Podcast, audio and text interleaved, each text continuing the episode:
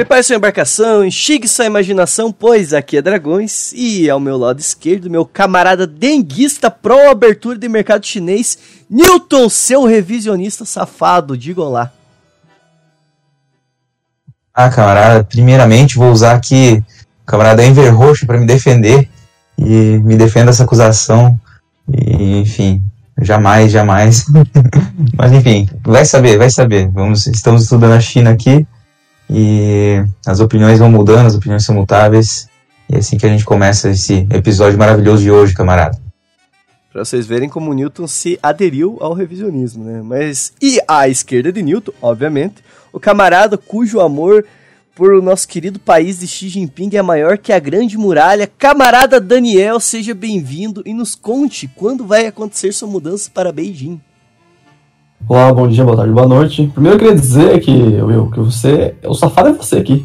Tá falando que revisionismo não é uma prática histórica válida. Revisionismo é fundamental para a história, meu querido. A gente tem que revisar sim, e para melhorar as, as verdades provisórias. Mas falando sobre China, eu tô esperando o Xi Jinping me convidar novamente, né? Ele me convidou aí para tomar um, um, café na casa dele hoje. Só que eu tinha um compromisso mais importante, né? Que é estar aqui com vocês. Então eu vou esperar o próximo convite do grandioso Xi. Não, e dado esse pequeno debate sobre revisionismo, Xi Jinping, vocês já devem saber que estamos falando, obviamente, deste grande país vermelho novamente. Estamos em um mês de China. Estamos iniciando o ano falando sobre a nova Rota da Seda e as experiências comerciais deste nosso querido país ao longo da história. O caminho do mestre é magnífico, está além do tempo e do espaço, além das coisas mundanas. Mas o meu Dao é do mundo dos homens. E para a gente chegar nessa resolução sobre o que é a nova Rota da Seda, sobre o debate sobre soft power, sobre o debate em torno de, de tudo que se fundamenta em torno dela, nós temos que entender vários fatores antes. E principalmente conhecer a história da política externa comercial da China. E por isso que o camarada Daniel está aqui, porque ele é um grande experiente no assunto e a minha pesquisa, ela se reduziu muito, pois eu tive que acordar cedo de manhã, o Daniel fez a gente acordar muito cedo aqui, sete horas, olha isso já se viu. Mas daí eu fiz uma, um breve estudo e eu devo muito a um artigo fantástico que se chama Nova Rota da Seda e a Ascensão Pacífica da China, do pessoal da do FPE ali. Procurem aí, é um artigo muito bom. Mas, agora adentrando no Zombu, o Império do Meio, um ponto que é importante falar logo de início. Abrindo aspas, a China dinástica tradicionalmente representou assim esse império sem vizinhos, bastando-se de um espaço geopolítico e geoestratégico onde a predominância foi incontestável. Assim, o relacionamento desenvolveu com os estrangeiros que ela chamava de bárbaros, foi perpassado pela noção de superioridade de sua cultura pelas normas sociais e distintas do país que desenvolveu. Nesse sentido, é importante colocar que a China tem uma influência do que não eu, eu particularmente não gosto de chamar de filosófica, porque filosófica é uma tentativa até de imperializar a, a, o conhecimento atrás da China, mas de pensadores que desenvolveram um uma, um formato de conhecimento propriamente dito da China, como Confúcio, Mencius, Sun Ji, Lao Tzu, Munzi e Han Feizi, que eu não sei pronunciar, então se eu tá pronunciando errado, me desculpem. Tá perfeito. Tá perfeito? Então tá massa. Tá. Mas que no pensamento confucionista, por exemplo, a harmonia se destaca como um elemento central, sendo que a harmonia social é um fator de extrema importância. Assim, o Estado ele é visto com a finalidade de estabelecer e restaurar a, essa harmonia coletiva, tendo o papel ainda de harmonizar as relações entre os indivíduos, tentando manter afastadas sociedades e influências corruptas e também tendo um ênfase confuciano ao familiarismo, uma família estendida, que é frequentemente um agente prático moral. Ou seja, o, a, a, o conceito de Estado chinês é um conceito muito antigo, pautado nessa influência local, pautado nessa ideia de um imperador a, com uma superioridade eh, em torno tanto do próprio povo como da, dos países vizinhos, os considerados bem entre aspas, bem entre aspas mesmo, bárbaros, não é? E dado a isso, eu acho que já cabe passar um pouco pro, pro camarada Daniel, se ele, para ele falar um pouco sobre esse período imperial e sobre essa questão confucionista. Como você vê que essa esse espelho do que a gente entende o desenvolvimento histórico da China, assim, tipo, tô olhando para o período imperial, essa mas enfim, eu acho que tu entendeu aí, eu tô, tô me perdendo aqui. Não, se perdendo não, você está se encontrando com o seu conhecimento. Eu achei brilhante essa análise, eu concordo inteiramente. E é muito interessante quando a gente olha a China e as questões filosóficas, olha lá, que embarcam e criam a sociedade chinesa.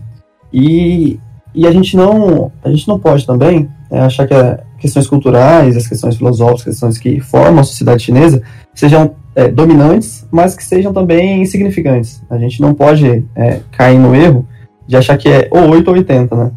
Então, quando a gente fala do confucionismo, ele vem, da forma que você falou, é, compor uma característica que, que, cria a sociedade chinesa como num aspecto de é, desenvolvimento familiar do Estado.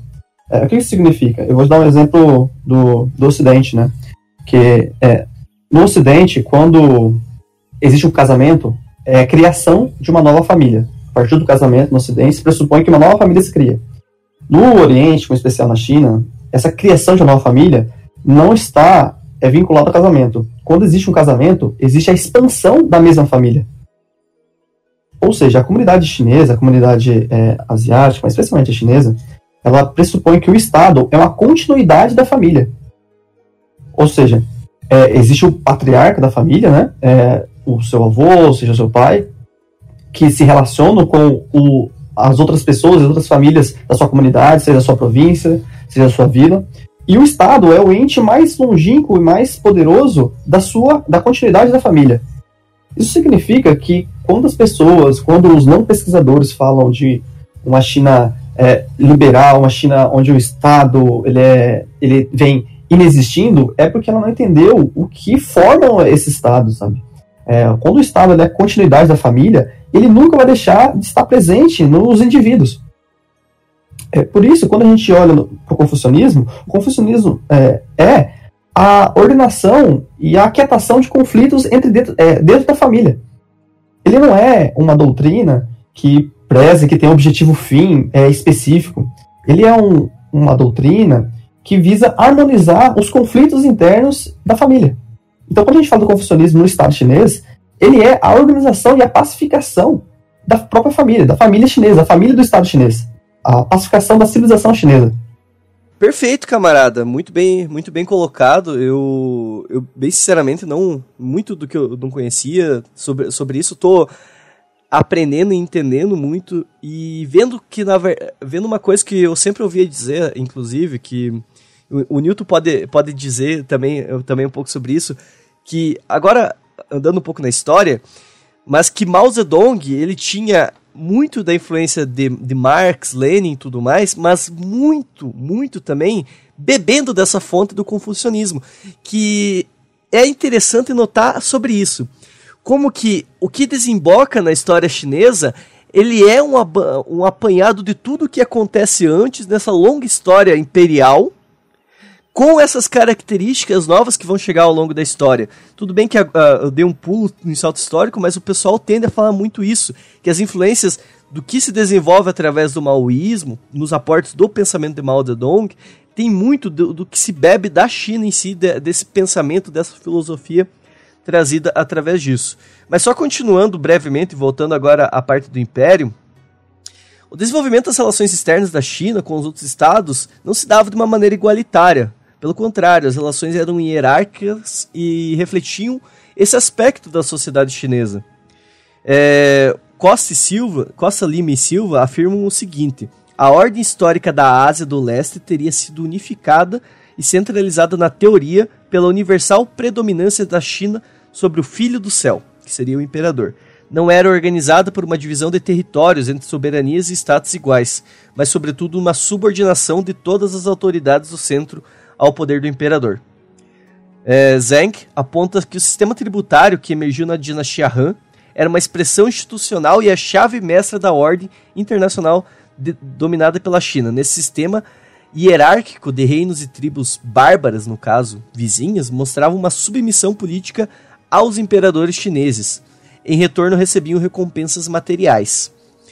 É, com isso, antes de eu passar de novo a palavra ao Daniel, queria saber se o Newton tem algum comentário sobre esse período imperial da, da China, sobre essa. até um choque cultural e, e talvez até, até frisando, Newton, uma importância que tem a gente também entender esse período imperial para entender o que desemboca na China hoje. Newton? É isso, camarada. Eu gostei muito das considerações aí, também da, da citação de, de Confúcio. E como você bem falou, a, a filosofia do próprio presidente Mao Zedong, ela tem alguma influência de Confúcio.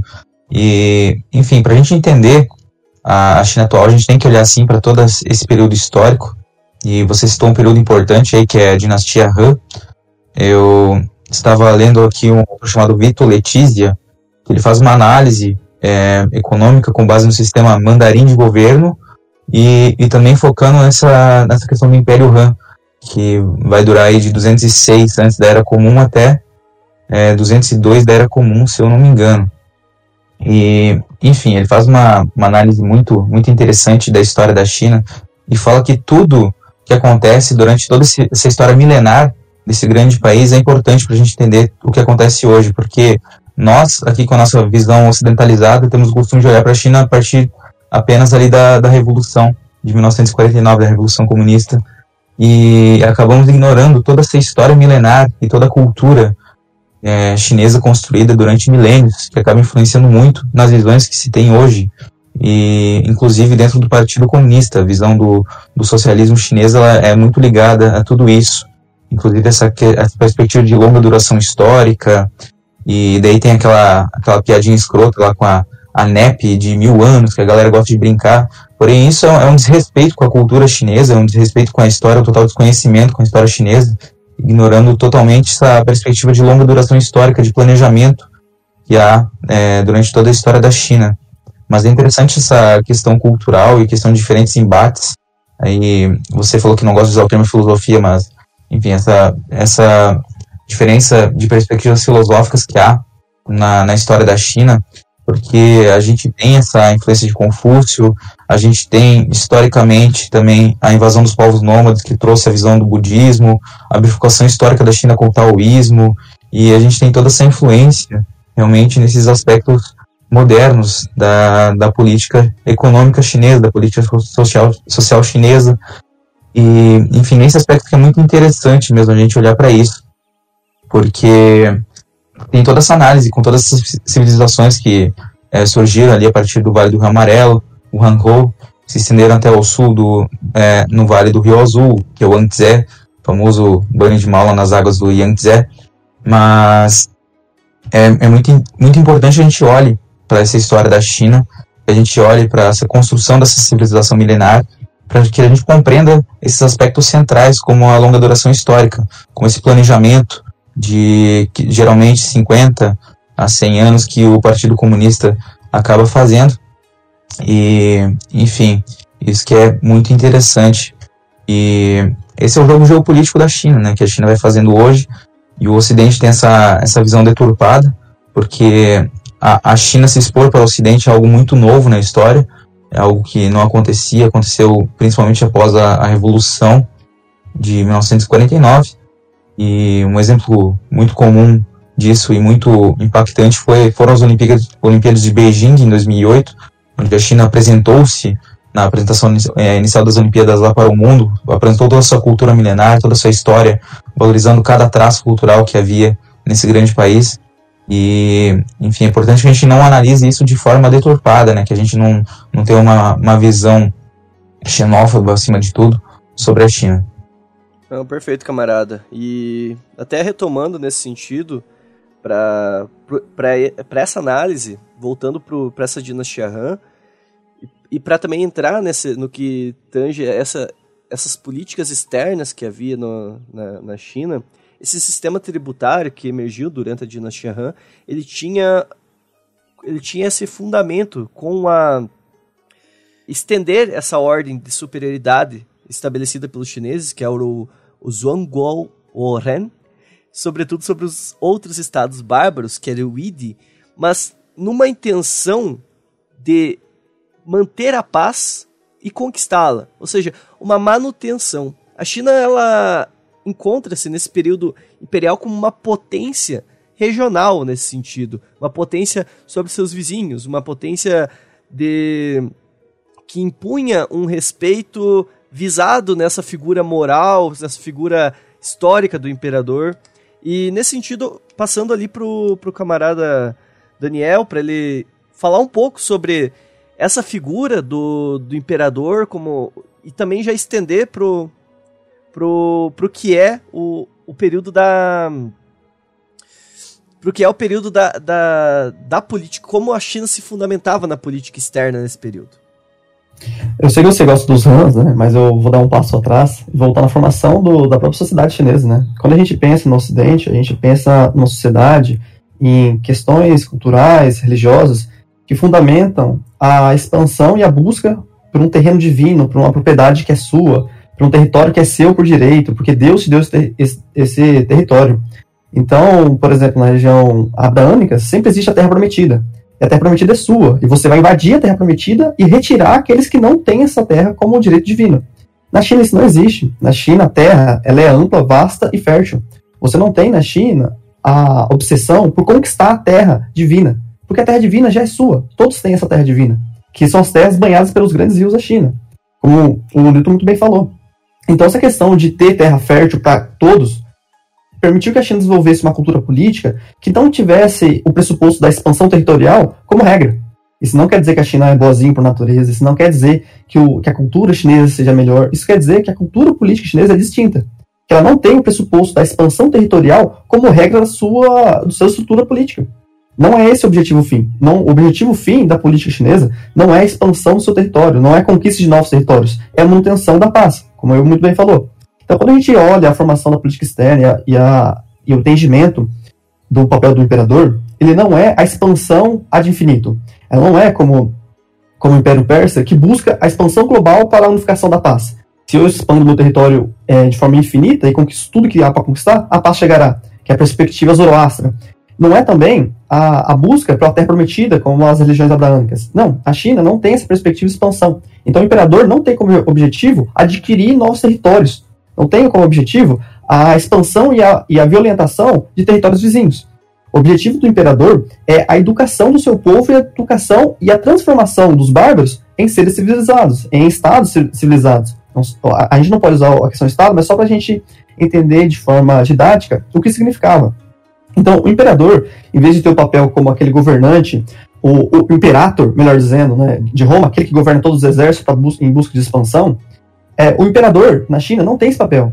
O imperador na China, como escolhido e com o direito e a legitimidade dos céus e do povo para governar, ele busca o desenvolvimento do seu país, do seu estado, da sua civilização, isso através da história, né? É, e busca também a educação dos bárbaros e o controle da perspectiva pedagógica. Isso significa que os bárbaros que estão em volta desse grande império, desse reino do meio, eles têm o papel de buscar a luz que é o imperador. E não o contrário. O imperador não vai levar a luz da sua civilização. Isso, obviamente, no pensamento chinês. O imperador, como o sol, como a luz que rege e que ilumina todos os espaços, ele não vai atrás dos seres para que eles sejam iluminados pelo seu conhecimento, pela sua civilização, pela sua cultura. Não, é o contrário. O sol não vai atrás de ninguém. São os outros é, é, estados, são os outros povos que vão atrás do imperador. Então o imperador irá receber todos que desejam a iluminação da China. Todos que desejam buscar e desenvolver a sua civilização irão atrás do imperador, e o imperador irá recebê-los de bom grado, desde que eles respeitem a hierarquia e respeitem a cultura chinesa, e que busquem se tornar mais civilizados e mais iluminados, por assim dizer. É isso que significou na política externa um Estado que não buscava, como já disse, a expansão infinita, e sim um Estado que preservava o seu Heartland, né, que, que buscava é, manter a segurança do seu povo. Mas para manter a segurança, você precisa de exército e muitas vezes você precisa intervir em, em, em é, populações, em estados ou, ou civilizações ou povos vizinhos. Então a China tinha uma política externa nesse sentido, e, e, quando a gente fala de política externa na China nesse período, a gente tem que entender que ele está entre aspas, porque a China não tinha nem a conceitualização de política externa. Porque tudo que o Sol toca é do imperador, é da China. Então não existia um território que não fosse da China. Todos os territórios são da China. Só que alguns territórios são governados por povos que ainda não estão dentro da hierarquia chinesa. Então, quando a gente fala de política externa na China, durante todo esse período, a gente tem que entender que não é a política externa que o Ocidente nos ensinou. Não é a política externa que entre um Estado é, fala com outro Estado de forma igualitária. Não. Quando a gente fala de política externa chinesa, nesse período, a gente está falando de um, de um império que olha para outros, outros, outros estados, por assim dizer, de uma forma distinta. Tanto porque ele é superior, com uma é, larga vantagem, tanto que porque, na concepção deles, esses, é, esses estados, essas tribos, esses povos, estão ocupando um, um, um território que, que eles não têm legitimidade, uma vez que esse território é naturalmente da China, porque o Sol o toca. Se o Sol o toca, ele é do imperador. Isso não significa que o imperador vá lá e vai retirar esses povos para colocar é, a sua população lá. Não. Significa que o imperador tem que permitir que esses povos ocupem essa, esse território. Mas para permitir que esses povos ocupem esse território, é preciso dialogar e ensinar a eles a superioridade chinesa. Então, quando esses povos vêm à China, o imperador permite que, esses, que, esse, que esse governante, que esses, né, esses aristocratas dessa, dessa, desses povos, desses estados, governem esse território. Então, a política chinesa é mais de adequação da hierarquia e a colocação desses vizinhos bárbaros numa lógica chinesa de hierarquia do que numa expansão territorial militar para impor a vontade chinesa. Então a China guarda e protege suas fronteiras, isso em regra, né? E toda regra possui inúmeras exceções, principalmente numa história de 5 mil anos, onde a China aguarda o contato com esses povos e se relaciona mostrando que a China é superior, e mostrando e ensinando como esses povos devem, devem organizar a sua sociedade. Lembrando sempre que a China é o reino do meio, aquele que está entre, entre, a terra e o céu. E como aquele que está entre a terra e o céu, ele tem legitimidade para governar e ensinar todos os povos vizinhos. Isso significa, muitas vezes, que o, o líder dessa tribo, desse estado, ele leva um presente para o imperador, para o seu pedagogo, por assim dizer, para o seu professor, e esse professor retribui em presente em ouro e riqueza em uma quantidade muito maior do que aquela ofertada a ele. Porque um pedagogo, um educador, o líder que ensina, que emite essa luz, ele não precisa utilizar a violência, não precisa da riqueza do outro para se valorizar, para enriquecer.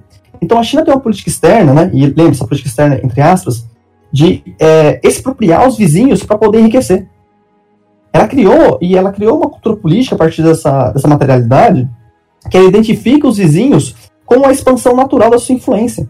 Que esses vizinhos irão sim atrás da China, e eles indo atrás da China, a China irá adequar eles na sua hierarquia. Então, quando a gente fala de política externa chinesa, nesse período, a gente está falando é, dessa política externa, dessa política, uma política de controle cultural e de expansão é, e educação da forma de governar as sociedades que circundavam a China.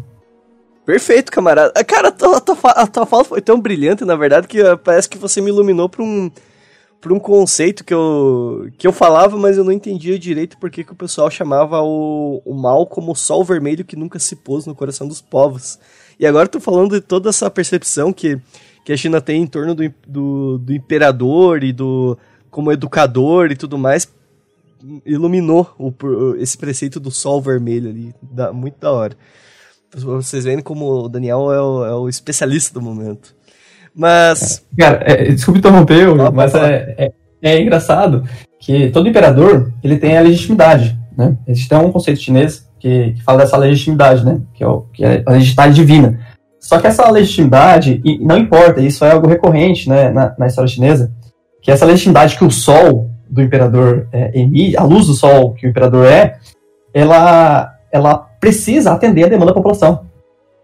E, e, a, e a população chinesa, através da história, desenvolveu uma cultura política de que se o imperador não emite luz, e essa luz entenda é, água, entenda alimento, entenda saúde, entenda educação, é, entenda paz, se o imperador não emite essa luz, significa que ele perdeu o direito de governar. Significa que esse sol é falso, significa que esse, esse imperador ele não tem mais legitimidade para governar. Então, é obrigação do camponês, é obrigação dos nobres, é obrigação do exército, é obrigação do, do, da população cortar a cabeça do imperador. Então, quando a gente olha para a história chinesa e vê as inúmeras re revoluções, é, muita gente não entende, né, de por que, que uma população que olha para o seu imperador como algo divino, é, é, corta tanta cabeça desse cara divino, sabe? Por que, que se no momento ele é divino e no outro a gente tá cortando a cabeça dele? Por que isso ocorre? Né? Ocorre porque esse, esse divino não atendeu as demandas fundamentais para manter sua divindade, que é atender as demandas da população. Ah, tu, tu comentou aí uh, sobre, sobre cortarem a cabeça do imperador e tudo mais. Eu, eu realmente daí agora fiquei no vácuo. Tu, alguma. Qual, qual das experiências cortou, arrancou a cabeça do, do imperador aí que eu que eu, que eu conheço muito pouco da, da história dinástica da China, assim, mas, mas eu não sabia dessa, dessa longa história. Não, assim, eu, o que eu conheço é muito mais da história contemporânea, isso até que o Newton coloca. Eu conheço das, das revoltas pós-ginásticas ali, com a, a, tipo, a revolta Taiping, a revolta Nian, a revolta Miao, as revoltas muçulmanas ali do, do, do século XVIII, XIX mas eu não conhecia essa série de, de revoltas da população contra o próprio imperador. Como que elas funcionavam? Tipo, elas visavam, não visavam uma substituição do governo, mas sim uma derrubada desse imperador em si? Como é que é, funcionava isso, Daniel? É, a gente tá falando de uma história de 5 mil anos, né? Então vai ter revoltas de todos os sabores. Mas assim, é, tentando né, criar uma regra que ela não existe nesse caso, né? Geralmente o que ocorria era o seguinte: a, a, o o país, né, o Estado, ou a população, de uma certa região, ou de forma geral, passava por um momento de crise, seja de fome, seja de alagamento, seja de guerras, seja de revoltas, é, seja de, de falta de emprego, seja por, por doença, a população olhava e via que o imperador não estava fazendo seu papel, uma parte da população, obviamente.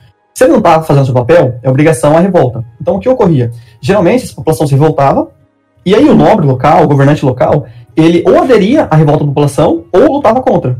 Porém, quando a gente fala da China, essas revoltas se espalham muito rápido. Porque devido à, à capacidade chinesa administrativa e até de uma infra infraestrutura bem sólida, para você ter uma noção, é, eles conseguiam se organizar muito rápido. Então, um, então uma, um questionamento da autoridade que começava numa província, ele se espalhava muito rápido para outras províncias. Então, essa massa de, da população, ela crescia de uma forma muito, é, é, muito explosiva.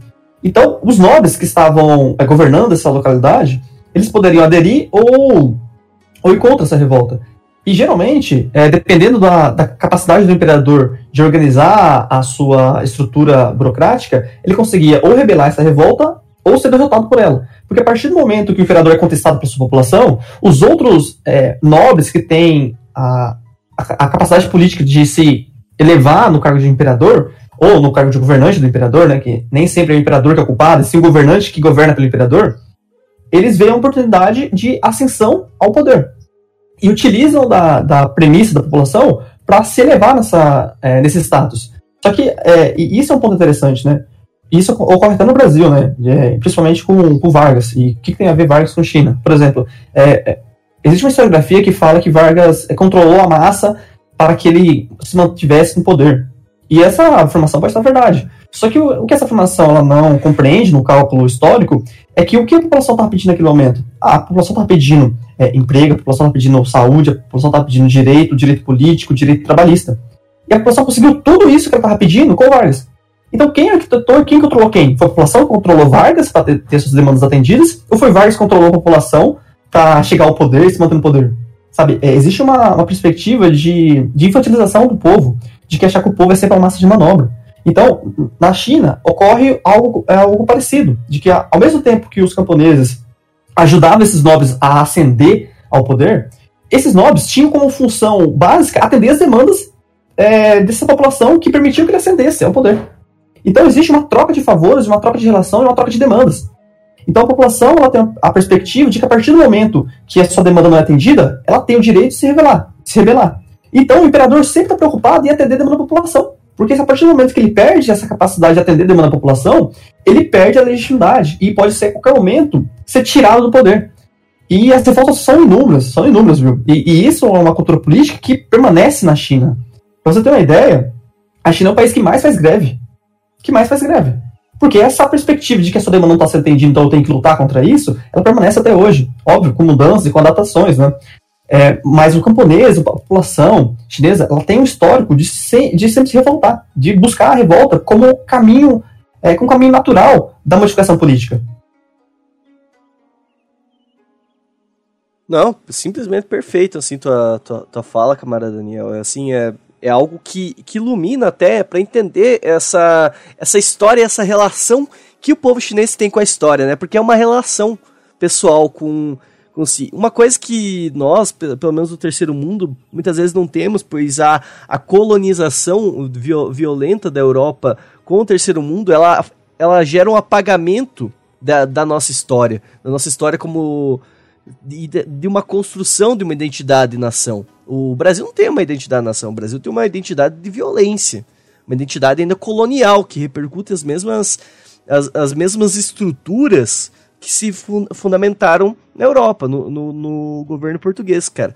E, não, assim... Pra, pra você ter uma ideia, Will, é, a, a, criação da nação brasileira é aquele pressuposto das três raças, né? Da harmonia das três raças, que o branco, o negro e o indígena se abraçaram e criaram esse país maravilhoso, que é harmônico por natureza, né? Enquanto a história, na verdade, é muito mais violenta do que isso, né? Não, e, e, e só um ponto, né, cara? Eu, eu acho isso, sabe, o, o abismal, por causa que ele.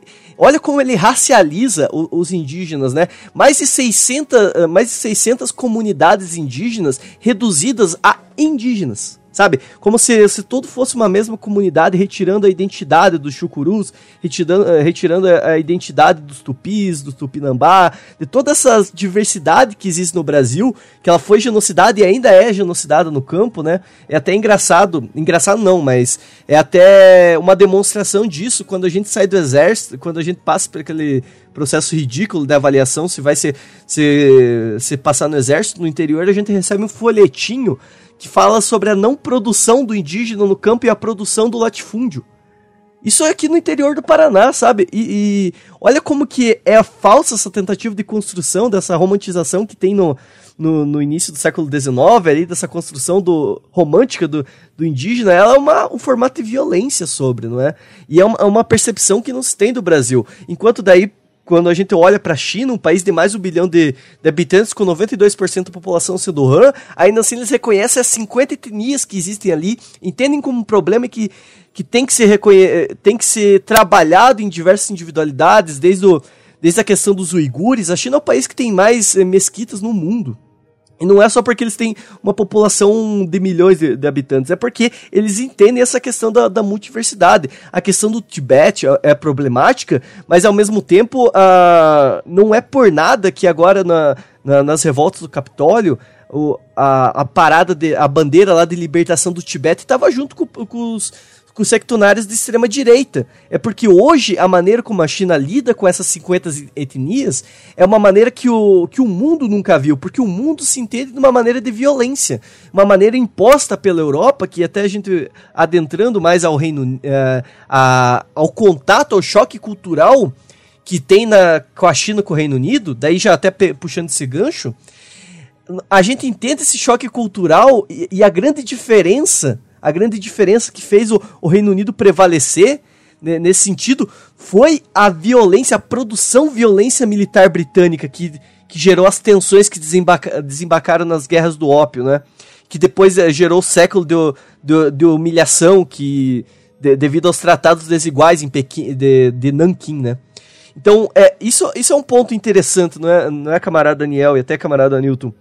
A gente olhar para esse choque cultural que a China gera hoje no reconhecimento dessas mais de 50 etnias, no reconhecimento de uma, de uma identidade populacional muito distinta, e que quando a gente olha para o terceiro mundo, a gente não tem esse mesmo reconhecimento com, com os povos, com os povos que aqui vivem. nós temos uma criação de uma nação muito abstrata, ainda dependente das mesmas estruturas do império, do império que, que nunca foi se revolucionou de, fato, de fato, né? Teve muita resistência é, na, na, história do Brasil, mas a, a, nossa libertação, nossa independência é, é basicamente uma transição de poder imperial para o outro, né? E depois um, para um poder militar, depois de novo um poder militar, para um poder militar, para um poder militar. E, e, não é retirando a história do povo brasileiro, muito pelo contrário, porque tem mais de uma revolta, mais de uma luta na, na história do povo brasileiro. Mas o como que a burguesia é, e, o, e o império português colonial fez a manutenção do poder aqui é algo, assim, de realmente um apagamento da e manutenção do poder. E é uma coisa muito semelhante a gente vê até no, na, na história dos Estados Unidos, né, em, em proporções diferentes, mas como que a, houve uma manutenção do poder da, da burguesia e até a libertação deles do, do Império Britânico, ela foi todo um interesse fiscal quase. Mas agora voltando para a China, né? Fiz uma digressão aqui, porque esse ponto que você tocou, eu acho muito massa, camarada Daniel. Mas e agora vamos vamos entrar nesse contato, né, que que houve entre a, a China e o Reino Unido, onde que nós entendemos tudo isso da, da ida ao sol que o Daniel colocou, da, da superioridade no sentido de entender o Império Chinês como o educador, nós temos a entrada de, de outro agora, outro fator, que é a, a colonialidade e a violência por trás do Império Britânico um choque muito distinto nessa, nessa política, não é? E, camarada Daniel, você quer falar? Pode. Cara, e é interessante, né? Porque os europeus também tinham uma perspectiva educadora, né? O fardo do homem branco é uma perspectiva educadora, de que a gente vai educar o resto da civilização e do mundo que é bárbaro. Só que a perspectiva de educação que eles têm são é, opostas, né? Totalmente opostas. Enquanto, para um lado, você espera que o. o e, e essa, obviamente, na perspectiva chinesa também é de se colocar na superioridade, né? Enquanto os chineses esperam que ah, os povos venham até eles e sejam educados da maneira chinesa, a chinesa, é, os europeus, em especial as potências marítimas, eles se colocam na posição de educador, que eles vão lá e vão educar na marra. Sabe? A educação, a Europa vai, vai educar esses povos na marra. E vai educar com canhoneiras, vai educar com, com a criação do racismo, vai educar com, com escravidão, e vai educar e vai ensinar é, pelo bem ou pelo mal, como é ser civilizado. Só que essa civilização não é a busca pela, pela, é, pela expansão do conhecimento e da cultura desses países. É a busca pela expropriação dos territórios que esses incivilizados é, ocupam. Então, a, perspe a, perspectiva europeia se choca diametralmente com a perspectiva chinesa. Enquanto a Europa ela usa essa educação como justificativa para sua expansão territorial, sua expansão econômica, a China tinha um outro pressuposto, que é expandir a civilização chinesa, a cultura e o conhecimento chinês, sem a utilização necessariamente da força. Então, quando esses, esses dois contatos se chocam, existe um, uma equação ebólica, uma equação explosiva, explosiva, que ela gera vários atritos que a China não tinha enfrentado até então. E é interessante quando a gente olha o, os primeiros contatos, que a China ela olha para os europeus como os bárbaros dos, dos barcos, os, os bárbaros é, navegadores, os bárbaros dos mares. Ou seja, a China olha para esses países como mais um bárbaro.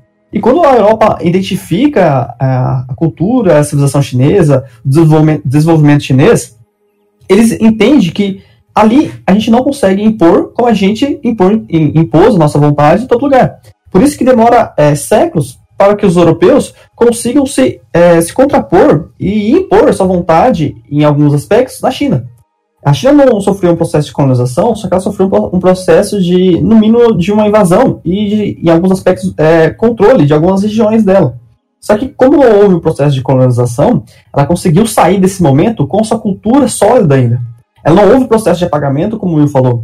Ela não foi é, dominada, não foi controlada em todos os seus, em todos os seus aspectos culturais a Inglaterra, quando ela, ela vence a China de forma bélica, e essa perspectiva é interessante a gente olhar, porque enquanto a China, ela, ela até mil, próximo de mil, 1900, ela, ou melhor, 1850 por aí, a China tinha, é, e esse é um cálculo que, que se faz, que é muito difícil fazer, só que alguns, alguns historiadores fizeram, de desenvolvimento social da China nesse período. E a China até 1850, 1800, ela tinha, é, e aí eu vou colocar em muitas aspas, o IDH, ou seja, o IDH daquele período, desenvolvimento social, muito mais elevado que a Europa. A China tinha mais alfabetizados, a China tinha pessoas mais letradas, a China tinha maior acesso a serviços básicos naquele momento, ou seja, água limpa, acesso e a possibilidade de vida mais longeva. Então, enquanto a Europa, por assim dizer, ela focou numa questão bélica e, e se é, priorizou o desenvolvimento das suas capacidades de controle do, do outro, das suas, da sua força bélica, a China investiu o seu, o seu capital, seu capital humano, seu capital cultural e o seu foco de desenvolvimento na sua população. Então a China tinha os melhores educadores, tinha o melhor, é, é, o melhor lugar para viver, a China tinha a melhor saúde, a sua população vivia mais, mais é, justamente porque ela não buscou investir o seu, vou usar aqui um termo, o seu PIB, por assim dizer, no seu exército. A China não tinha, a China não tinha grandes marinhas. A China gastava, por exemplo, como os Estados Unidos, uma parte significativa do seu PIB, por assim dizer, é, no, na construção de uma grande frota para dominar os territórios. A China investia na sua população. Deixa eu só fazer um pontuamento que eu acho muito interessante, que eu acho que casa muito bem na, nessa distinção que. Até para o povo entender, quando a gente fala que a, que a produção é, da Europa ela é uma produção puramente bélica, e o que a Europa fez realmente foi uma, um, um avancamento muito, muito único. Enquanto, se a gente olha para a Europa ali no, no final da Idade Média, na, na, na, Baixa Idade Média, quando a, provavelmente uma das maiores cidades da Europa tinha o quê? Cerca de 20 mil habitantes, que, que jogava as suas fezes na rua e morria de peste negra porque vivia em condições de merda, literalmente. Assim, se a gente olha para o mesmo, mesmo período na, no que hoje a gente chama de Américas, mas que tem, tinha um outro nome que eu agora esqueci. Olha para civilizações como a Inca, com cidades de 200 mil habitantes para mais, com água dentro da casa, esgoto, é, com toda uma cultura higiênica, com todo um desenvolvimento que daí eu acho que é o mais interessante, um desenvolvimento claro e sustentável com a natureza, porque quando a gente olha para os povos originários da América, nós não vemos uma violência contra a natureza que aconteceu, por exemplo, com a com a Europa. A Europa é, secou uh, basicamente todas essas florestas, destruiu toda a sua vegetação. Então é, é, um, é um negócio muito. Muito é, educação universal, assim, é um negócio muito pleno e muito distinto. O que a Europa produz é, é puramente violência. E uma coisa que, que eu sempre escuto, Daniel, e se eu, se eu estiver errado agora eu peço que tu me corrija, sobre a China, que uma das coisas que se fez para derrotar a China belicamente foi a introdução do ópio foi drogar a população em nível nunca visto antes. Foi uma tática de guerra.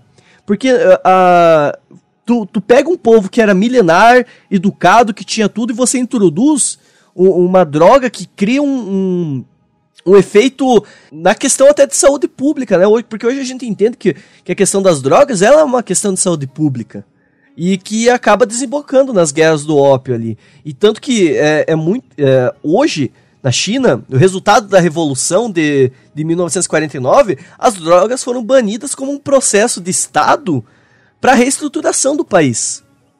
E é, a isso, até eu peço que o Daniel se estenda, eh, se estenda um pouco, se ele puder, sobre essa introdução do ópio que houve com a, com a entrada do Império Britânico e que desemboca nas grandes guerras do ópio ali, as duas grandes guerras. Esse é um ponto interessante a gente olhar e entender que é muito difícil a gente dimensionar e até calcular é, fatores individuais é, numa grande estrutura. É, é, difícil da gente olhar e falar que o ópio foi um fator significativo para a derrocada do Império Chinês. É, também a gente não pode olhar e falar que ele não teve importância. Eu acho que a gente tem ter sempre essa, esse, ter a noção do nosso desconhecimento.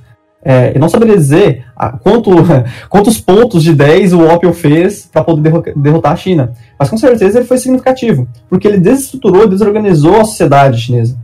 Mas eu acho que um ponto que é mais significativo ainda é a perspectiva de investimento do Estado. Ou seja, a, China ela tinha uma visão de que o investimento primário é na sua população, na sociedade. Isso não é porque, é, que ela é boazinha, que, que isso é melhor ou pior. É simplesmente porque a cultura política chinesa se desenvolveu assim. Enquanto a, Inglaterra, a Europa, ela tinha uma perspectiva bélica muito mais aflorada que a China. Veja bem, a China não tinha desafiante nas suas redondezas. China nunca olhou para o lado e falou assim: nossa, esse império aqui é poderoso, hein? Talvez seja melhor eu criar um grande exército e desenvolver muito mais as minhas questões bélicas, as minhas capacidades bélicas. Enquanto na Europa, é, essa foi a regra. A, a Europa olha para o lado, ou melhor, os países da Europa, os estados da Europa olham, olhavam para o lado e viam vizinhos bélicos também. Então isso criou um ciclo de desenvolvimento bélico que a China nunca precisou. E, então, dado o momento e dado a, ao desenvolvimento econômico que a Europa conseguiu é, explorando é, dois continentes, a Europa possui um, uma reserva de capital, uma reserva de investimento, uma reserva de, de capacidade de desenvolvimento das suas, suas, forças bélicas que a China nunca tinha passado. Então, quando a gente fala do ópio, óbvio, óbvio que ele foi é, importante, só que é, algo que a gente tem que dimensionar é que a Europa ela vem investindo e veio desenvolvendo as suas forças militares por muito mais tempo e com muito mais empenho. Porque a partir do momento que você chega no status onde você olha para baixo não vê nenhuma ameaça possível, você não tem como priorizar o exército. Por que a China tinha que ter um exército poderoso, enquanto a população podia ser é, melhor desenvolvida? Por que, que a China ia construir é, barcos para expansão global, em vez de construir aquedutos, em vez de construir é, canais de irrigação para sua população? Veja, isso politicamente não funciona. Se a população observa que o, o Estado está investindo no exército que não vai ser utilizado, em vez de investir na irrigação que vai permitir alimentar muito mais famílias, a população se revolta. Então o imperador partiu uma perspectiva que o investimento primário tinha que ser na sua população, tinha que ser no desenvolvimento do seu Estado, do seu território. Então a China ela chega num momento de contato com a Europa, onde ela passou durante séculos é, não desenvolvendo a sua, força, a sua força bélica. Um, um, na década, no século XV, a China investiu fortemente na sua frota, conhecida como a Grande Frota do Tesouro. E a China chegou até na costa da, da, da África, passando por Índia, passando por Malásia, né, que hoje são Índia e hoje são Malásia, né? E, e, e, o relatório que foi feito, o entendimento que foi feito, é que não existia nada para a gente fazer lá. Então isso foi, é, além da mudança política ocorrendo aqui no momento, isso foi um, um, um choque e uma mudança de paradigma que colocou a, a China de uma forma, em uma posição muito frágil porque via para o futuro. Obviamente, como eles não tinham bola de cristal, eles não, não conseguiam dimensionar que iriam chegar é, durante três séculos é, bárbaros com a capacidade bélica que eles não estavam preparados naquele momento. Não estavam não preparados porque foi uma escolha política, foi uma escolha social, de priorizar o desenvolvimento do seu território, da sua nação, da sua civilização, em detrimento ao investimento em forças bélicas. Então, quando a gente coloca o ópio e as opções políticas que a China tinha, o ópio sim foi significante, só que é, séculos de detrimento da escolha do exército como priorização do investimento foi mais relevante, pelo menos na minha perspectiva. Então, o ópio, ele sim, ele destruiu algumas estruturas, ou melhor, danificou algumas estruturas sociais que existiam na China, só que as escolhas políticas que a China fez de priorizar a sua população e o desenvolvimento social, é, e veja, desenvolvimento social, isso colocado num outro período histórico, tá, gente? Eu estou usando aqui termos para a gente poder compreender uma sociedade que para a gente é alienígena. Então, é, é, é o que eu estou falando aqui, eu quero que vocês coloquem sempre um asterisco para asterisco a gente entender que a gente está falando de uma sociedade é, alienígena para nós, que a gente não teve contato, que a gente não aprendeu na escola, que a gente raramente aprende na universidade. Então, a China priorizou durante séculos uma perspectiva que deixou ela frágil. Mas hoje a gente consegue falar isso porque a gente não estava lá, sabe? Imaginem só a população chinesa, durante três séculos, recebendo investimentos que iriam para o exército. Durante três séculos, isso fez muito sentido. Só que não fez mais sentido e foi o motivo da derrocada é quando vieram é, estados que investiram nas questões bélicas por outro N, e N motivos, sabe?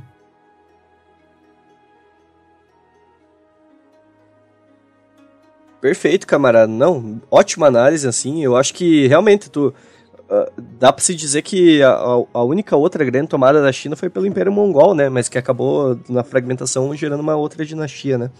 Mas agora só avançando no tempo, porque falamos bastante, é, a China, depois da, das grandes revoltas ali, da questão dos tratados iguais, ela, ela tem uma série de, de revoltas, por causa que gera uma instabilidade muito grande no país, depois da entrada do Reino Unido. A revolta Aipim, a revolta Nian, a revolta Mao, as revoltas é, Miao, na verdade, as revoltas muçulmanas, que depois se dá na... todas elas se culminam em uma série de, de, de de conflitos, né, de tensões que acabam culminando na Revolução Xandai, que, que acaba com, a, com o estabelecimento da, da, das dinastias e, e estabelece a República da China, e depois acaba desembocando no Kuomintang, que é um, é um partido que é muito dado ao, ao imperialismo, cria uma burguesia rentista, subdesenvolve ainda mais o povo, por causa que daí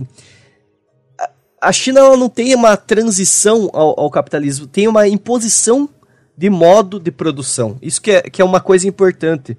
Eu estava lendo um texto do Amir Cabral, que é Armas da Teoria, e ele faz uma crítica, por exemplo, à, à questão de luta de classes como motor da história. E daí ele, ele pontua que antes disso, antes de haver luta de classes né, na América, na, na África, em Ásia, podia-se dizer então que não havia história? é, porque eles haviam outro modo de produção, e o Almir Cabral define que não. Só havia outro modo de produção. Isso às vezes é importante a gente entender. Até eu estava conversando com o Daniel esses tempos atrás sobre a, como que muitas vezes a gente entende os modos de produção como todos sendo muito eh, da, da Europa.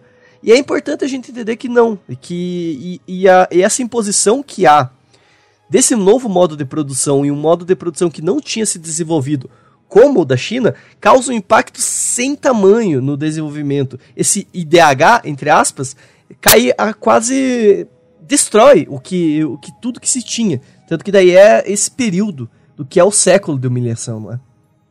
Mas, só avançando rapidamente, o que daí a, acontece, que desemboca na Segunda Grande Guerra, é novamente uma série de invasões atraídas pelo, pela fraqueza estrutural do Kuomintang, que não consegue combater o imperialismo eh, japonês, que daí tende a, a se aliar com o Partido Comunista de Mao Zedong, mas sobre isso a gente vai ter um podcast mais à frente com o camarada João Carvalho, até para conversar um pouco sobre o maoísmo, revolução cultural e tudo mais. Mas agora já batendo na política externa chinesa em 1949, defendiam os preceitos fundamentais de independência, liberdade, integra integridade territorial e soberania além do desejo de estabelecer relações de cooperativa e, e, a, e amizade com o mundo, o mundo exterior, fundamentadas na igualdade e no mútuo benefício. Essas foram as ideias perpetuadas desde de, pelo, pelo Partido Comunista. Ideias até que se diferiam da, das ideias da União Soviética, que tinham um alinhamento com, com, com a China ali. A China sempre defendeu a ideia de auto, de, sempre eu digo a partir do período comunista, a ideia de autodeterminação dos povos, de que cada povo tinha que guiar sua, sua revolução através de um, de um princípio próprio. Mas, continuando, é, é necessário que apontar que, essas, que existem quatro, quatro fases distintas na política externa chinesa no período da, da Guerra Fria. O período de 49 a 60, que é marcada pela aliança sino-soviética, que tem uma ruptura tanto política no sentido de, de que a União Soviética ela vira revisionista e agora dizendo respondendo o, o, Daniel lá do início, eu acho que aí a gente pode ponderar que é um revisionismo até no mau sentido porque retoma as ideias de, de, de, de Kalinski, de Bernstein sobre sobre revoluções pacíficas, sendo que a União Soviética estava no auge do, do, do seu, do, da força do, dos partidos comunistas ao redor do mundo. Mas eu, eu também eu peço que os camaradas olhem para esse período num, como um período pós-traumático. Havia se passado a maior e mais violenta guerra da história da humanidade. Então, todos os tratados que haviam sido feitos e que e que deram essa ideia para o Khrushchev de transição pacífica foram tratados que foram forjados pelo próprio Stalin no, na, nas várias reuniões que, que, que se teve entre os grandes lideranças. A gente tem que entender esses processos, mas que desemboca numa ruptura, né? Da, na década de 60 que caracteriza a contraposição das superpotências na, na China, né? E na década de 70 e a partir da década de 1980, marcada pela uma aproximação relativa com os Estados Unidos, isso é importante. É, e até por uma tônica antissoviética. A, a China ela não se pintava fora do campo socialista, mas ela se pintava com características chinesas. Um socialismo com essas características chinesas. E a partir de 2001, a adesão da China na, na Organização Mundial do Comércio foi um movimento privilegiado na história da inserção chinesa ao mercado internacional e para as relações internacionais chinesas, como ficou registrado pela fala do presidente da época, Hun Jintao que é a ascensão da China à OMC é um marco na reforma de abertura da China, nos trazendo uma nova era de abertura ainda maior. O ingresso da, da OMC foi uma importância de decisão estratégica, baseada numa análise abrangente da situação doméstica e internacional, do, a fim de fazer a reforma e abertura da China e a modernização socialista. E antes de eu continuar, eu, eu, eu acho importante co comentar o, o seguinte que tudo que desemboca nisso da China é, é, são eventos que partem muito da dos três líderes, né, que a gente pode dizer, dos três grandes líderes, que é o, o Mao, o Deng e hoje o Xin, que, que tem essa característica primordial, não, não desmerecendo os outros, mas que tem aportes teóricos hoje em frente ao partido, Isso é importante dizer, que os aportes de Mao, Deng e Xi estão na linha do partido. É, do Xi entrou em 2018, se não me engano. Mas que o desenvolvimento da China hoje, apesar de parte da, da, das pessoas olhar só pro, pro Deng e alguns até chamarem de contra-revolução, esquecem de todo o bom, do, de todo o desenvolvimento, e com erros, obviamente, porque tudo que se desenvolve eh, tende a gerar alguns erros, do período do mal.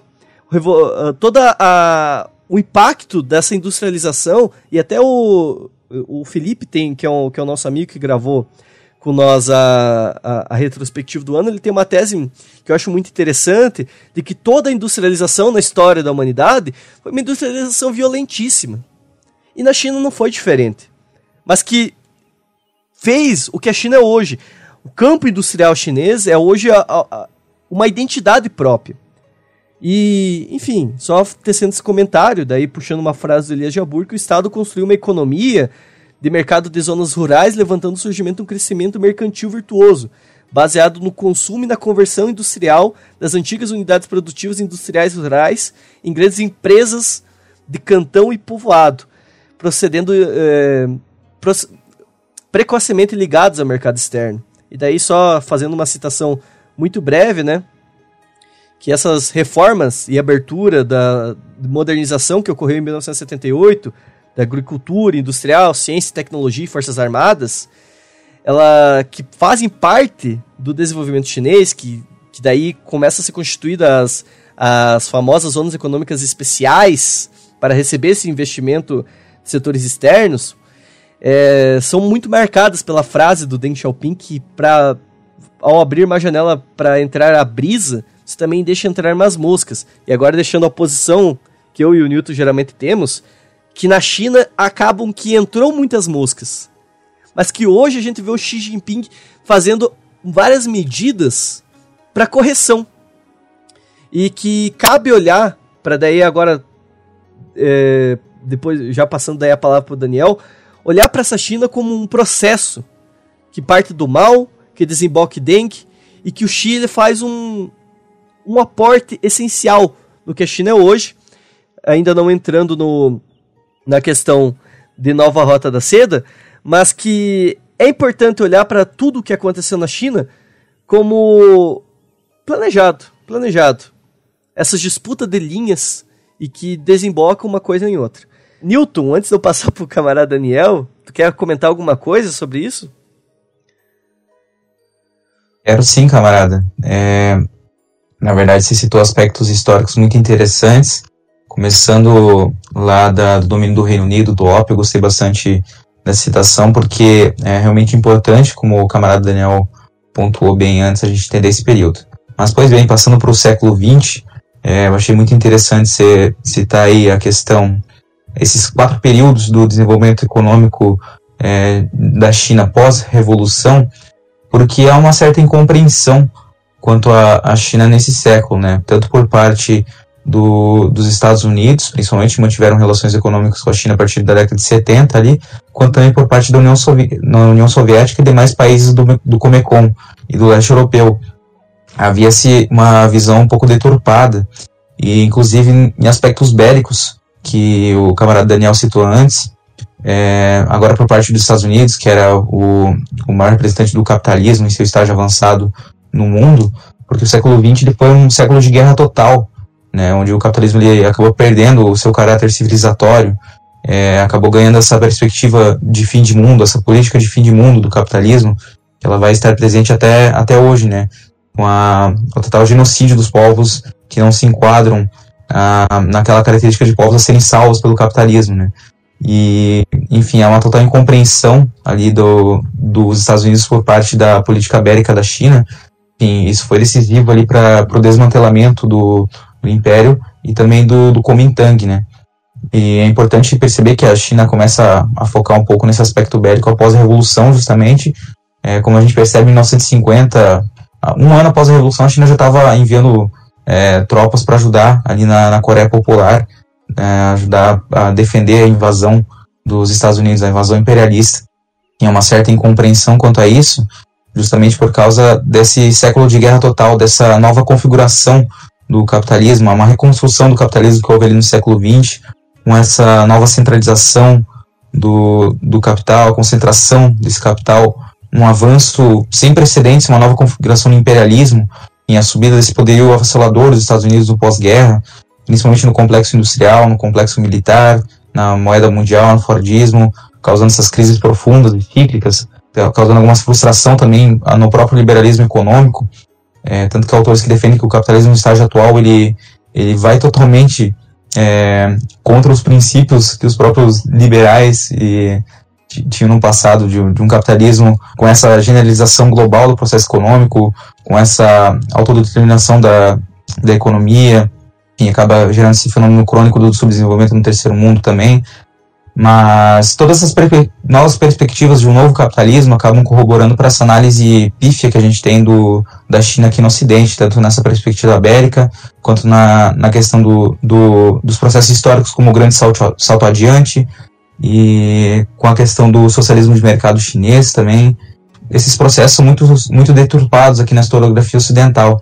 E também são deturpados por parte da própria análise de alguns camaradas, né, como citou a União Soviética, alguns outros países da, da Comecon também faziam uma, uma, análise pífia da China, né, é, com essa, essa aproximação dos Estados Unidos, essa estratégia econômica, dizendo que ali seria agora, a gente vai falar num bloco mais à frente, né, mas uma forma de, de imperialismo, social imperialismo, mas, enfim, é importante a gente não, não cair nessas armadilhas, né, não, não cair nessas armadilhas teóricas de analisar a, a China nesse século XX e que vai desembocar em todo o desenvolvimento do, do, Estado atual chinês, do Estado chinês como ele é hoje, nessa potência econômica que a China é, é por essas análises falsas, né, essa, essa análise de uma, de uma possível financiarização que alguns camaradas acabam enxergando no processo econômico externo da China, e o próprio o Ocidente enxerga isso, né, enxerga esse jogo geopolítico da China como parecendo ser o de entrar no jogo da exportação de capitais, porém não é isso na essência, né? Porque a China tem o seu próprio, a sua própria forma de fazer a política externa. uma analogia interessante para a gente colocar que no Ocidente se joga, se joga o xadrez, na, na China se joga o Go, né? Que é um outro jogo de estratégia, que até a gente já fez um podcast sobre o filme A Chegada, eles colocam o Go como um, ah, um, um jogo que acaba propondo ah, o confronto bélico e tudo mais. E, enfim, é, mas só fazendo uns devaneios aqui. Então, o tabuleiro que a China joga no jogo geopolítico é outro, né? A gente acaba analisando algumas estruturas da economia chinesa e da atuação chinesa, principalmente ali no período pós-revolução e no período atual do século XXI, com uma perspectiva totalmente ocidental, né? Ocidentalizada, uma visão ocidental que não leva em conta toda essa cultura milenar que a gente já discutiu. E tudo isso perpassa pelos aspectos históricos que o camarada Will e o camarada Daniel exporam anteriormente para a gente. Enfim, encerro aqui. Mas, então, retomando, uh, eu não sei porque eu falei retomando, a gente tecnicamente não, não vai, na mágica da edição não vai ter essa retoma. Mas, então, muito boa essa sua fala, camarada Newton. É, são pontos muito interessantes que, que eu a gente sempre até comenta, né? Muito das nossas análises, elas estão muito corrompidas pela, pela visão europe, europeizada que a gente tem da toda a situação. Mas hoje a China, ela indubitavelmente tem uma política muito única que se dá uh, a partir das próprias perspectivas do mal, com os aportes do Deng e com uh, os, os, pensamentos, o pensamento de Xi Jinping. Uma coisa que eu acho que tem em comum em tudo isso, é, que se dá na reforma e abertura, que se dá na, no socialismo com características chinesas, que se dá na revolução cultural e nos aspectos de fora, o, a China sempre teve, a partir do período socialista principalmente, uma política que hoje a gente entende como bilateralismo, que desemboca nessa grande resolução que é o Acordo de Livre Comércio da Ásia. Nem estou falando ainda da, da, da, nova Rota da Seda. Mas o Acordo de Livre Comércio da Ásia é o grande acordo do, do, de 2020, que já vem sendo planejado há mais de 10 anos, ele vai acrescentar um trilhão anual. Ele surge numa saída americana, numa entrada do modelo chinês, a gente fez uma análise dele no, no podcast anual. E ele se baseia nessa política de win-win. Não numa política de soma zero, que, é, que se dava muito nas relações com o, os americanos, mas que hoje a China ela faz seus desde 49 ela mantém a mesma linha, a mesma prática de acordos bilaterais de desenvolvimento e de trocas, não é? E nesse sentido, eu quero só que o Daniel faça aí os aportes sobre essa história dos, desses três grandes líderes da, da, da China, começando com o Mao, que e o seu desenvolvimento da, da política industrial, do Deng e a sua abertura e sua entrada de moscas, e hoje com o Xi, que faz uh, um remodelamento disso, que só fazendo uma citação final, o Elias Jabur, em um texto dele, ele comenta que as empresas estatais têm aumentado sua participação nas empresas privadas. E em um, em um artigo dele ele fala que trata-se uma forma privada de propriedade com a crescente participação acionária do Estado. Esse processo amplo racional em 2000 era 12% das empresas estatais tinham esse tipo de participação.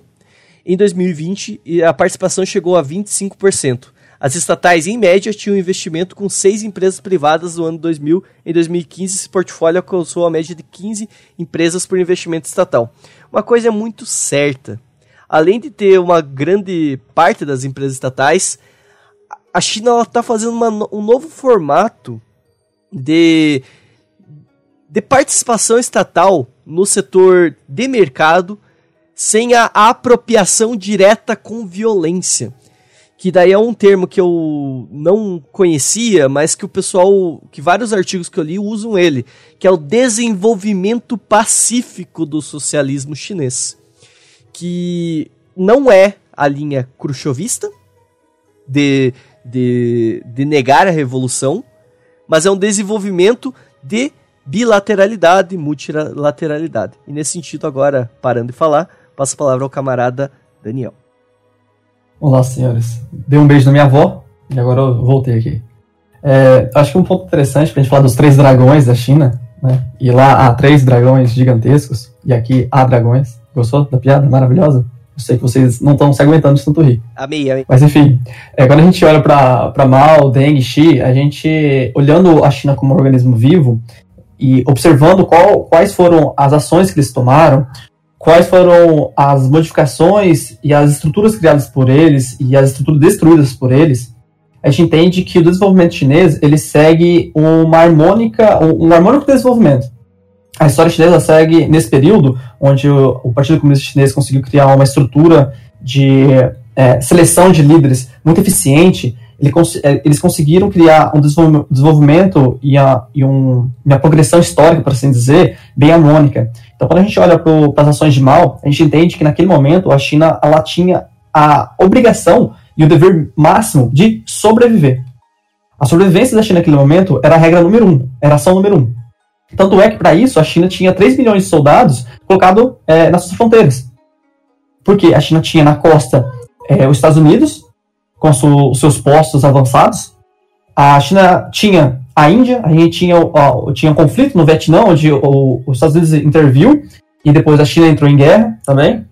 Ele, a China tinha a União Soviética, que em dado momento se tornou uma ameaça bélica é, importante e fundamentalmente necessária de ser enfrentada.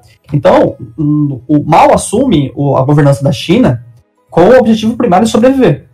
Então, o período de Mao a gente pode entender como a busca pela sobrevivência da China. E pela busca da sobrevivência, você deve tomar ações é, necessárias para que essa sobrevivência venha. E na necessidade de tomar ações radicais, você passa ou não do ponto.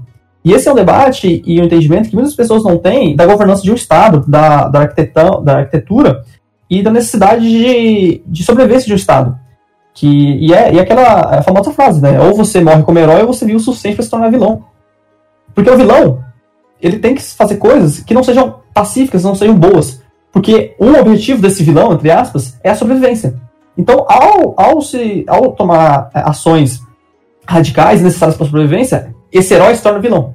E esse é um processo de construção do mal que, que foi muito é, fortemente é, arquitetado e construído, tanto pela mídia ocidental, quanto, é, quanto por, por mídias que não são necessariamente é, imperialistas.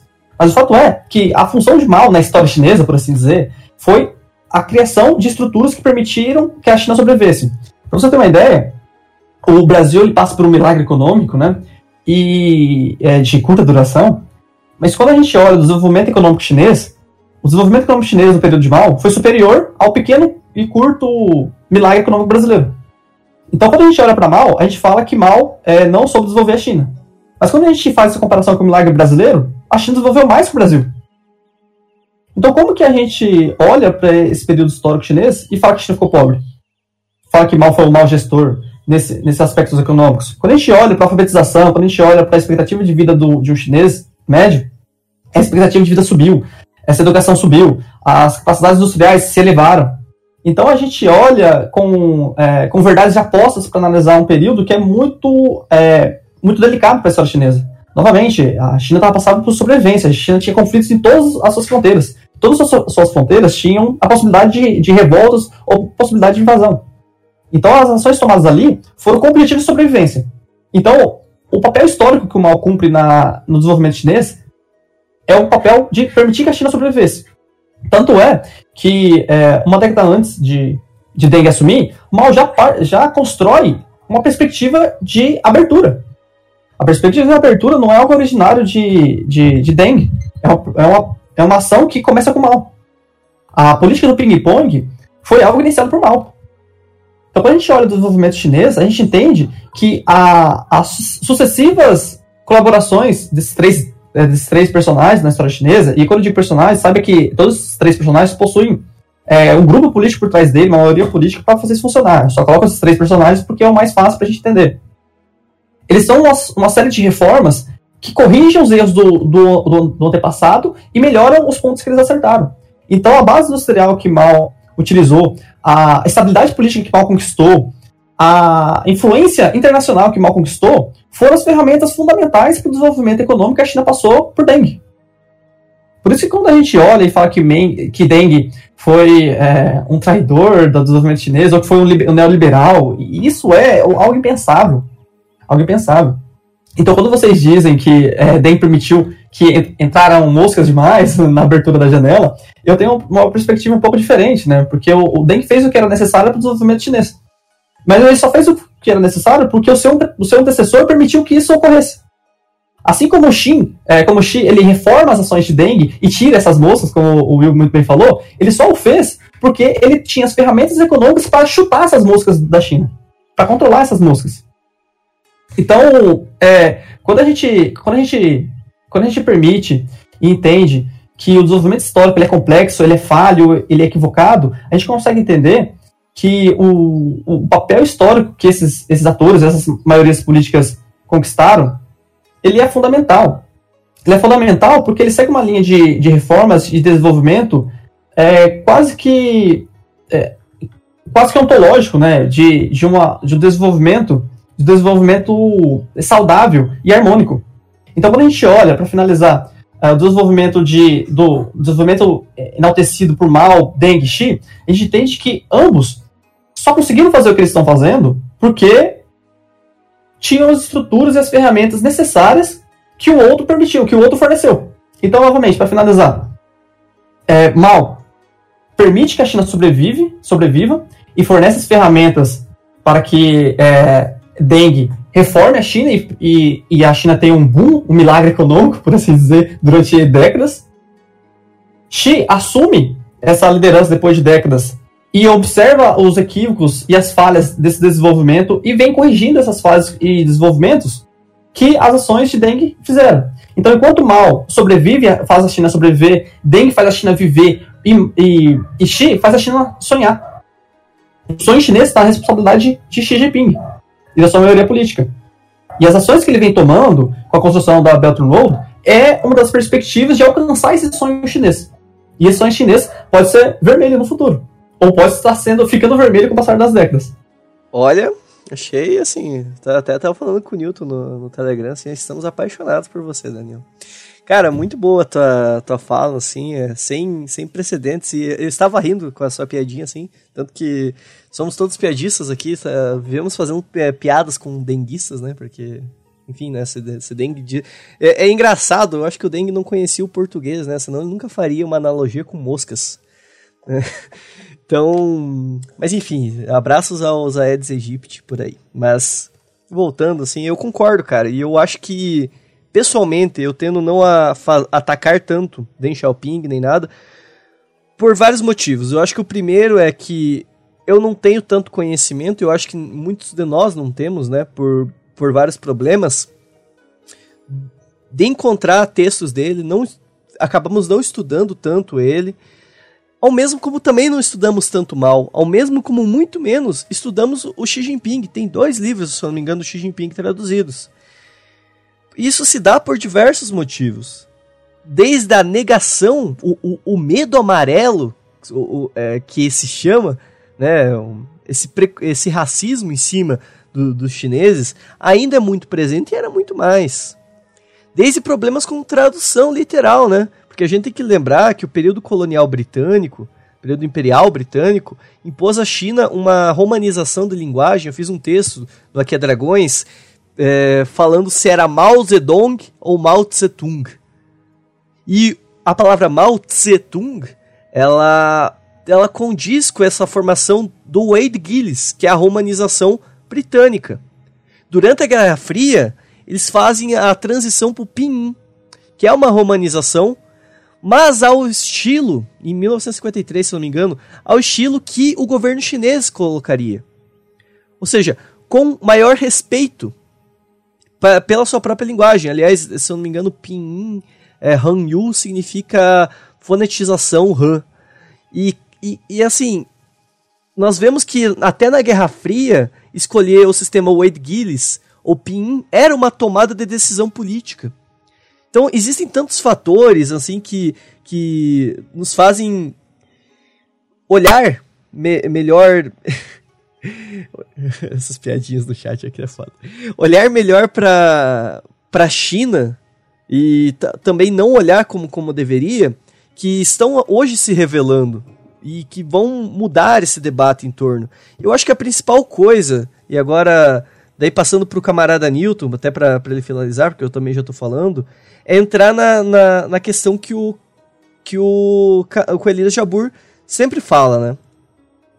Que quando a gente vai analisar uma, a experiência chinesa hoje, nós temos que analisar ela através da sua condição material atual e a sua condição histórica de desenvolvimento. Nós não podemos nos prender à experiência soviética como se ela fosse o patamar a ser alcançado de socialismo. Nós temos que entender que socialismo científico, socialismo real, ele se dá em transição, em modos, em entendimento, em revolução. E, e há características materiais e históricas, ou seja, que dependem do tempo. E aí o caso muito com o que o Daniel falou, que os três dragões, o sol vermelho, fez os aportes para o seu tempo e que desembocam em diferente. As noções de propriedade hoje talvez não sejam as mesmas das de lei de cercamento. As noções de Estado hoje talvez estejam mudando, pois hoje a gente tem o fator da influência de massas que redes sociais e as, é, e as grandes corporações têm diretamente. Esses são fatores que vão desembocar o século XXI e que nós temos que começar a entender através desses fatores. E para terminar, eu acho que um, um, ponto importante, nesse artigo que, que, que, eu, que eu citei antes, ele, ele fala o seguinte, abre aspas, o desenvolvimento de uma teoria de relações internacionais chinesas tem início no final dos anos de 1970 e no começo de 1980, quando o governo socialista de Deng Xiaoping começa o processo de abertura e passa a implementar o socialismo com características chinesas. Até os anos de 1980, o ensino de relações internacionais, como se conhece, não existia na China. Já que se, estudava, já que se estudava, eram obras de autores do socialismo científico. Ou seja, hoje existe muita coisa que bebe das fontes do socialismo científico, porque nós temos que entender isso parte está na Constituição chinesa, se aprende uma educação através do marxismo-leninismo, é a, é, é a lei da Constituição número um.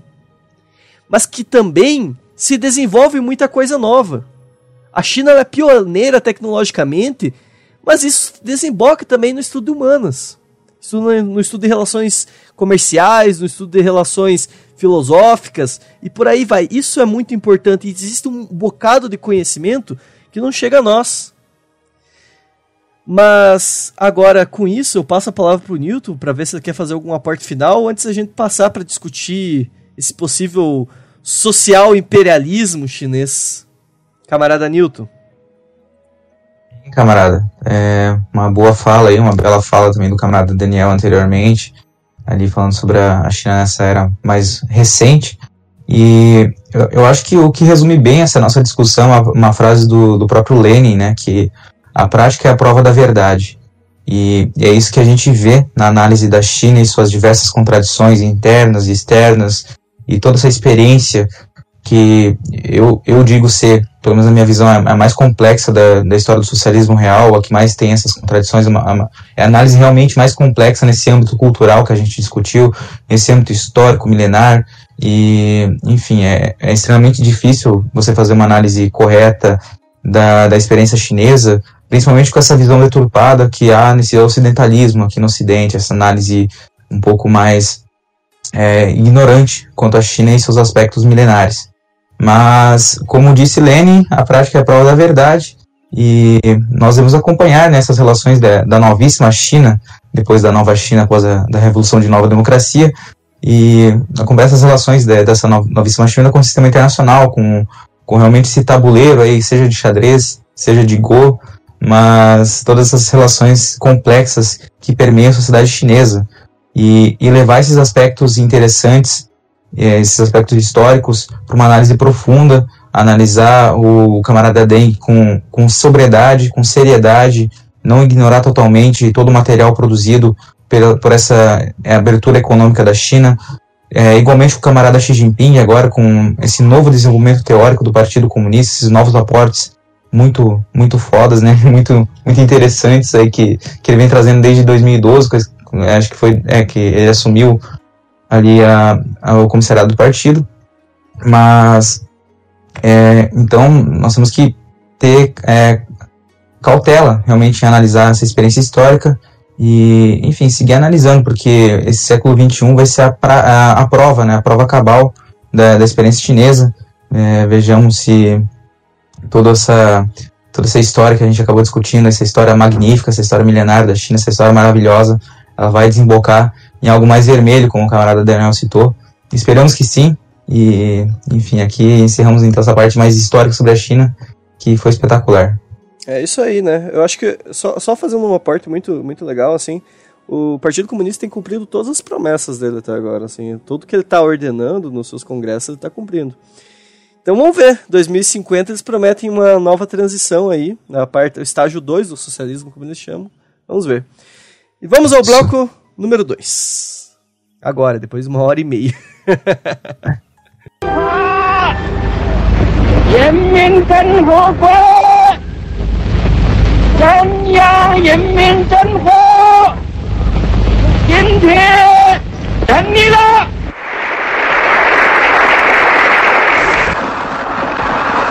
Mao Zedong 宣读了中央人民政府公告。政府对代表中华人民政府的人民的。E é isso, pessoal. Vamos pensar agora. Imperial, uh, social imperialismo ou soft power global? O que, que está acontecendo? Será que a China está fazendo um novo formato de neocolonialismo sobre o mundo, expandindo sua, sua força? Ou ela está libertando os povos economicamente para que eles façam e tenham sua autodeterminação, porque tem muitos fatores que vocês vão ver no bloco final, que é a nova rota da seda, está proporcionando. E o como que ela funciona, que daí o Daniel vai dar um show. Mas vamos falar um pouco sobre isso. E eu vou puxar a, a, o te, um pouco do texto do, do camarada albanês Enver Hoxha, eu não sei como é que funciona Rocha ou Roxa, sei lá como é que fala isso daí. Mas que abrindo aspas aqui, Ele falando do social imperialismo soviético, não se contenta com o domínio de seus estados satélites, tal como os demais estados imperialistas. A União Soviética agora combate por novos mercados, por esferas de, influência para investir seus capitais em diferentes países, a, a, a, a sabancar as fontes de matérias-primas, estender seu neocolonialismo na África, na Ásia na América Latina e em outras áreas.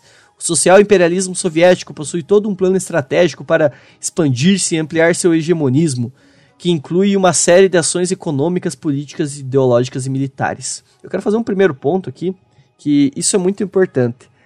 A, a China ela tenta não ser hegemônica. Isso é muito importante. Se, se vocês leem a postura do Xi Jinping, ele deixa muito claro que eles querem tentar fugir dessa linha de hegemonismo porque, primeiro, eles também não têm a, a, o poderio militar ainda para ter esse, de fato, combate. E não é a maneira como eles fazem comércio. Mas continuando na, na linha do pensamento do, do Enver Hoxha, que aqui ele está falando da União Soviética, novamente colocando, ao mesmo tempo, os revisionistas soviéticos atuam no sentido de minar as revoluções e lutas pelas libertações dos povos com os mesmos meios e métodos dos imperialistas norte-americanos. Usualmente, os sociais imperialistas atuam por meio dos partidos revisionistas e seus instrumentos. Mas, de acordo com as ocasiões e circunstâncias, procuram também corromper e comprar as camarilhas dominantes em países não desenvolvidos, oferecendo ajuda econômica escravizante para de, depois introduzir esses países, introduzir-se nesses países, instigando-se conflitos armados entre dessas camar, camarilhas, tomando partido de uma ou outra organizando complôs para levar regimes pró-soviéticos ao poder empregando intervenção militar direta, tal como fizeram justamente com os cubanos, Angola, Etiópia e outros lugares. Assim, eu pessoalmente acho a análise do, do camarada Enver Rocha discutível. Eu não vou puxar briga com, com os camaradas rotianos agora. Segurou as palavras, hein? Segurou as palavras. Mas, só continuando o último ponto aqui. Essa política hegemonista e neocolonialista da União Soviética revisionista choca-se e não poderia ser de outra forma com a política dos Estados Unidos. Seguem, seguem e daí ele cutuca a China aqui. E que a China também começou a seguir. Trata-se de uma confrontação de interesses dos imperialistas e uma luta de redivisão do mundo. São precisamente esses interesses e luta que lançam na superpotência uma contra a outra e levam cada uma delas a empregar as forças do meio. Primeiro, eu, acho que eu gostaria de dizer que eu retomo meu ponto do final do bloco passado, onde muita coisa se renova no pensamento. Muita coisa era compli é, é complicada hoje, da gente conseguir tradução e conhecimento. Quem dirá durante a, a década de 70, 60, 50 e por aí vai. Então, esse é um ponto.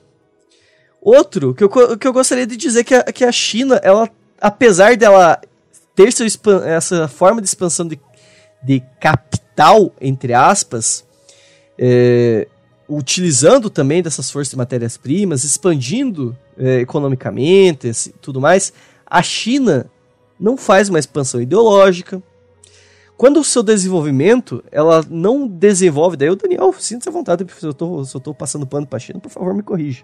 Mas a China, ela, o desenvolvimento dela, apesar de obviamente ter interesse, e se alguém está acreditando em um não interesse sobre as coisas, limpe sua ingenuidade daqui, por favor, porque é, não existe algo desinteressado. Isso é, isso é claro quando se fala em plano nacional. Mas que eu defendo claramente que as medidas que a China toma hoje não pode se caracterizar por um formato de social imperialismo, pois elas fazem uma independência em relação a si mesmos, ao, ao imperialismo que já ocorre, e a própria China, fa fazendo eh, por base desses acordos bilaterais. A China hoje ela, ela promove um novo formato de economia. E daí eu digo o seguinte, que eu acho que é muita preguiça, preguiça, preguiça. Nós reduzirmos as mesmas categorias de análises datadas em alguns pontos. Em alguns pontos.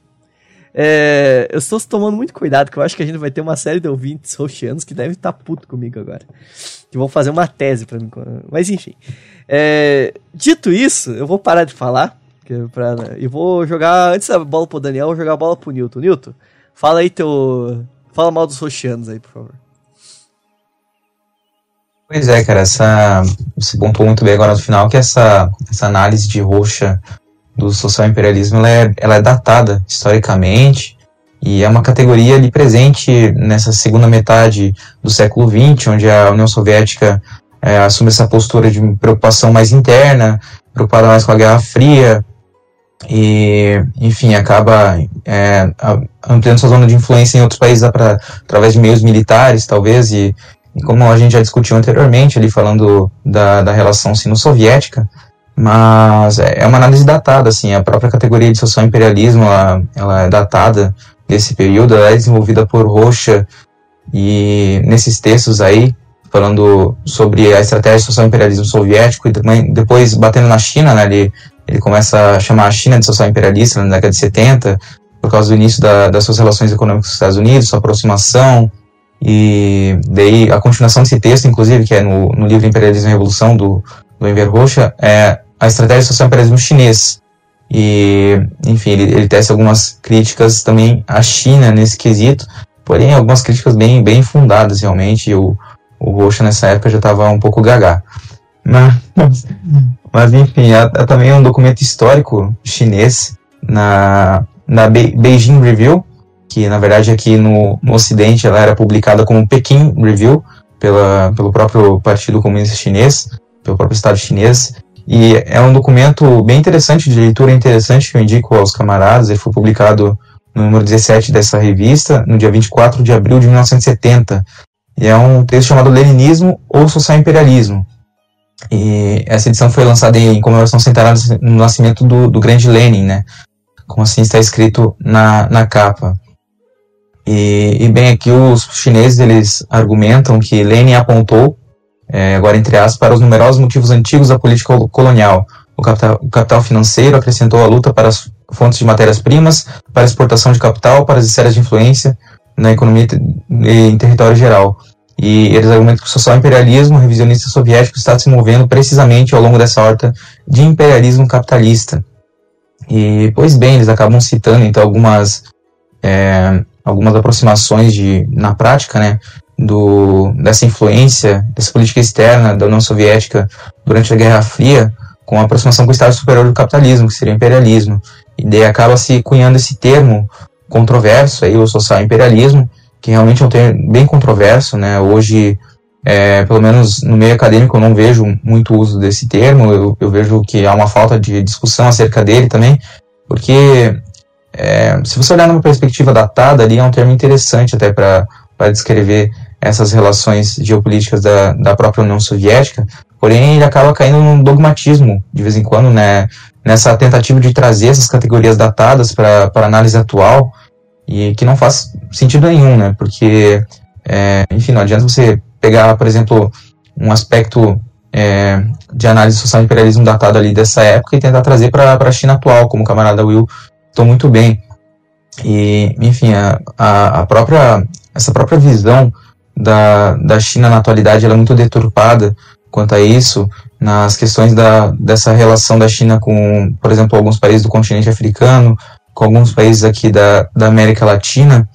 E nesse sentido, eu assisti uma palestra muito interessante chamada China e Imperialismo no Século XXI.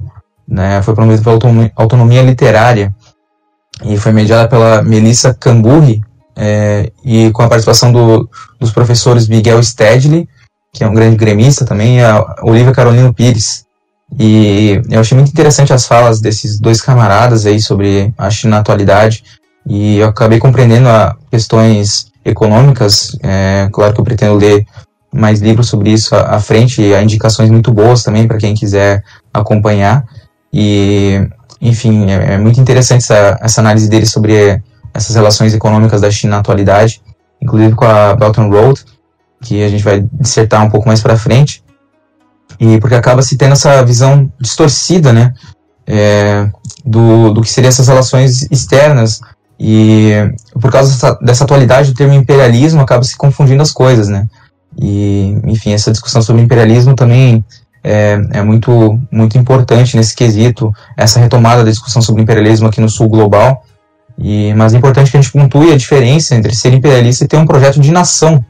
E o que a China possui é um projeto de nação, que, que é um projeto de nação milenar, é um projeto de nação de pesada herança histórica, como a gente pontuou anteriormente, e, enfim, é impossível negar isso, né? Esse, é, esse, essa forma que a China acaba se mostrando para a política externa, para esse tabuleiro da, da política, da geopolítica mundial, ela é muito peculiar.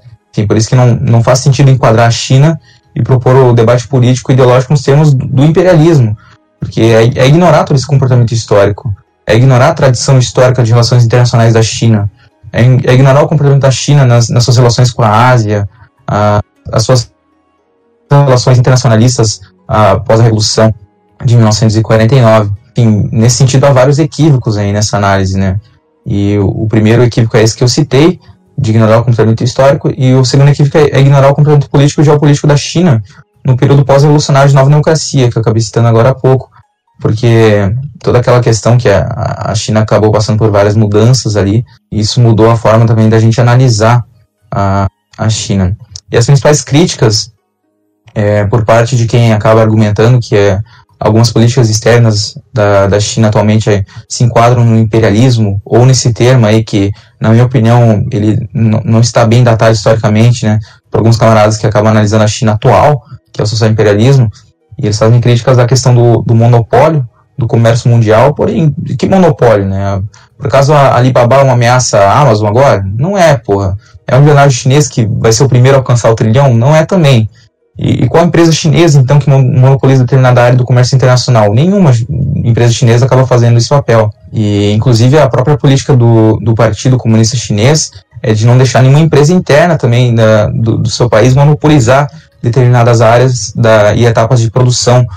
E isso é muito interessante também. Outra, outra crítica também se dá à questão da financiarização da armadilha da dívida. E a principal questão ali é se a China está no centro desse movimento rentista, desse movimento especulativo, fictício do, do capital financeiro internacional.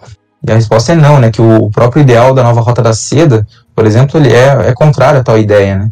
E ele é um modelo de desenvolvimento centrado em capturar a liquidez internacional do capital financeiro e, e, transformar isso em investimento material, em infraestrutura, em indústria, em consumo interno também.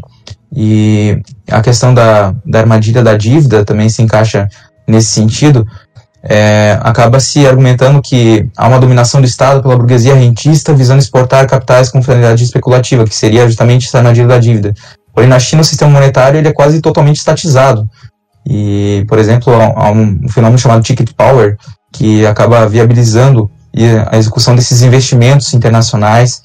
E, enfim, é interessante até parte desses investimentos acabam sendo negados pela, pela China. Em alguns países, ela, ela busca levar grande parte da mão de obra do seu país, né, os próprios trabalhadores. Teve um exemplo aqui no Brasil mesmo, em 2016, que foi um, um projeto de um trem-bala a ser construído ali entre São Paulo e Rio de Janeiro, que a China tinha várias condições boas, né, impostas pelo Brasil para fazer. Enfim, as condições eram muito boas, mas a China acabou negando porque queria trazer sua própria mão de obra né, para trabalhar nesse projeto. E o Brasil acabou então negando, por causa que achou que isso não movimentaria a sua economia, né? não, não geraria empregos e tudo mais. E, em si, mas é só uma curiosidade. Né? E, e pois bem, é, é, é é por isso que é importante a gente ter esse cuidado para analisar a, a, geopolítica atual da China, principalmente argumentando nesse quesito da, dos monopólios, da armadilha da dívida, porque a gente acaba confundindo o papel do Estado no imperialismo do século XXI. E, e a análise do imperialismo, nesse, é, a sua mutação ao longo da história também é muito, muito importante para que a gente não acabe cometendo esse equívoco, né? É, daí também há outras questões, né? Há pessoas que argumentam que a China se utilizou da vacina para realizar esse soft power na, na África, agora falando no contexto de coronavírus.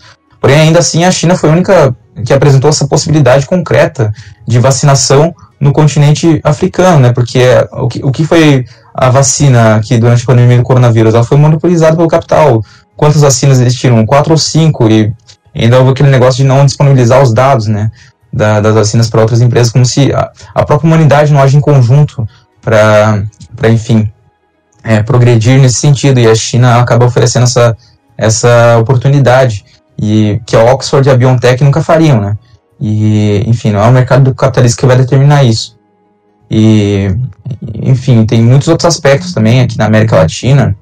Eu tô falando muito enfim de novo, caralho, eu tenho que parar de falar enfim. Eu vou deixar isso pro, pros próprios ouvintes e. tô perdendo já um pouco aqui. É... Só, os ouvintes nem percebem que tu fala, fala enfim, se tu escuta os podcasts, eu dou uma limpada.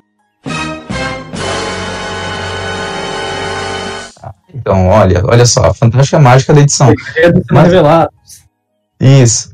Mas é, é um vício que eu adquiri, não sei porquê, fazendo a retrospectiva, mas voltando aqui a falar também, na, na América Latina, a, a empresa de mineração e construção chinesas explorando esses territórios tradicionais e daí entra naquela questão é de uma análise muito ocidental dessa dessa ação chinesa, uma análise que acaba tendendo para essa essa categoria do imperialismo. A gente tem que reconhecer também que o governo chinês ele tem sim, ele comete equívocos.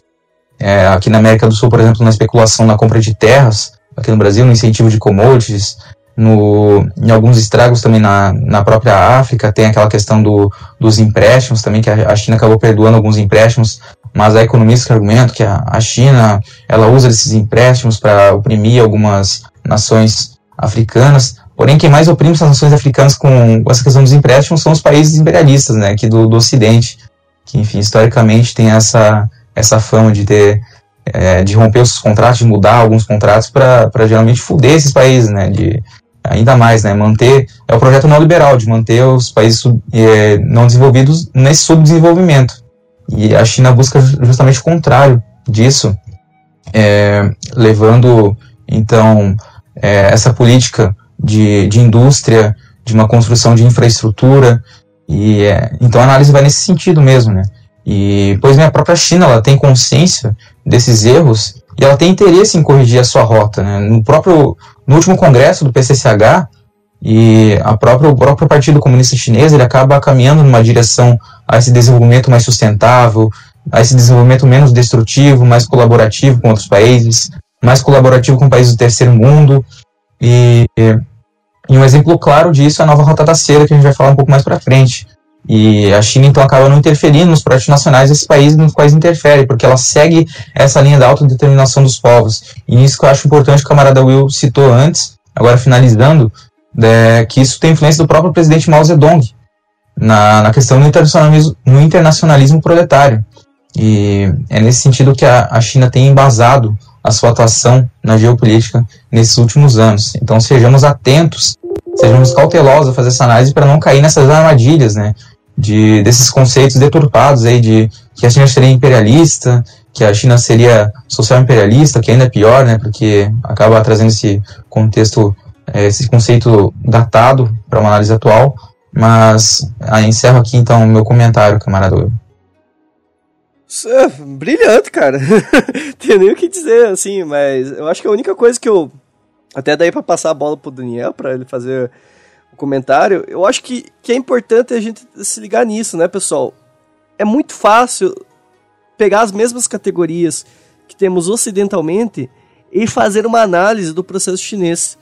Só que eu, eu, eu quero lembrar a, a nós, camaradas, que quando nós fazemos uma análise do Brasil, nós não podemos usar essas mesmas categorias, porque elas não se dão. O debate, por exemplo, que, que rola do, entre marxistas-leninistas e maoístas sobre a semifeudalidade e a, e a teoria marxista da dependência no, no Brasil é uma síntese voltada a um olhar sobre o Brasil para essas definições próprias do Brasil. Então, quando olharmos para a China, temos que ter esse respeito e noção sobre a, ao como se funciona e como se desenvolve, como está hoje a China e como olhar para a China hoje como ela se relaciona sobre toda essa história.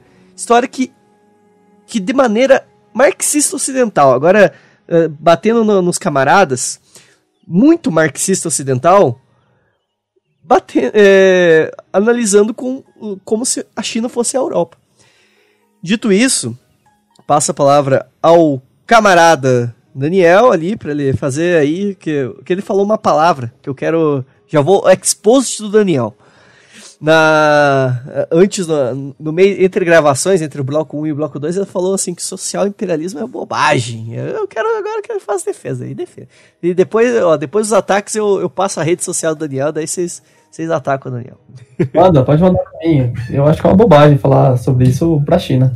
Se cabe em outro contexto, é outra história, é outro podcast, outro episódio, mas pra China é bobagem. O que existe são ferramentas soft power que que viver num mundo, é, num, num, mundo globalizado, onde os estados possuem interesses, são ferramentas mais do que natural da sobrevivência de um estado. E depois do, da fala anterior, eu vou falar o quê, né? Jogar nesse time aqui é tranquilo.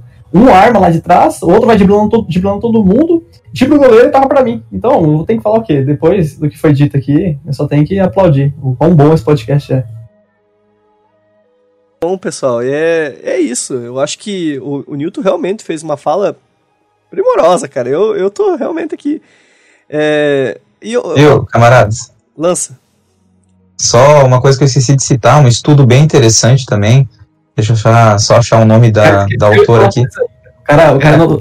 É, é um estudo muito bom aqui da Débora Brautigan, uma pesquisadora que ela criou o China Africa Research Initiative. Na, eu não lembro qual universidade dos Estados Unidos, mas enfim, é que acaba estudando essa relação entre China e África.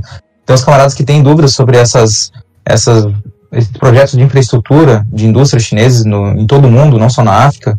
Ela tem um artigo com uma análise de 3 mil projetos de infraestrutura que foi publicado. Então, é, nesse, nessa pesquisa, né, nesse projeto de pesquisa, e ela fala sobre a, a, No Evidence of Chinese Debt Traps in Africa, ou seja, não há evidências de armadilhas de débito chineses na, na África, falando sobre aquela armadilha da dívida que eu acabei falando. Alguns camaradas acabam argumentando. Mas, enfim, agradeço os camaradas aí também. Deixa eu só puxar um ponto, né, que, que é muito importante. Às vezes parece que a gente cai no, na lábia da mídia ocidental sobre a China, né, cara? Pra, pra tu ver como que, que, que, que fica nessa, tipo, ah, não sei o que, mídia ocidental, mídia não imperialista. Mas, cara, tem muita coisa. E, e até isso aí já, já cai na, naquela. Eu tava discutindo, eu tava dando uma aula ontem. E eu tava discutindo o conceito de. Já que já viajamos um pouco, deixa eu viajar um pouquinho mais. Sobre o conceito de liberdade, o como que a liberdade que, que nós conceituamos hoje, ela justifica chamar a China de ditadura. Por quê? Porque ela é uma liberdade da propriedade que é fundamentada na Revolução Francesa. É uma liberdade fundamentada no, no liberalismo. Ou seja, todo esse aporte moral que se coloca sobre as coisas.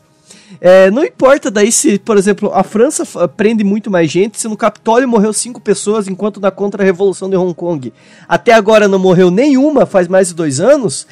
E não importa isso. Importa que o conceito de liberdade que é falho, sem sentido e que defende somente a propriedade burguesa, que é que define essa sociedade capitalista, ele, ele, ele permite que, por exemplo, se chame a, a China de ditadura. E quando a gente olha para essas análises de categorias de, de, imperialismo, de social imperialismo, parece que no, nós não, não percebemos o como que muitas dessas categorias elas pertencem a categorias de analisar a questão da liberdade, a questão de democracia, de participação popular, de relações externas e, e, e desenvolvimento para além do que a gente entende por, por capital e, e para além do que a gente entende do próprio socialismo, né?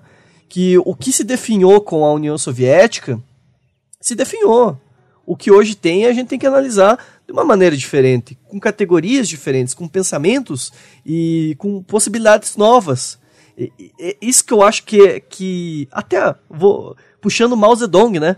Isso, isso é, é reviver Mao Zedong. É matar o velho e pensar no novo. Pensar nas novas coisas. Novo tipo. É, essa que é a questão. O novo tipo para o século XXI. Não se dá. Por, por quando se deu a Revolução 17, se tinha dúvidas sobre a União Soviética também. Porque hoje, em pleno século XXI, depois de anos de tradição marxista, nós parecemos que estamos analisando a União Soviética em 1917, sem superar os aspectos do socialismo real e as contradições da União Soviética. É, é incrível, cara, é incrível. Mas enfim, dada essa minuto de raiva, vamos acabar esse bloco aqui ou vocês têm mais algum comentário? Nilton, quer falar mais eu, alguma coisa? Pode falar. Pode. Sim, eu, só agora que você falou dessa questão da mídia ocidental também, é questão. É interessante lembrar de algumas empresas aqui do, do Ocidente também. É, na América Latina, por exemplo, eu lembrei agora da questão do lítio, que a gente acabou comentando ali da Bolívia, no Ouroboros. Né, Ouroboros, não lembro o nome, do Ouroboros de Revolta, é uma coisa assim que a gente falou sobre a América Latina. A Bolívia tentou impor novos termos e condições para a exploração de lítio no, no país. Os Estados Unidos não aceitou, tanto que o Elon Musk acabou fazendo toda aquela birra, né, arrotando lá no, no Twitter, falando bosta. E assim, a gente vai dar golpe em quem a gente quiser, não sei o quê. E a China foi o único país a aceitar isso, né? Uh, aceitar essa transferência de tecnologia maior e também esse maior pagamento de royalties, né? E só comentando aqui um pouco sobre essa questão da América Latina, que eu também acabei lembrando com a sua fala, camarada. Não, perfeito. Daniel, tu tinha um comentário ali, cara? Opa, quando você fala de de controle hegemônico da, das mídias, é algo mais do que natural que essas narrativas se perpetuem, né? É estranho seria se elas não se perpetuassem. A partir do momento que o Império possui uma capacidade de interlocução e de vocalização das suas ideias, ele vai utilizar essa ferramenta para poder convencer a massa da população a acreditar nas perspectivas que ele defende, né? Então, para a formação de uma de um grupo político maioritário, é necessário construir a China como vilã, a China como imperialista, a China fazendo armadilhas do débito, a China como ditadura. Então, mais, mais que natural que isso ocorra e que a grande maioria da população acredite, acredita, acredite nisso. Porque são as ferramentas que os Estados Unidos dispõem, né, que o Ocidente dispõe de controle, de criação de ideias, de narrativas, eles são poderosíssimos, né? Possuem uma profundidade, um enraizamento é, notáveis. Então é natural que isso ocorra, é natural que o, que o Elon Musk fale as bobagens que ele falou, porque é a partir do pressuposto que ele, é, a partir dos interesses dele, é fundamental que ele continue pensando assim. Estranho seria se não tentar, pensasse, sabe? Então, eu acho que a gente tem que encarar um pouco mais pragmatismo, não surpreender com, com essas afirmações, com essa narrativa construída para construir o inimigo externo, né? É, quem, quem leu Pillsbury, é, acho que a maratona de 100 anos da, da China, vê a construção o Pillsbury é um, é um estudioso é, dos Estados Unidos, né, que é considerado por Trump como a referência nos assuntos sobre China. Ele constrói né, um livro é, brilhantíssimo sobre a China, onde afirma que é brilhantíssimo porque ele é muito convincente, né, ele argumenta muito bem, apesar de ser é, uma conceitualização do, é, de bobagem, né, falando de bosta, só que ele fala as bostas é, com uma escrita muito doce, né, e ele é um livro voltado para convencimento da população onde ele descreve que a China é naturalmente má, né, que a China enganou o Ocidente, que o Ocidente estendeu uma mão caridosa à China, e a China é, usou de traição para quem sempre estendeu a mão.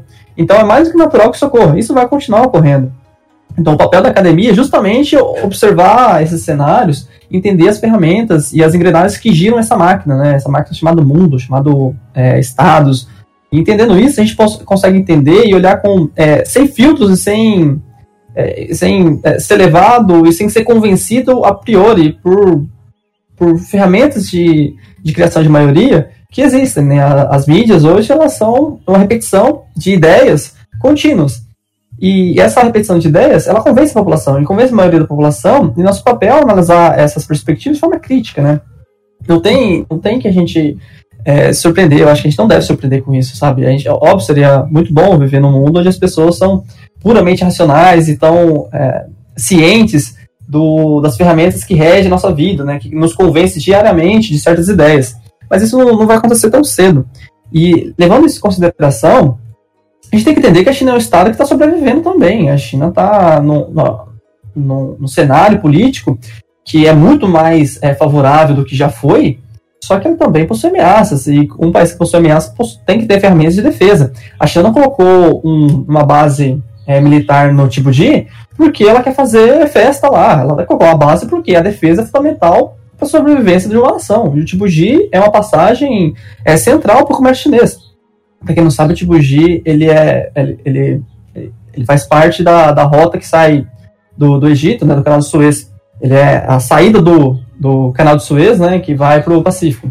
Então a China tem uma, uma base ali, e aquela base ali é, é natural, para defesa da rota comercial que é central da China. A China se expande é, no, no Mar do Sul da China com bases militares, não é para fazer, é, não é para fazer, sabe, feira alimentar, é para defender os seus interesses. E aí, é, as grandiosos analistas da política internacional olha isso e fala assim, nossa, tá vendo como a China é má? Meu Deus, é que estado que não, é, do tamanho da China que não tem que se preocupar com a defesa dos seus interesses. Estado que não tem exército. Aí eles falam do crescimento de investimento, investimento militar chinês. Aí é uma preguiça para analisar, gente, uma preguiça para analisar que me dá nojo, sabe? Quando você olha o crescimento do gasto chinês, em perspectiva de PIB, ele está praticamente congelado. Ele está praticamente congelado. A China não, não saiu de é, 0,1% do PIB para 15% do PIB. A China manteve o status do PIB. O fato é que a China cresceu enormemente no, nas últimas décadas. E aí as pessoas, né, os analistas de plantão, geniais que ocupam a nossa grande mídia, olham e falam: a China está ao ponto de quebrar, a China está quebrando, a China está esfarelando, olha os dados. E aí você faz uma retrospectiva desse tipo de, de, de fala, e você vê que faz 20, 30 anos, 15 anos que essas pessoas falam que a China está quebrando. A gente gostaria muito de viver nessa China que está quebrando há 15 anos, que continua te arrancando pessoas da pobreza, que continua, que acabou com a miséria, sabe? É, é muito bom essa China que está quebrando, sabe? É, expandindo o investimento através do mundo, então, essa China que está quebrando faz muito bem a sua população em comparação aos países que estão passando por milagres econômicos, que estão decolando, sabe? Então, a gente passa por uma pobreza de conhecimento, uma pobreza de pesquisa, uma preguiça e a, e, e, e a reprodução de dogmas que é muito é, infecciosa no conhecimento e na massa dentro da, da, da comunidade, tanto acadêmica quanto da população em geral. A China passa a perspectiva de sobrevivência sim. E um país que busca sobreviver, ele tem que ter exército, gente. Você pode não gostar do nosso exército, e isso é uma crítica da esquerda que não gosta do nosso exército, e, e é óbvio que existem motivos para não gostar do nosso exército, só que a gente não pode é, olhar para o exército e achar que ele é inócuo, que ele não é necessário. No mundo que a gente vive, ele é fundamental, ele é prioritário. Uma nação soberana não pode pensar que o exército é ineficaz ou melhor, que o exército ele é desnecessário. O, o, exército brasileiro pode ser ineficaz, só que não é porque a vaca possui doença que a gente mata a vaca. A gente cura a doença, a gente tira as pestes, mas a gente não mata a vaca, porque a vaca é fundamental para a sobrevivência. E a China passa por, esse, por essa noção. Saber que ela tem que expandir o soft power, o seu hard power, para poder sobreviver e prosperar nesse mundo, desse mundo cão que ela vive, sabe? Os Estados Unidos possui é, mais investimento no exército do que os outros cinco países atrás dele. E aí, tudo bem, tudo bem os Estados Unidos intervir em todos os países, né? Porque eles são a polícia do mundo, eles podem fazer isso. Mas a China expandir é, com bases militares no Mar do Sul da China é um crime de guerra, sabe? É a, a, a, prática final, ou a argumentação final do imperialismo chinês, sabe? Eu acho que é muito preguiçosa a análise que são feitas pela China, ou melhor, da, é, da China, do lado de cá, sabe?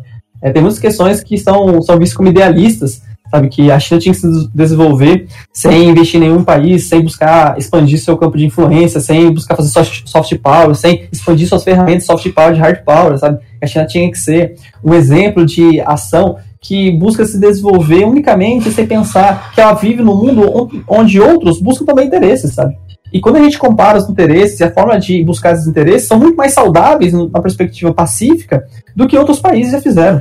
Então, Novamente, para finalizar essa fala, que era a fala de encerramento, a gente tem que parar de ser preguiçoso e analisar os países. Entender que a, as relações internacionais são muito mais complexas e muito mais problemáticas do que a gente gostaria de acreditar, sabe? E países fazem guerra, países fazem é, crimes, países espionam um ao outro. É, são assim que os países são. E entender esse pragmatismo, essa realidade das relações internacionais é o primeiro passo para poder ter a melhor verdade possível. Eu, eu só quero fazer um último pontuamento, que foi, foi fantástico que, é, que eu li uma vez, é, eu não lembro aonde, mas que falta, falta aos analistas políticos, falta na verdade a todo mundo, ler Maquiavel, cara, sabe? É, é princípio de política, sabe? Princípio de política, entender essas dimensões muito básicas do que é um Estado. É um Estado com interesse soberano. E daí eu quero, quero lembrar todo mundo que às vezes fala sobre talvez essa expansão, essa expansão militar da China como uma expansão ofensiva. Eu quero lembrar que a China é literalmente cercada por bases militares americanas. É... Perfeito. e é, é, literalmente cercado por bases militar, é, militares americanas. Ou seja, olha a maneira como se fundamenta tu, toda essa questão. Isso que é que é, que é importante dizer e que é importante que o pessoal fale. E sobre, sobre até a questão é, militar brasileira, eu, sou, eu o Newton, somos ávidos defensores, por exemplo, que, que o Brasil é um. O, o, a ditadura militar fracassou quando ela não teve a capacidade de desenvolver uma bomba atômica. Que ela não teve a autonomia sobre o imperialismo de desenvolver uma bomba atômica. Que hoje a gente vê o, a Coreia Popular conseguindo sentar com quem ela quiser para negociar da maneira como ela quiser, porque ela tem essa capacidade bélica. Questão de soberania é questão armamentícia. Isso é um, um fato bem conhecido, né, cara? É bomba atômica a arma do diálogo. Mas enfim, camarada Newton, você tem um ponto aí, cara? É, é, achei interessante que o camarada Daniel citou antes que todo ano tem alguém falando que a China vai quebrar, né? Aquele cara do Ideias Radicais, ali todo ano ele solta uma análise, entre aspas, né? Falando merda da China e, enfim, vai esperar sentado, né? O, o esqueleto dele, aquele membro do esqueleto sentado numa cadeira esperando a China quebrar. Não tem a mesma análise. Mas, enfim, é legal essa posição sua, esse comentário seu sobre a questão nuclear da bomba atômica. É, só pontuando que a, a Coreia Popular também, aqui um, saindo um pouco da discussão, ela fez um, um, uma parada alguns dias e a cobertura do, de novo, do Centro de Estudos da Política Songun no Brasil foi espetacular. Eles vão cobrir agora outra parada, se não me engano, mas só fazendo aqui um, um adendo, nada, nada a ver com a discussão. Não, perfeito. E. Não, é, é, é, exatamente isso, mas então vamos puxar ó, o fim do bloco aqui. E esse cara do Ideias Radicais, inclusive, teve uma cena engraçada, cara. teve uma cena engraçada que ele foi. Ele foi falar sobre que a revolta no Chile não ia desembocar uma nova constituição. Porque o neoliberalismo ia vencer, é muito engraçado. É, e literalmente eu acho que dois meses depois, ou um ano depois, aconteceu o que aconteceu, tá ligado? É, é, é. é um cara assim que, que ele re, representa a piada que é o, o, o Zancap. Que me... cara erra tudo, né, cara? É erra coerente, tudo. pelo menos nem se ele é coerente, coerente, ele erra tudo. Mas enfim, vamos.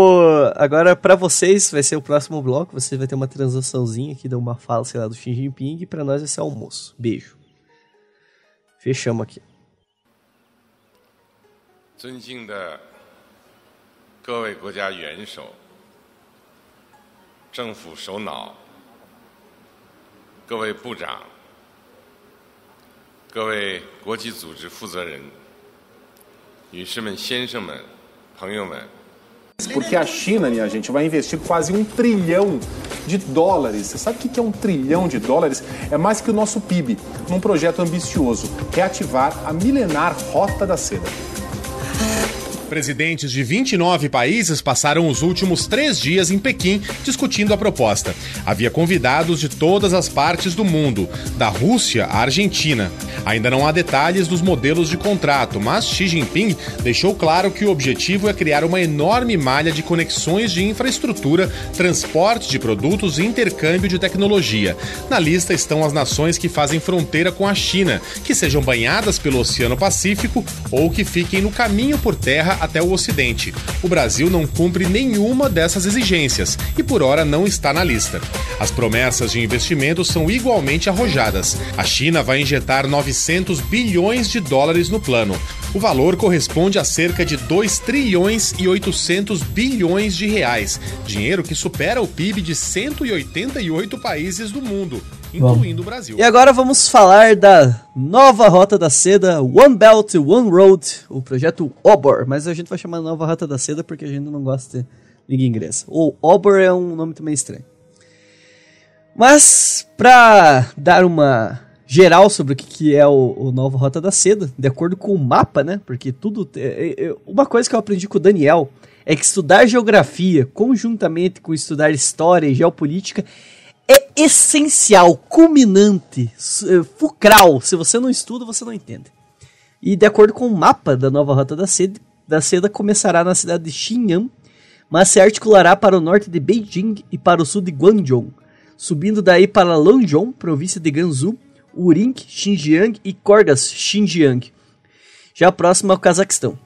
Daí seguirá para o sudoeste, alcançando o norte do Irã, da Ásia Central e e antes de ir através do Iraque, Síria e Turquia, de Istambul, a rota da seda cruzará o Estreito de Bósforo e seguirá para o noroeste através da Europa, incluindo Bulgária, Romênia, República Tcheca e Alemanha.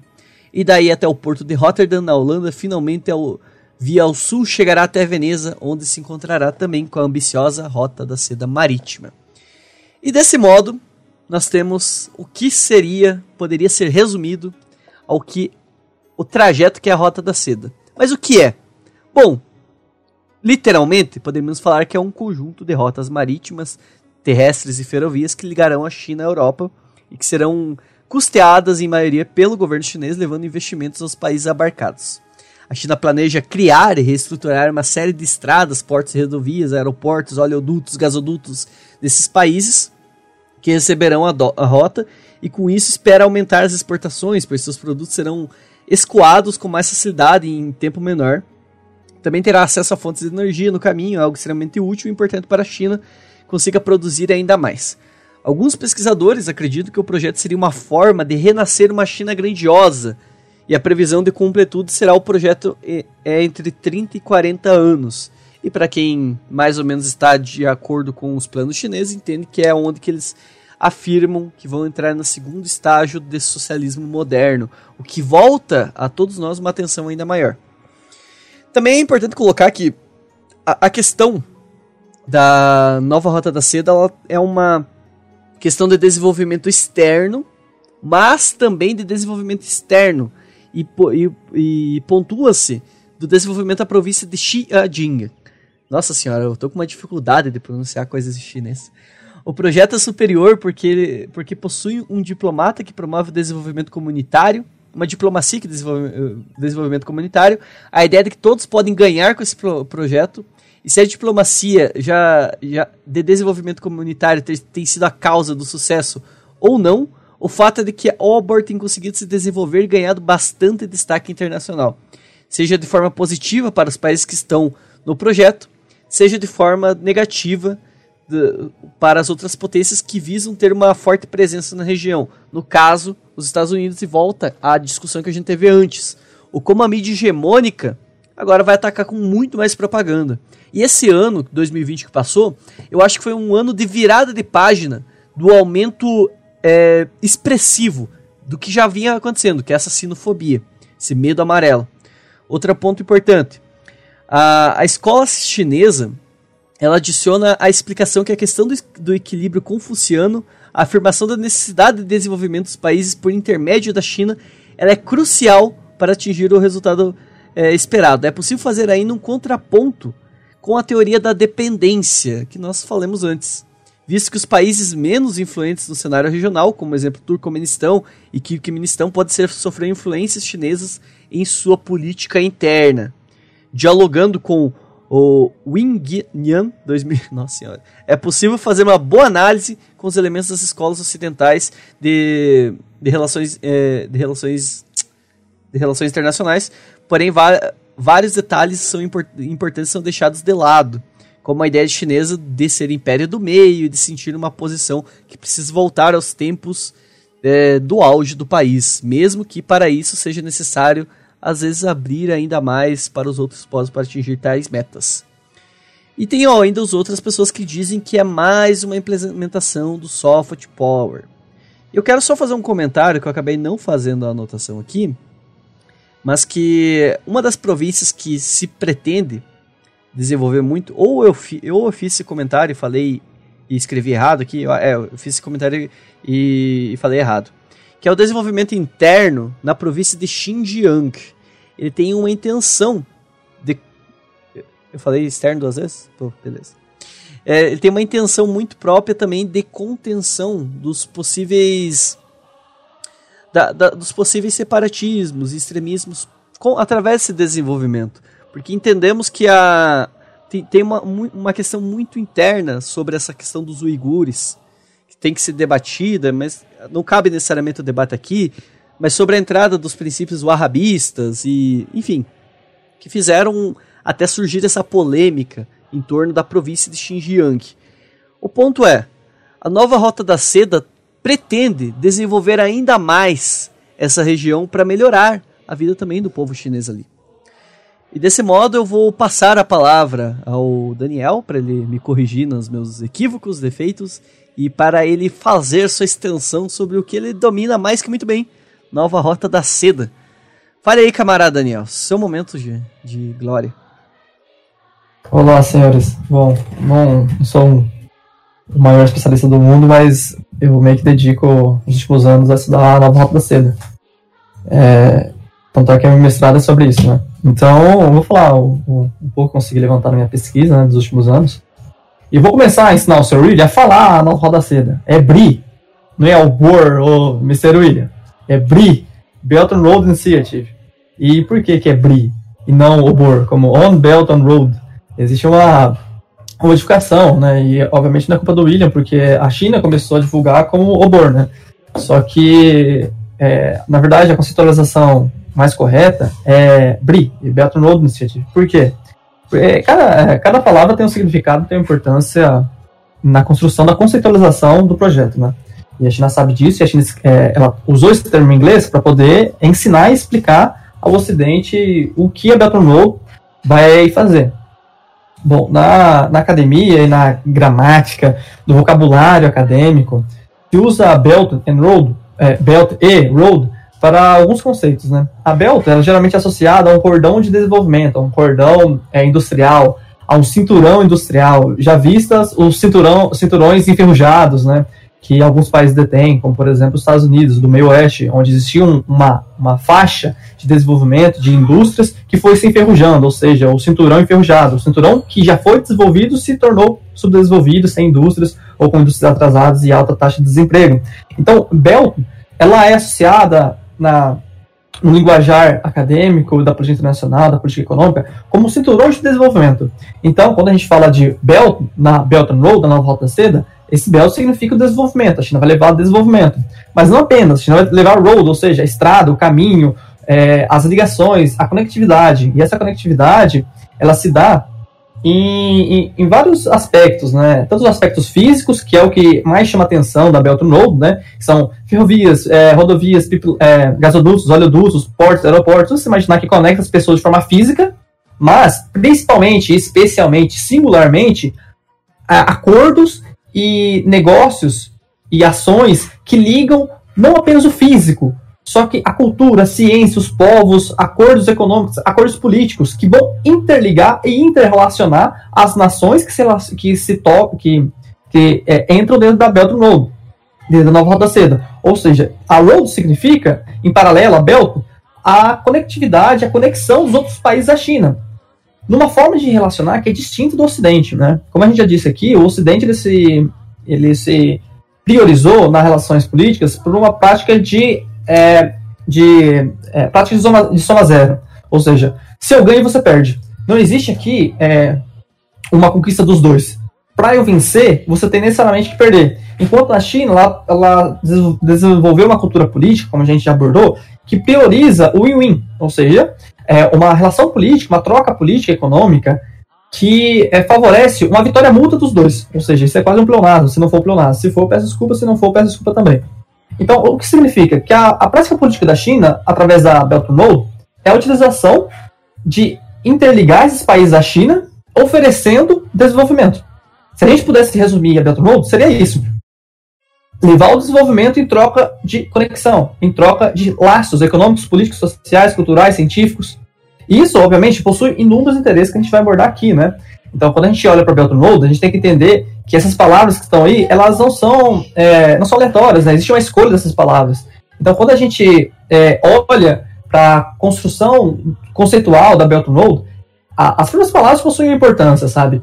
Então, por isso que, que quando a gente olha a Belt and Road, a gente tem que olhar os documentos que a China fornece com muito cuidado e com muita atenção, porque o que está escrito lá possui um, um, grande significado, né? Então, é, por isso que a, a Belt Road possui essa abrangência, essa potencialidade, né? A gente pode falar da Belt Road como novo, nova página da diplomacia política chinesa, né? É, nova página da, da, do livro econômico chinês, nova página do livro de sociabilidade da China com o mundo, né? A Belt Road ela possui uma abordagem, uma capacidade de gerar modificações no cenário global, a gente vai abordar aqui, que é única na história da humanidade. A gente nunca viu um projeto e, e ações que possuem a capacidade de gerar tanta mudança como a Belt Road possui. E eu sou um frequentador de, de palestras assim sobre a China, sobre é, sobre o Belt Road, sobre desenvolvimento econômico. E eu vi um, um, uma palestra onde é, o palestrante né, falou que a Belt Road não existe, que ela é uma jogada de marketing. Então, é, nesse episódio a gente vai ver o, o, o quanto essa jogada de marketing, né, o quanto essa inexistência, ela é presente, né? Mas eu passo a, a bola para os colegas, né, para ver para onde que a gente vai caminhar, o que, que a gente vai, vai abordar inicialmente, né? Para depois fazer algumas, algumas ou muitas considerações.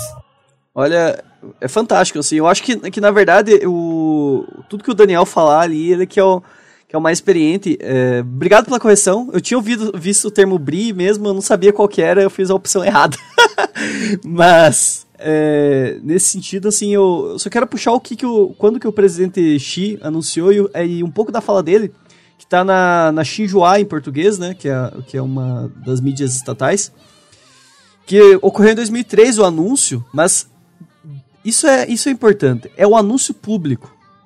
A Belt Road, ela já está sendo já está sendo pensada, planejada há muitos anos. Mas precisamente no dia 7 de, de, de setembro e 3 de outubro, no, primeiramente no Cazaquistão, em um discurso para a Universidade Capital de Asma, o presidente Xi tornava público é, um convite para a construção de um cinturão econômico da Rota da Seda, evocando a memória dessa interconexão no passado. E assim ele se expressa. Há mais de 2.100 anos, o emissário chinês Jian Kan, da dinastia Han, visitou duas vezes a Ásia Central, em uma missão pacífica e amistosa, abrindo as portas para um intercâmbio amistoso entre China e os países dessa região, inaugurando a Rota da Seda ligando o Oriente ao Ocidente, a Ásia e a Europa. E essa história de intercâmbios, com mais de dois mil anos, demonstra que nações de raças, crenças e culturas diferentes podem compartilhar a paz e o desenvolvimento com base na união e na confiança mútua, na igualdade e benefícios recíprocos, na inclusão e na assimilação mútua, assim como a cooperação ganha-ganha, ou seja, o win-win. Isto é, uma inspiração preciosa do legado da antiga Rota da Seda. Construir juntos o cinturão econômico da Rota da Seda o extrato, o extrato do discurso que ele fez na universidade eh, em 2003. E aí cabe colocar a, a maneira como Xi Jinping ele evoca todos esses princípios. São princípios que nós vemos, por exemplo, esse, esse ano que passou, em basicamente todos os discursos do camarada Xi na ONU, na ah, agora esqueci o nome dos outros eventos lá sobre, sobre da G20, enfim. Mil e uma coisas evocando uma cooperação sustentável, pacífica e próspera. Um desenvolvimento conjunto, coordenado.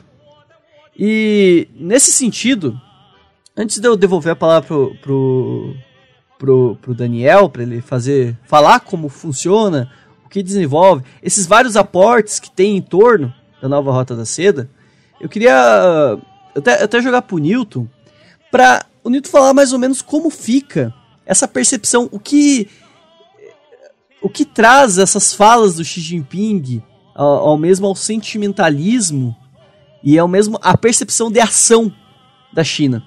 Camarada Newton, divirta-se.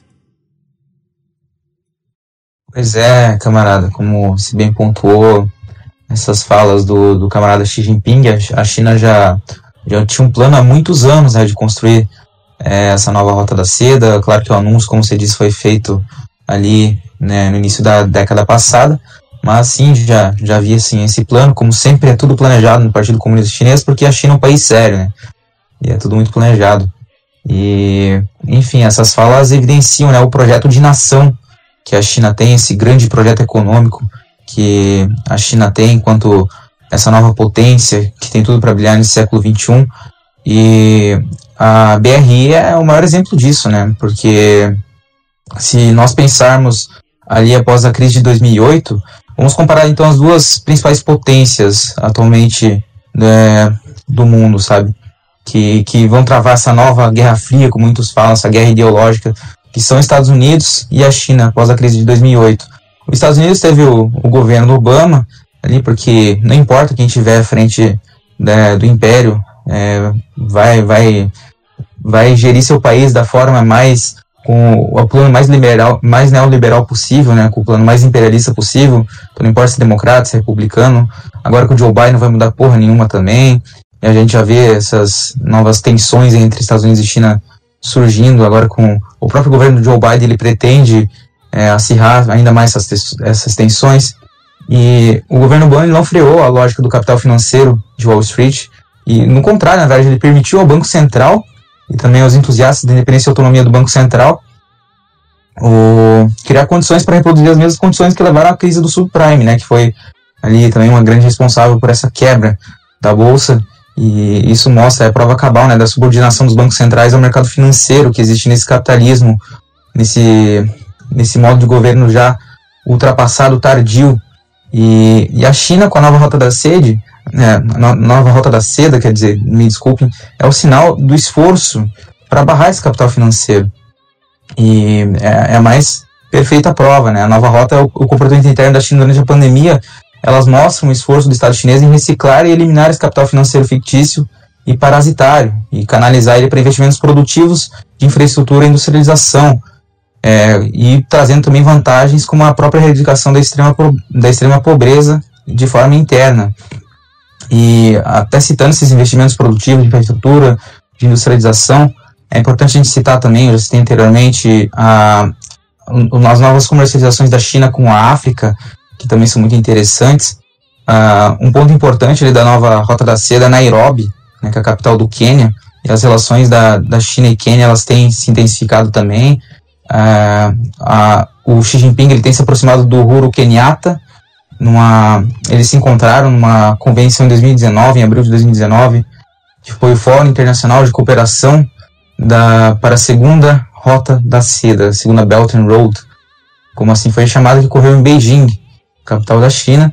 E então a, essas relações entre a China e os países africanos elas têm se intensificado justamente por causa da nova Rota da Seda também, especialmente o Quênia, que é um ponto focal ali, né, dessa, desse comércio marítimo, dessa, dessa parte marítima. E é muito interessante a gente analisar isso aí, essa colaboração entre os países africanos e a China, porque também se tem antes a questão da, dessas obras de infraestrutura, essas obras de indústria, onde há muita imigração de trabalhadores chineses para trabalhar no continente africano, então acaba, acaba gerando essa nova integração cultural, que, claro, vai ter suas consequências, como qualquer migração, mas é, também tem causado alguns, uh, alguns efeitos peculiares no Quênia, né, que é a adaptação da população da imigratória chinesa nesses países da África, e está realmente aproximando mais as nações. Então, a, realmente a gente vê o interna, internacionalismo do Partido Comunista da China com essa intenção da nova Rota da Seda, especialmente na África.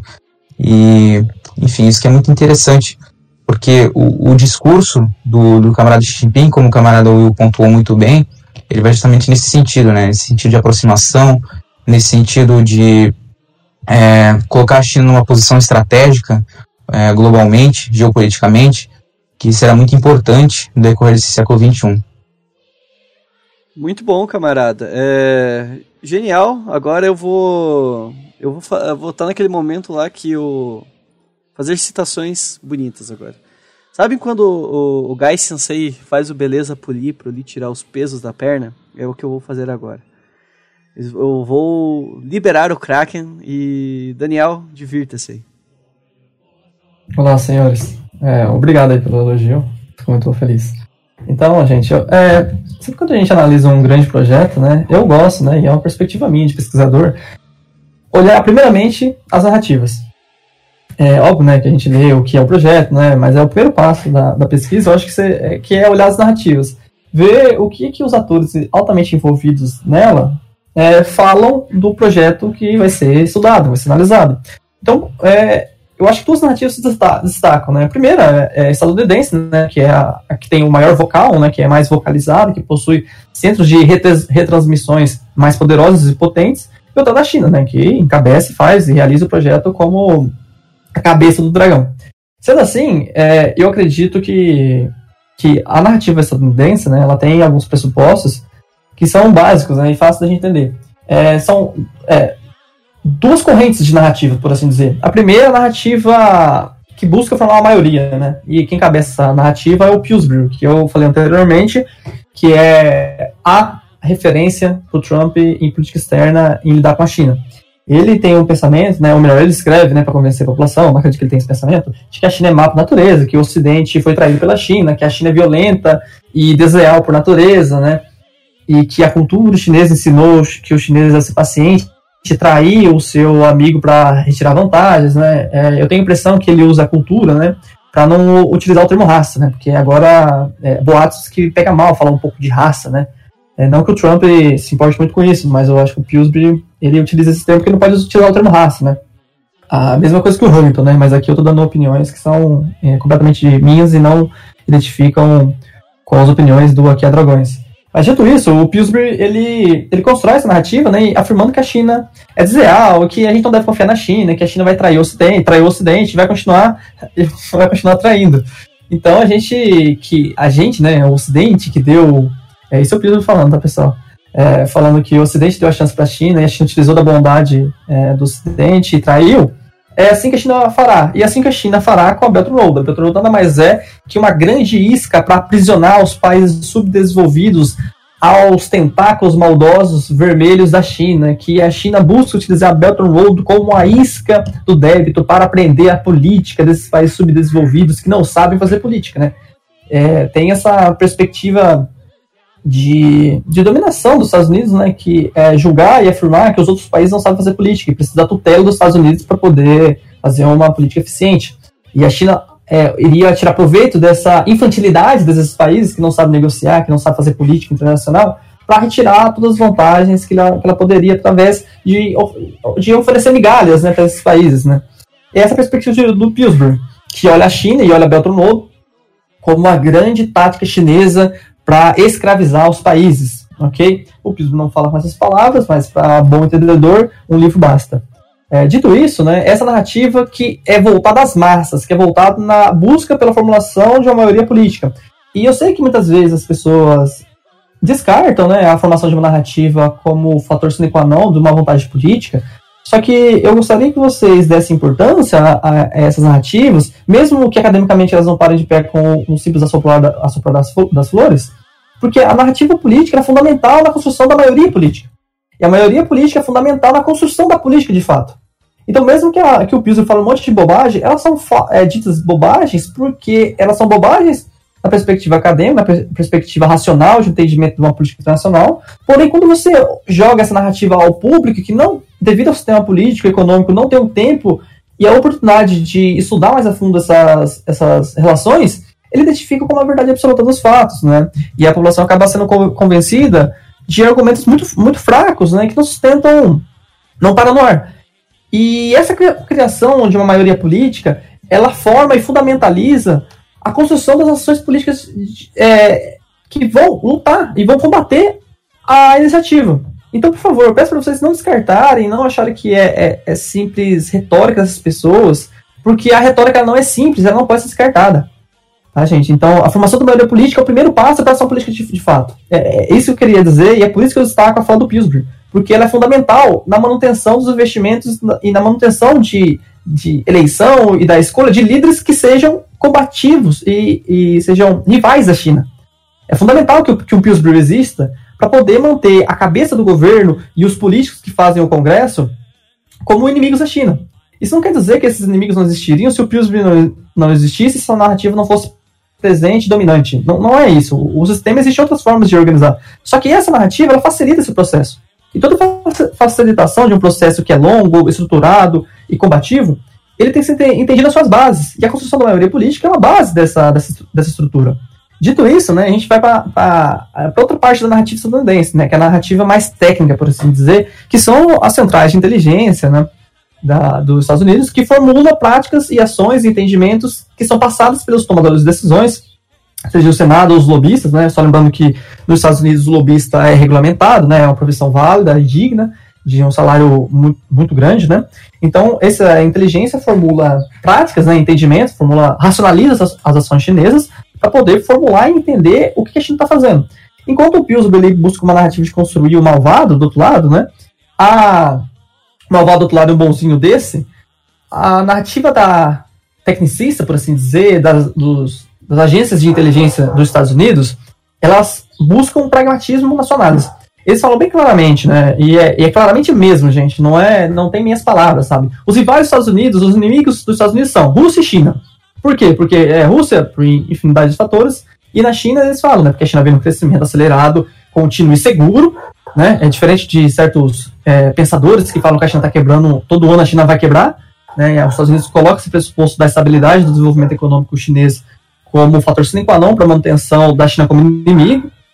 E, é, além disso, uma concentração e uma força política na, na modificação e na adaptabilidade da política interna e externa chinesa, além de essa expansão, e essa é recente, né, começou a aparecer nos últimos relatórios, nos, nos, últimos relatórios das inteligências dos Estados Unidos, além de, a China agora está buscando é, maior luz e maior ação na política internacional global. Então, os relatórios que constroem essa narrativa buscam, é, tem, tem dois objetivos centrais. O primeiro é estruturar e construir uma maioria política, a gente falou até de forma delongada, né? Isso é, ou seja, obras e, e narrativas que são voltados à, à população, à massa da população, e uma construção mais técnica, científica e pragmática para convencer os tomadores de decisões.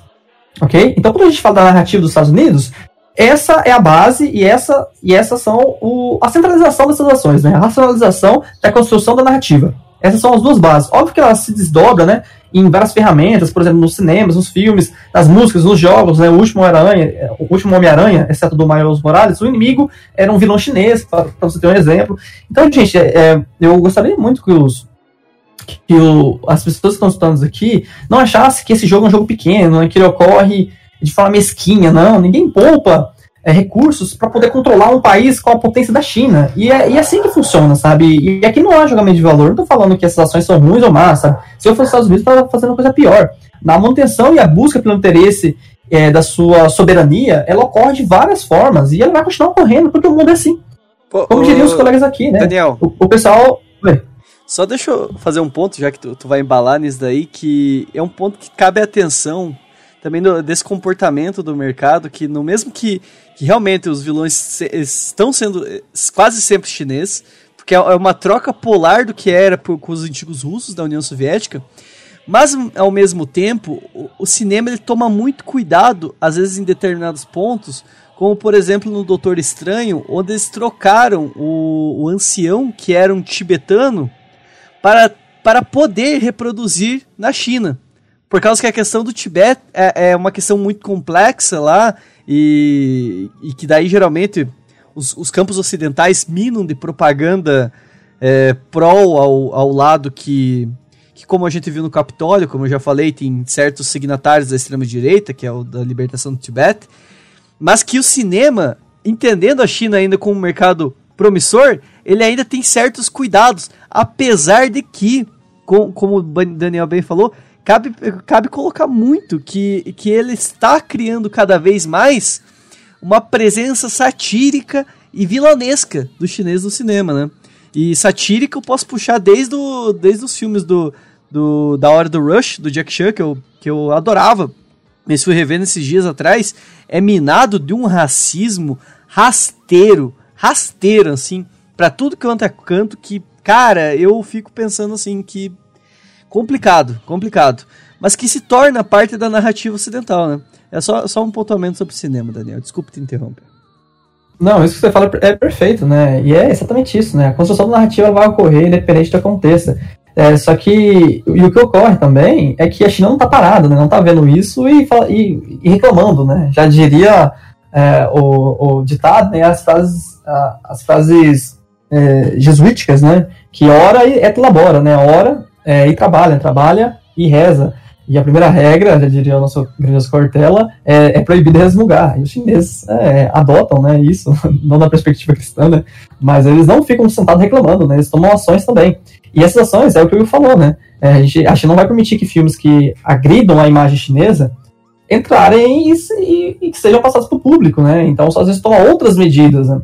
E, então, ao mesmo tempo que os Estados Unidos produz essa, essa gama e essa diversidade de ataques, de construção de uma narrativa antinesa, a China também reage, construindo filtros e proibindo que certos filmes adentrem a China é, como forma de ferramenta de propaganda estadunidense. Então a China é bem clara, né? Ou a China é, não entra na discussão do filme, ou se ela entrar, ela vai entrar de forma a é, prejudicar a perspectiva política deles. Então, e, e a gente consegue começa a ver vários filmes que a China aparece como heroína e aparece como heroína não porque Washington deseja assim, porque o, o, a, a indústria é, midiática, né, ela precisa vender na China, e a China é um grande mercado, e a China utiliza essa, dessa capacidade para poder construir também uma contra-narrativa.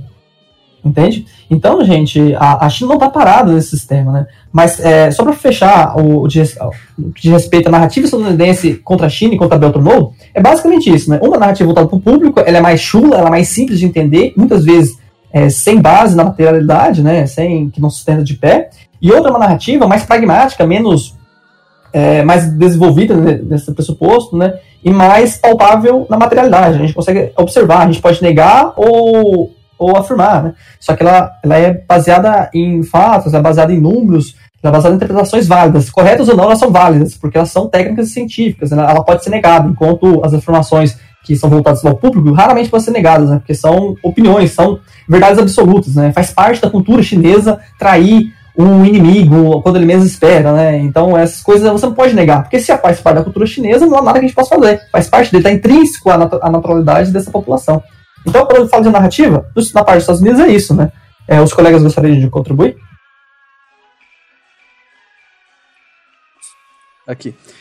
Ah, não, não, assino completamente com, com, com o que tu falou, e, e esse é um ponto muito interessante, que é a, tenta, a tentativa de naturalização dos fatos filosóficos, do, da, da materialidade filosófica, né? A criação de uma verdade natural, ela se dá, ela se dá desde a constituição da, da dos, dos, direitos que a humanidade acha que ela tem sobre o mundo, não é? Uh, os direitos naturais do homem. E isso, isso daí eu remeto à minha fala antiga sobre a questão da liberdade, na, na, na, nos direitos do homem e do cidadão uh, da, da Revolução Francesa, eu acho que é essa aqui, eu posso estar errado no, no, no, no que eu estou falando, mas, mas, não estou errado sobre o que eu estou falando. Mas, por exemplo, lá se fundamenta o direito da à propriedade. Lá se fundamenta um valor natural sobre a propriedade. Esse valor se torna um valor inquestionável porque se, se adquire como uma naturalidade, algo ontológico, algo inerente do ser humano. O ser humano é inerentemente livre, o ser humano é inerentemente, naturalmente, é, a propriedade. Cria-se uma narrativa que daí não tem como se questionar na materialidade, porque ela é uma narrativa puramente metafísica. E, e é isso que tu, tu colocou é, é totalmente isso. A, a, criação da narrativa sobre a, a, a China ela é uma narrativa metafísica porque ela não bate com o que é a realidade. Não bate com a história, não bate com a com o que a China faz hoje, que é um ponto interessante. Tipo, como que a China se desenvolve hoje, ela não caminha a, a esses termos a qual dita os Estados Unidos. Na verdade, ela irrita os Estados Unidos nesse sentido. Sendo assim, gente, por outro lado, a, a, a China, como eu disse anteriormente, ela está ela tá também criando sua narrativa, né? Porque a narrativa é necessária para o convencimento da população e das lideranças políticas. E essa narrativa é criada de várias formas, né? A, China constrói essa narrativa é, de, com várias ferramentas. Por exemplo, a sua mídia estatal, que é ganha muito investimento e ganha muita expansão, né? Ela, a, as, as empresas, as indústrias, é, é até engraçado falar sobre isso, né? As indústrias de propaganda da China, elas são muito grandes e muito afinadas, muito azeitadas, como já diria um grande poeta. E esse azeite, né, essa capacidade, essa finalidade dessa indústria de propaganda e essa indústria de notícias da China, ela vem em franca expansão comprando outras mídias né, de outros países para poder expandir a narrativa chinesa. E você pega e me diz que isso é mal, quem faz isso é, são pessoas más. Então, é, se são pessoas más, a política é um jogo de pessoas más, né? Como falou o Will, né? Falta ler Maquiavel, entender que o jogo político é assim que funciona. Então, o que eu quero dizer é que a partir desse momento, a China, e desse momento eu falo com Xi Jinping, né? A partir de Xi Jinping, a China ela busca o palco. E ao buscar o palco, ela toma essas ferramentas expandir a sua mídia, né? Sua mídia estatal, estruturar ela, investir nela, expandi-la. Ela também se não entre e não deturpe a ascensão política na China, e você pode chamar isso de censura, você pode chamar do que você quiser, mas dessa perspectiva chinesa que a gente está abordando, então a China cria esses filtros, essas barreiras para impedir que a propaganda estadunidense adentre a China e faça é, e tenha força política. É, Hong Kong é um grande exemplo disso, né? não necessariamente estadunidense, mas ocidental, principalmente britânico e estadunidense. Então a China toma essas, é, essas medidas protetivas né, da sua população, da sua política. Ela, em contramedida, ela começa a construir uma narrativa de centro de estabilidade, ela começa a intervir politicamente e, economicamente em países que são, estão desestruturados, em, incentivando e fornecendo é, possibilidades de negocia negociações muito lucrativas e diversas. Por exemplo, no, na África, por exemplo, no continente africano, vários países que não tinham dólares para pagar a China, é, a China aceitou pagamento em commodities, em pagamento material. Sabe? E aí os Estados Unidos olham essa abordagem e falam assim, olha só, quase um primitivismo, sabe? Olha como estão regredindo a política nacional. China observa essa ação dela própria e dos outros países, identifica isso numa forma de contornar o dólar, né, de permitir que seus parceiros econômicos e políticos tenham outras ferramentas que não uma ferramenta estadunidense para poder fazer negociação com a China. Isso significa que a perspectiva chinesa de se adequar e de ser um centro de estabilidade para seus vizinhos. Isso é enaltecido pela mídia estatal e isso é, entra na mentalidade e na cultura na cultura é, midiática desses países e se torna vem se tornando uma verdade, vai, vai é, solidificando e consolidando uma perspectiva de que a China é um bom parceiro para se ter. Porque ao ter a China como parceira, ela fornece possibilidades de, de negociações que outro país não, não, não permite, né? Quando a gente vê a, a política de fornecimento de empréstimos da China, ela não tem como pressuposto uma reestruturação da sua da economia daquele que toma a dívida. Enquanto o FMI, o Banco Mundial, os Estados Unidos sempre têm alguns pressupostos de modificação do seu cenário econômico é, conhecido como é, políticas de austeridade. Né? A China não tem a política de austeridade. O consenso de Washington ele pressupõe modificação política interna para você aceitar o empréstimo externo. A China não tem isso. E essa perspectiva de você não forçar a modificação faz parte da narrativa chinesa, de dizer que a China não busca construir e modificar a política interna do país. O país é autônomo nas suas escolhas, desde que você cumpra, é, cumpra o, os acordos, é, os, os, termos acordados. Né? A China não vai intervir, não vai forçar nenhuma modificação que o país não queira. E isso, na negociação, ela é muito benéfica, porque a última década, ou melhor, as duas, as três últimas décadas, foi de um Estados Unidos que, ao se tornar a potência com a margem de vantagem, né, e essa margem está diminuindo, mas ao vencer a União Soviética, os Estados Unidos tomou uma arrogância e uma medida imperialista que ele tinha, é, se não medo de, de exportá-la, de agi-la, é, mas sim o receio por ter potências que poderiam contrapô-la, contrapor a ela. Isso significou que os Estados Unidos, nas últimas três décadas, tomou iniciativas é, muito mais legais do que tinha tomado anteriormente. Não estou falando que os Estados Unidos foi um santo no século XX, muito pelo contrário. Mas é que as ações que os Estados Unidos tomou nos últimos 30 anos demonstram um, um Estado, um império, que não tinha nenhum receio de parecer vilanesco. É isso que eu quero dizer. Se antes os Estados Unidos buscavam parecer bom, parecer é, o pilar democrático, de liberdade, de desenvolvimento, de iluminista, iluminista da sociedade humana, os Estados Unidos perdeu esse receio. E a China busca construir em volta dela um centro de estabilidade, um lugar onde você possa olhar e ter confiança, um país que aceita as dificuldades do outro e um país que, que, que é bom negociar, porque ao negociar com ele você se desenvolve, você tem um, um, caminho próximo. E essa é a narrativa chinesa, né? E obviamente que a narrativa chinesa não fala dos benefícios que a China tem com essa perspectiva. Mas a cultura política chinesa, ela tem como premissa essa questão da China se mostrar como centro de luz, a China ser o sol que as outras civilizações vão buscar. A questão é que agora a China oferece essa, vai atrás de oferecer essa, essa oportunidade para os outros países, né? E a China não usa mais o termo bárbaro, por exemplo. É, é, a China chama todo mundo de parceiros, como se eles fossem iguais. Só que a cultura política chinesa e sinopes não são iguais. Isso é uma questão que a China vem trabalhando, que de entender que as ações é, diplomáticas agora é de uma, é de uma posição de igualdade, né? Pelo menos na, na retórica. E na retórica eles agem muito bem, né? Que na prática a gente sabe que igualdade nunca existiu no cenário das relações internacionais, né? Então a China ela se estabelece na sua narrativa como sendo estabilidade, aquele que oferece as, todas as oportunidades e todos os caminhos possíveis para você se relacionar com o Pequim. Tá? Então, no que diz respeito à narrativa chinesa, é assim que ela se fundamenta. Né? Primeiro, expandindo os seus vocais de, de comunicações, né? com suas mídias estatais principalmente, adquirindo e expandindo tanto em qualidade quanto em, em, em, em tanto em qualidade quanto em quantidade em outros países, inclusive. E depois ela constrói através de suas ações uma propaganda que enalteça os pontos positivos que ela acredita serem positivos, né, através do mundo, né, e sempre ressaltando que as ações positivas da China estão em acordo com, a, por exemplo, a ONU, que possui é, alguns pressupostos que a China diz que são pressupostos dela, dela também, né, de igualdade entre os povos, de soberania das nações, de perspectivas que a ONU embarca. Então a China enaltece e diz que ela é a maior representante da maior organização da comunidade compartilhada do mundo, né? Mas o que diz respeito à narrativa chinesa, eu acho que é basicamente isso, né? Esses são os que utiliza para poder desenvolver o mundo, né? Que esse seria o objetivo fim dela. Só que o objetivo fim são outros, né? E, e desenvolver todos os países são fazem é, faz parte do jogo a ser jogado, faz parte da ferramenta que ela busca alcançar o seu objetivo, né? Que a gente vai falar mais em diante. Mas é, no que respeita a narrativa, pessoal, é isso, sabe?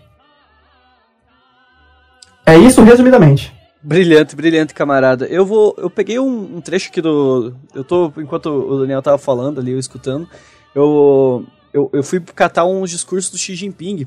E o discurso do Xi Jinping em Davos, ele tem. ele frisa muitas coisas importantes.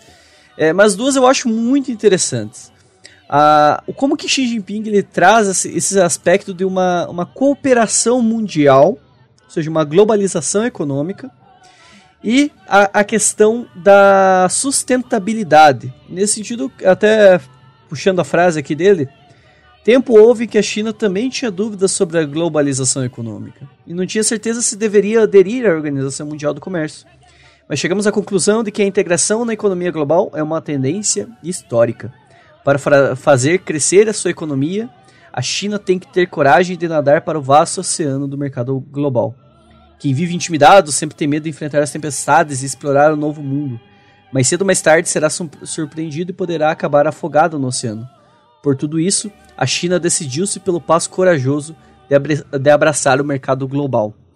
E daí tem a outra questão também, é de como a, a China se propõe conjuntamente conjuntamente a, a uma proposta de cinturão verde um desenvolvimento sustentável.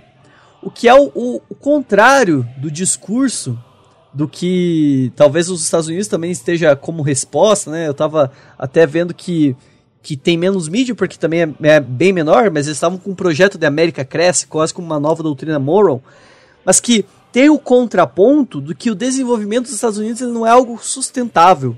O que a China vem fazendo nesses últimos anos e que está conjuntamente com a ideia de nova rota da seda é, é essa ideia do Green Belt, é, do Green Belt Road, né, que do Green Belt Road, né, que é uma rota, uma rota verde, um cinturão verde. E, e bem, uh, esse, esse discurso ele é extremamente interessante nisso, pois eles, o, o Xi Jinping, eu, eu, não, eu, não, eu nunca tinha parado para ler tantos discursos dele como fiz hoje, mas como ele coloca bastante das culpas dos problemas do mundo no capital e no, no como que o capital é gerido, que é o grande gestor do capital hoje no mundo é os Estados Unidos, desse desenvolvimento não sustentável, desse desenvolvimento imperial contra o mundo. E que a China, ela nessa questão de propaganda, qual o Daniel falou, uma, a grande propaganda dela reativa aos Estados Unidos é a questão da globalização econômica, não é? Ou, ou tô errado, camarada Daniel? O que que tu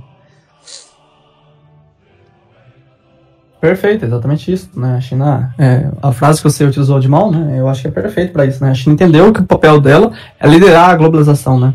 E é isso que ela está fazendo, principalmente no, nos últimos anos, né? nos últimos quatro anos que ocorreu um, não uma singularidade, né? Mas um, um fato um pouco fora da curva, né? Um pouco só, não muito. A frase do próprio Xi, assim, o Xi, ele, ele tá entrando nessa perspectiva muito, até de uma retomada desses velhos pressupostos, mas, enfim, é, mas o que compõe, eh, camarada Daniel, já que é, que é a tua pesquisa, o que compõe a, esse formato de desenvolvimento em si, para além dessas disputas de propaganda? Quais são as que tu, tu enumeraria como as principais características? É, e o principal até objetivo, tipo, grande objetivo, até para a gente se encaminhar para o final da, da enumeração da nova Rota da Seda.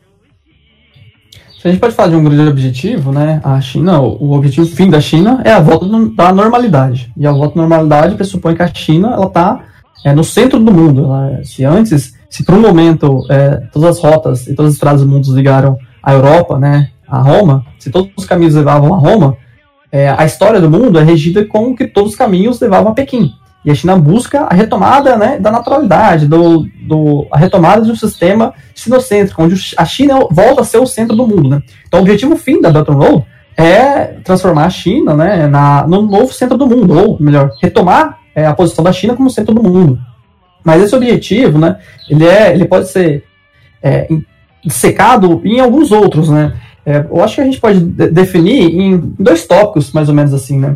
O, o, objetivo fim, a gente já sabe, né, que é retomada da, da China como centro do mundo, Só que se a gente pode dividir em, no curto médio prazo, né, uma vez que o longo prazo é retomada da China como centro do mundo, a gente pode dizer que o curto prazo é o desenvolvimento né, de uma estabilidade, uma segurança energética, né, através da, das, das linhas e da infraestrutura energética, dos acordos econômicos que a China vem fazendo, né, uma, uma estabilidade comercial que permitir que a China tenha acesso a mercados e, e relações econômicas com vários estados para permitir a diversidade, mas também uma segurança nas trocas comerciais e uma segurança política, né, para permitir que a China tenha estabilidade tanto interna que nenhum estado tenha potência para invadir a China novamente. Né? A China possui um temor e possui, como o século da, o século da vergonha, é, sucessivas invasões e pior, né, não, não, a questão não é nem invasão, que a China sempre sofreu invasões, né, o fator determinante para o seu século da vergonha é a destruição e a tentativa de retirar a China do centro do mundo, colocar a China como uma vassala e como um escravo de potências europeias. Né? A vergonha está aí, não ser invadida. A China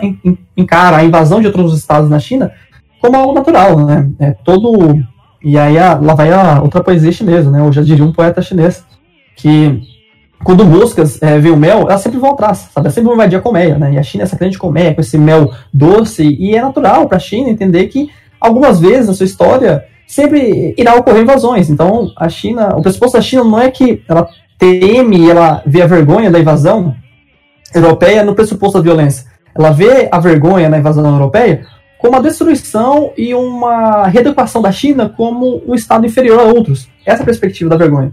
Então, a China busca uma segurança e um desenvolvimento de uma política e uma segurança política para permitir que ela não mais sofra essa ameaça, né? Quando a gente vê a expansão dela na, no Mar Sul da China, quando a gente vê os gastos dela em desenvolvimento do, de armas, né? Quando a gente vê a aliança dela militar, bélica, política, econômica, social, científica com a Rússia, a gente também pode colocar nesse pressuposto, né? Além disso, né, no médio e no curto prazo, a gente pode identificar também a formação de núcleo duro de poder, onde a China consegue estabelecer e construir uma série de redes de parceiros, de aliados que irão, juntamente com a China, é, é, se manter e se auxiliar num desenvolvimento mútuo e contínuo. Né? Então, a produção comercial ela tem que ser sinérgica, né? ela tem que ser é, trabalhada em, em, cooperação. E a cooperação se dará através de, da formação de núcleo duro. A China selecionando, dentro da Belt and Road, os parceiros que vão se manter leais e aliados a ela. Né? Porque o aliado, se ele não é leal, ele pode a qualquer momento deixar de ser seu aliado. O Brasil é isso, né? O Brasil é um aliado não leal à China. Um aliado por questões econômicas, né? Só que é desleal devido à nossa colonização, que fez com que a gente se, se visse como vassalo de, dos Estados Unidos.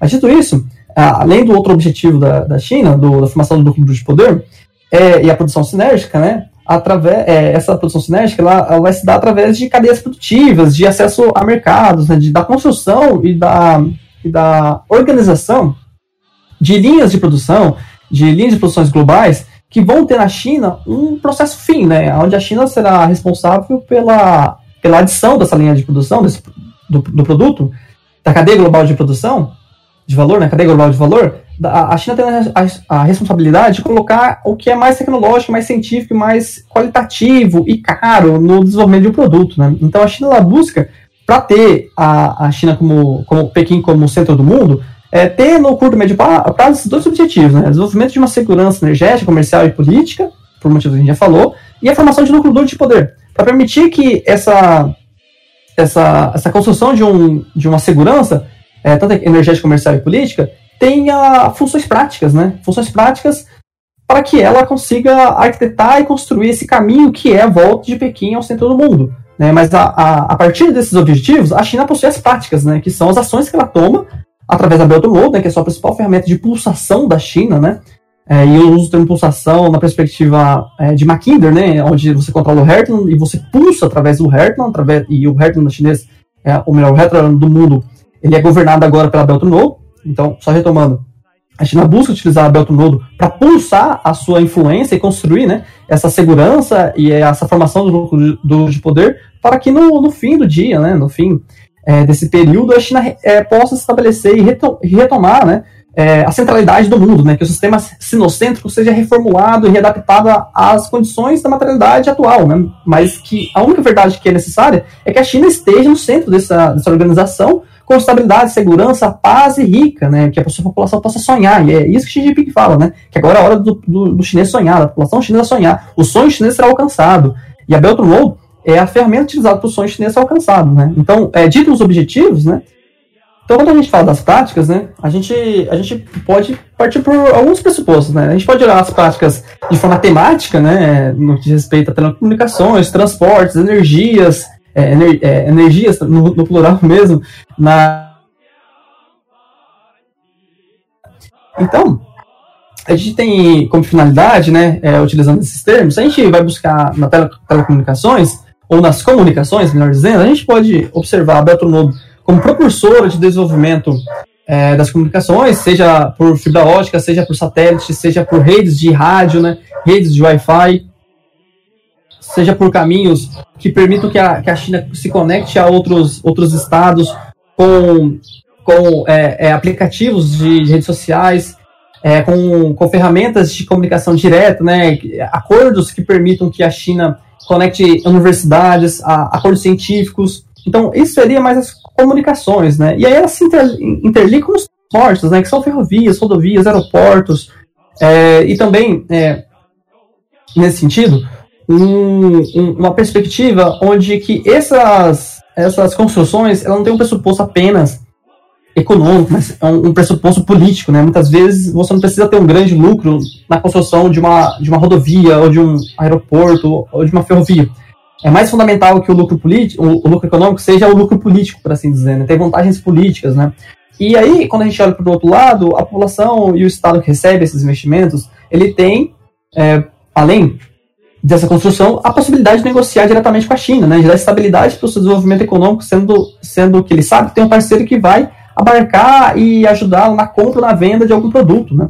Então, essa relação de transporte, ela se dá nisso, né? Na inter, em, é, interligar as, as, as cadeias produtivas dos países à China. Isso, isso ganha vocal, né? Isso ganha é, projeção com a, a, energia, né? Era dito no começo desse milênio, né?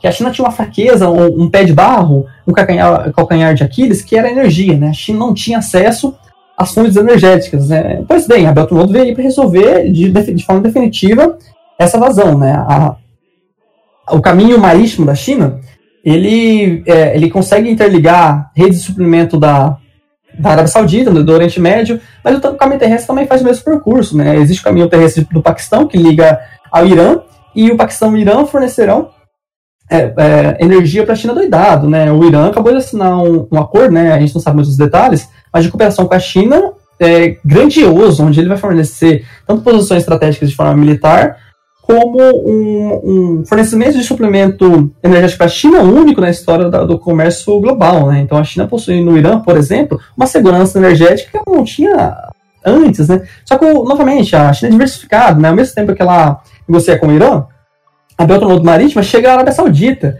que permite que a China, por exemplo, é, se torne um dos maiores parceiros da Arábia Saudita, né? quase, quase chegando no patamar de desbancar os Estados Unidos. Né? Não sei como tá esses números, mas o crescimento chinês no, em comércio com a Arábia Saudita cresceu muito, muito, muito, muito, muito graças à Belt Road, né, que alguns analistas é, do Brasil, né, que possuem um grande vocário, uma grande mobilidade em certos ciclos acadêmicos, dizem que é uma questão de propaganda, né.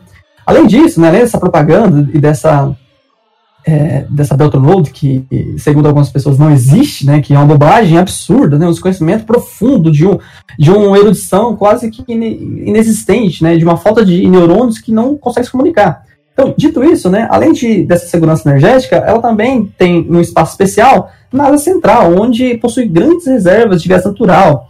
E lembrando que gás natural, é, no Brasil, ele pode ser para. O gás no Brasil, ele pode ser uma fonte de alimentação do fogão para você fazer comida. Só que nesses países nortenhos, ele é a, a fonte para você não morrer congelado. Né? Então é fundamental que uma população de 1 bilhão e 400 milhões de pessoas tenha fontes seguras de energia para não congelar essa população. Né? E a Ásia Central é, é um grande local de reserva desses gases naturais que permite que a China mantenha uma, segura, uma segurança energética, principalmente para não morrer congelada. Só que aí, novamente, falando da diversificação da China no pressuposto da segurança energética, tem a Rússia também, que é outro grande parceiro e fornecedor de gás natural, que é um, uma aliança que desloca a, a, o poder que a União Europeia tinha com a Rússia, né? ou melhor, a, a relação mútua que a, a União Europeia tinha com a Rússia, que era a União Europeia depende do gás russo e a Rússia depende do mercado é, europeu. Isso fazia com que os dois é, tivesse uma relação ali muito problemática, né? E a China oferece um novo, um novo caminho para a Rússia, que é, olha, você não precisa vender para a União Europeia, você pode vender para mim. Isso permite que a Rússia tenha novas ferramentas de negociação com a União Europeia. Ou seja, a China já está num, num, tamanho, possui uma potência global, que as suas negociações interferem no mundo todo, né? Então, quando a gente fala de segurança energética, isso eu só falei alguns pontos, tá, gente? Não falei é, de vários acordos que são é, mais longínquos né, e mais pontuais, mas é, isso estou falando da vizinhança da China. Né? Na vizinhança da China já possui essas, essa capacidade de gerar uma segurança energética que permite que a China mantenha o, a, as altas taxas de desenvolvimento econômico, político e social. Né? Além disso, né, a gente pode falar da cultura chinesa. A cultura chinesa ela tinha o pressuposto de ser sólido, ser é, significante, ser é, se identificar como a luz que ilumina tudo e todos, né? Mas a cultura chinesa ela, ela ideia, né? A projeção da cultura chinesa ela foi muito dirimida e impediu que ela se expandisse. E a Europa impôs essa cultura na base da canhoneira, né? E a China busca uma retomada dessa cultura. Só que ela sabe que é um, é um processo difícil e longínquo, né? Na longa duração. E mas falando de longa duração, a China é quem entende longa duração, né? Ninguém entende melhor a longa duração da história, os processos históricos de longo período, né? Do que a China. E a China, ela parte do pressuposto que primeiro é necessário conhecer outra cultura e oferecer a cultura chinesa, mostrar que a cultura chinesa existe. E esse é o pressuposto que a, que a China tem, né? E aí entra a Hollywood, né? Hollywood colocando a China é, como uma heroína nos filmes, ou passando uma visão que não seja negativa da China, é o primeiro passo para a China poder inverter essa mesa e virar a mesa da, do, do da xenofobia, né, oferecendo vantagens, né, não respondendo à altura países que acreditam que a ofensa racista à China é a forma de fazer política, né? Então a China, a parte do pressuposto de mostrar à China que a China é pacífica, que a China não não entra nesses, nesses jogos racistas e nesses jogos baixos, né, de agredir, de diminuir a imagem do país com, com frases e com, com termos é, criminosos, né? Então a China, a parte pressuposto de construir e oferecer cultura chinesa, mais do que isso, mostrar que a China não é o perigo amarelo, não é o inimigo. A China está para ajudar e ela oferece a mão sempre a qualquer parceiro que esteja disposto a negociar com ela, né? Independente de raça, de religião, de, de ideologia, a China não está interessada nisso, né? A China quer que você se negocie com ela, que você se relacione com ela, mais do que negociar, mais do que fazer comércio, que, que você se relacione com a China. E a perspectiva cultura é isso, né? Criando os institutos é, confucionistas, né? E permitindo que se estude de mandarim de forma barata e tenha um mercado para esse mandarim, né? A China ela começa a expandir essa cultura, até com a formação de, de centros de produção de, de mídia, de, de telecomunicações, de aplicativos, né? O TikTok é um grande exemplo de, disso, né? É, já diria o Marcelo Paz, né? Que, que na, na China não tem comédia, né? Porque é uma ditadura, né? E aí o TikTok é esse aplicativo que na China é basicamente de comédia, né? Que a, o TikTok na China ele nasce como um lugar de fazer graça, de fazer piada, né? Mas enfim, né? É, a China tem vários pressupostos que aqui é só um, um, pequeno resumo, né? Eu sei que é, eu tô falando de coisas muito superficiais, né, tipo, que, que eu tenho certeza que são in, é, ineficazes a atender a toda a demanda que o, o pessoal gostaria de, de, ouvir, mas como é muito amplo, né? Eu, eu prefiro passar de forma superficial por fatores fundamentais do que passar de forma aprofundada em um só fator, né? Eu, o podcast já está com 35 horas de gravação, de gravação, né? E eu acho que a gente vai precisar só de mais uma 55 para poder concluir essas etapas fundamentais que a gente tem que abordar, né? E eu acho que, por fim, né, para não ficar me delongando muito, eu acho que o, o outro campo é, é determinante para a prática política chinesa, né, seja a indústria, né, o desenvolvimento industrial. E, gente, o que é indústria? Né? A indústria é a formulação e, a, e o cálculo econômico de é, multiplicação do, do dinheiro, né, do capital, né, da produção, da produtividade humana. A indústria não é má por si só, né? Então a China tem um, um, uma perspectiva de, de que é necessário industrializar os seus parceiros, porque a China vai, é, estará mais industrializada que seus parceiros. Só que o mais industrializado ainda precisa de indústrias menos complexas. Significa? Que na produção de um. na construção de um produto complexo e de alto valor agregado, a China é, irá deter aquele, aquela camada da produção que é mais complexa, que necessita de uma maior intelectualidade, maior colaboração e um melhor e um melhor é, um melhor é, trato com o trabalhador. Né? Então a China ela busca é, estabelecer a sua indústria como aquela indústria de alta complexidade, onde o trabalhador ganha bem, é, trabalha pouco, por assim dizer, né? É, é, trabalha pouco, não tem um trabalho insalubre e vai permitir que a China tenha alto, alto taxa de lucro. Porém, a China está em volta de parceiros que não possuem essa indústria e não vão possuir porque a progressão da complexidade econômica ela é, ela é lenta, ela é paulatina, né? ela não é um, um, um salário de dedos. Então isso significa que a China ela, ela busca construir e avançar na fronteira do conhecimento, estabelecer indústrias de alta complexidade, de alto valor agregado, e permitir que os seus parceiros que estejam interligados na infraestrutura da Belt and Road tenham indústrias que sejam complementares a dela. Isso significa que a China vai coordenar uma grande, uma grande, um grande planejamento econômico de toda a Eurásia. A China busca construir na Eurásia uma reorganização das cadeias produtivas, onde a China vai oferecer ao mercado a faixa mais complexa da indústria, enquanto a faixa de menos complexidade e de alta demanda de mão de obra não especializada vai ser, é, vai ser selecionado os países aliados da China que irão receber. Isso significa que países que não são industrializados serão industrializados pela China. Isso significa que países que não possuem uma grande produtividade industrial, que é a melhor produtividade, segundo os economistas, é, é, vão receber esses incentivos e parques industriais da China. Isso é diferente, gente, da exportação de indústria que ocorreu no capitalismo até agora. Isso é um, um planejamento de uma arquitetura, arquitetura produtiva de forma continental. A China vai reorganizar as cadeias produtivas da Ásia inteira, ou melhor, da Ásia que da Belt and Road inteira, a partir do pressuposto de que os seus aliados leais receberão indústrias como forma de manter essa aliança e de auxiliar o desenvolvimento chinês também. E aí se baseia a política de win-win. Porque a China pressupõe que o seu desenvolvimento necessita do desenvolvimento dos seus parceiros.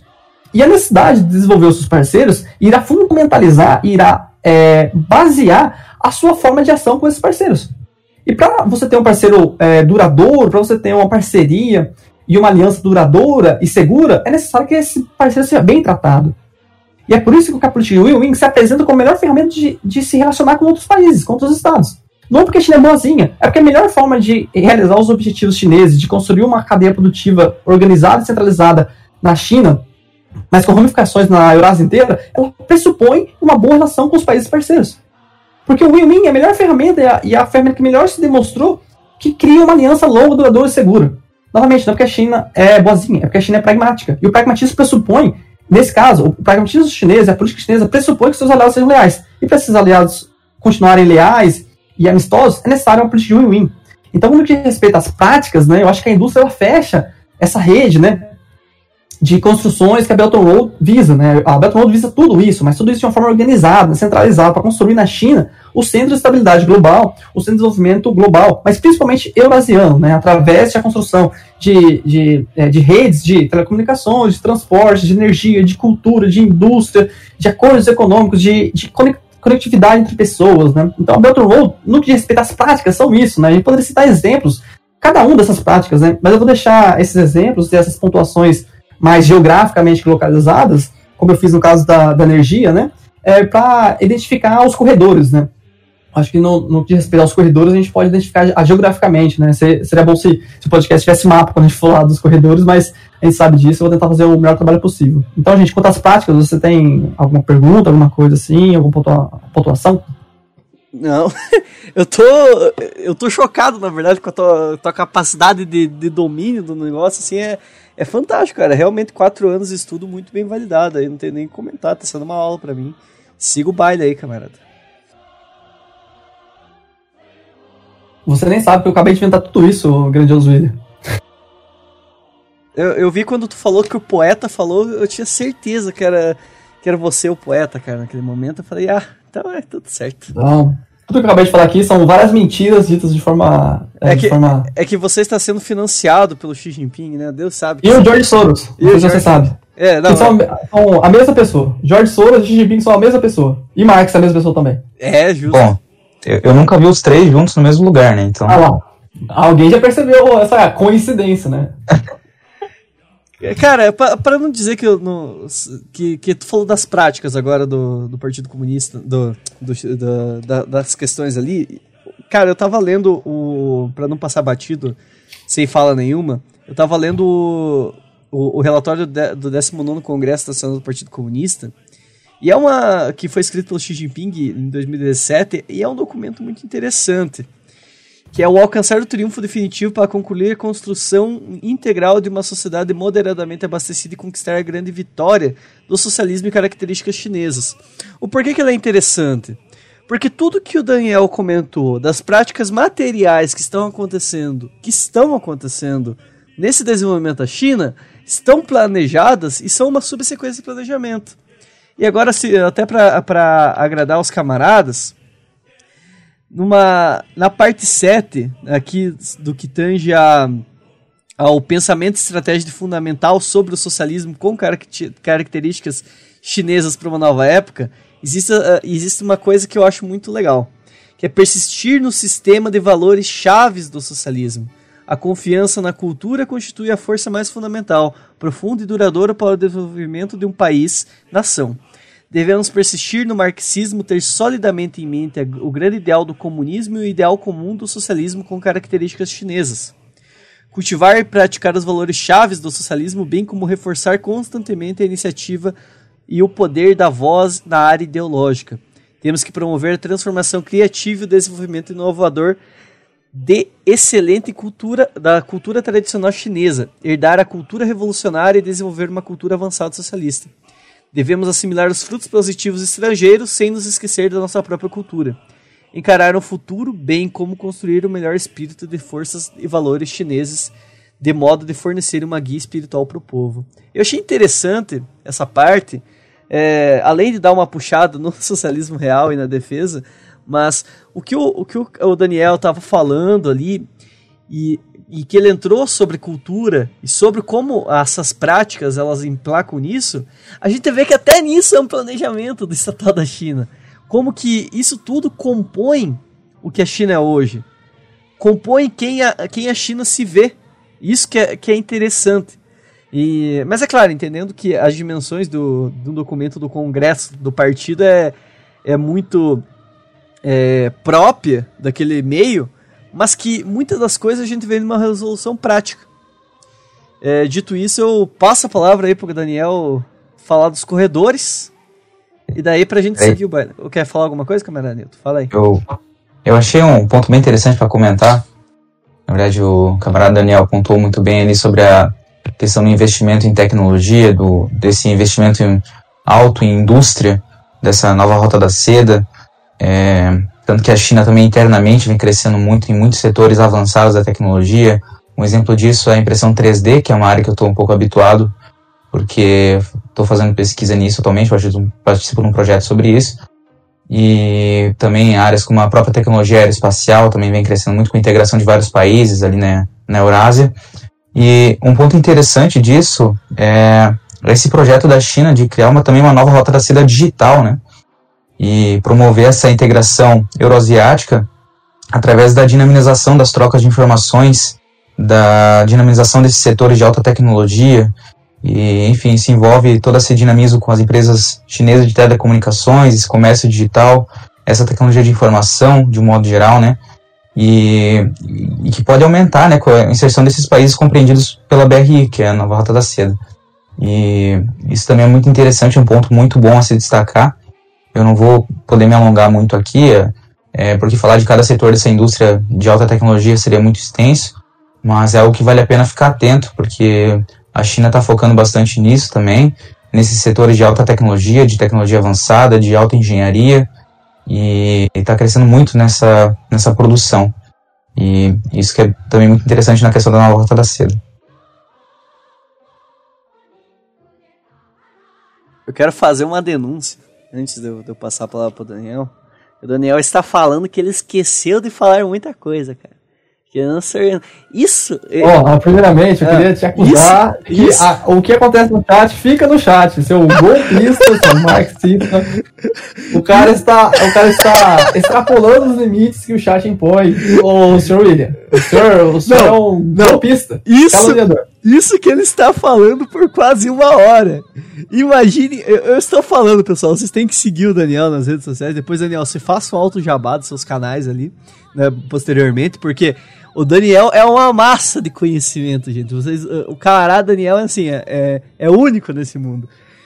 Cara, é, não tenho que ter reclamado de tu, cara. Você tá falando que falta por profissionalismo, por favor. Falta profissionalismo meu e do Newton. porque. Porque faltou estudo pra nós, cara. Porque, cara, tu tá fantástico, assim. Tá sendo uma aula. Professor, professor né? Professor Daniel. E aí, camarada, então, fale dos corredores. Agora rompendo com esse chat aí. E vamos seguir do baile, camarada. E se quiser falar do que esqueceu também, camarada, sinta-se à vontade. A gente é, admira a estética do podcast longo. Tô vendo mesmo.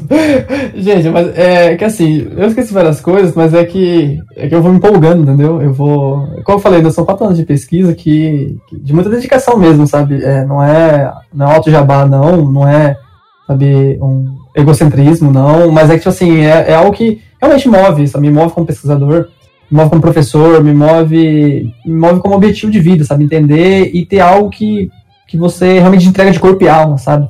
A pesquisa que eu faço, ela é realmente feita de forma muito qualitativa mesmo, sabe? Mesmo que ela avance a passos de tartaruga, ela avança muito sólida do que ela construiu, sabe? Então, quando eu falo aqui, eu acabo de falar uma coisa, eu lembro de vários argumentos, várias fontes, vários, é, bibliografia, várias bibliografia, várias ações que estruturam essa argumentação, sabe? E eu, e eu, na paixão de falar o que deve ser dito, o que poderia ser dito, de tentar apresentar para vocês o quão complexo e quão estruturado é a Beltron Road, eu acabo esquecendo de, de pontuar coisas importantes, sabe? De, por exemplo, de falar é, da. Gente, tem um, uma pipeline, né? Tem um, um gasoduto chinês que chama Elephant Pipeline, que é uma nova tecnologia de transportar gasoduto, que é revolucionário, não sei o que, sabe? Eu queria falar sobre isso, queria falar sobre várias coisas de como estrutura a política chinesa, né? E aí eu acabo esquecendo, né? É, é nesse sentido que eu acabo esquecendo, de falar coisas que eu acho que seria importante na solidificação da construção da, da minha, teoricamente, argumentação, né?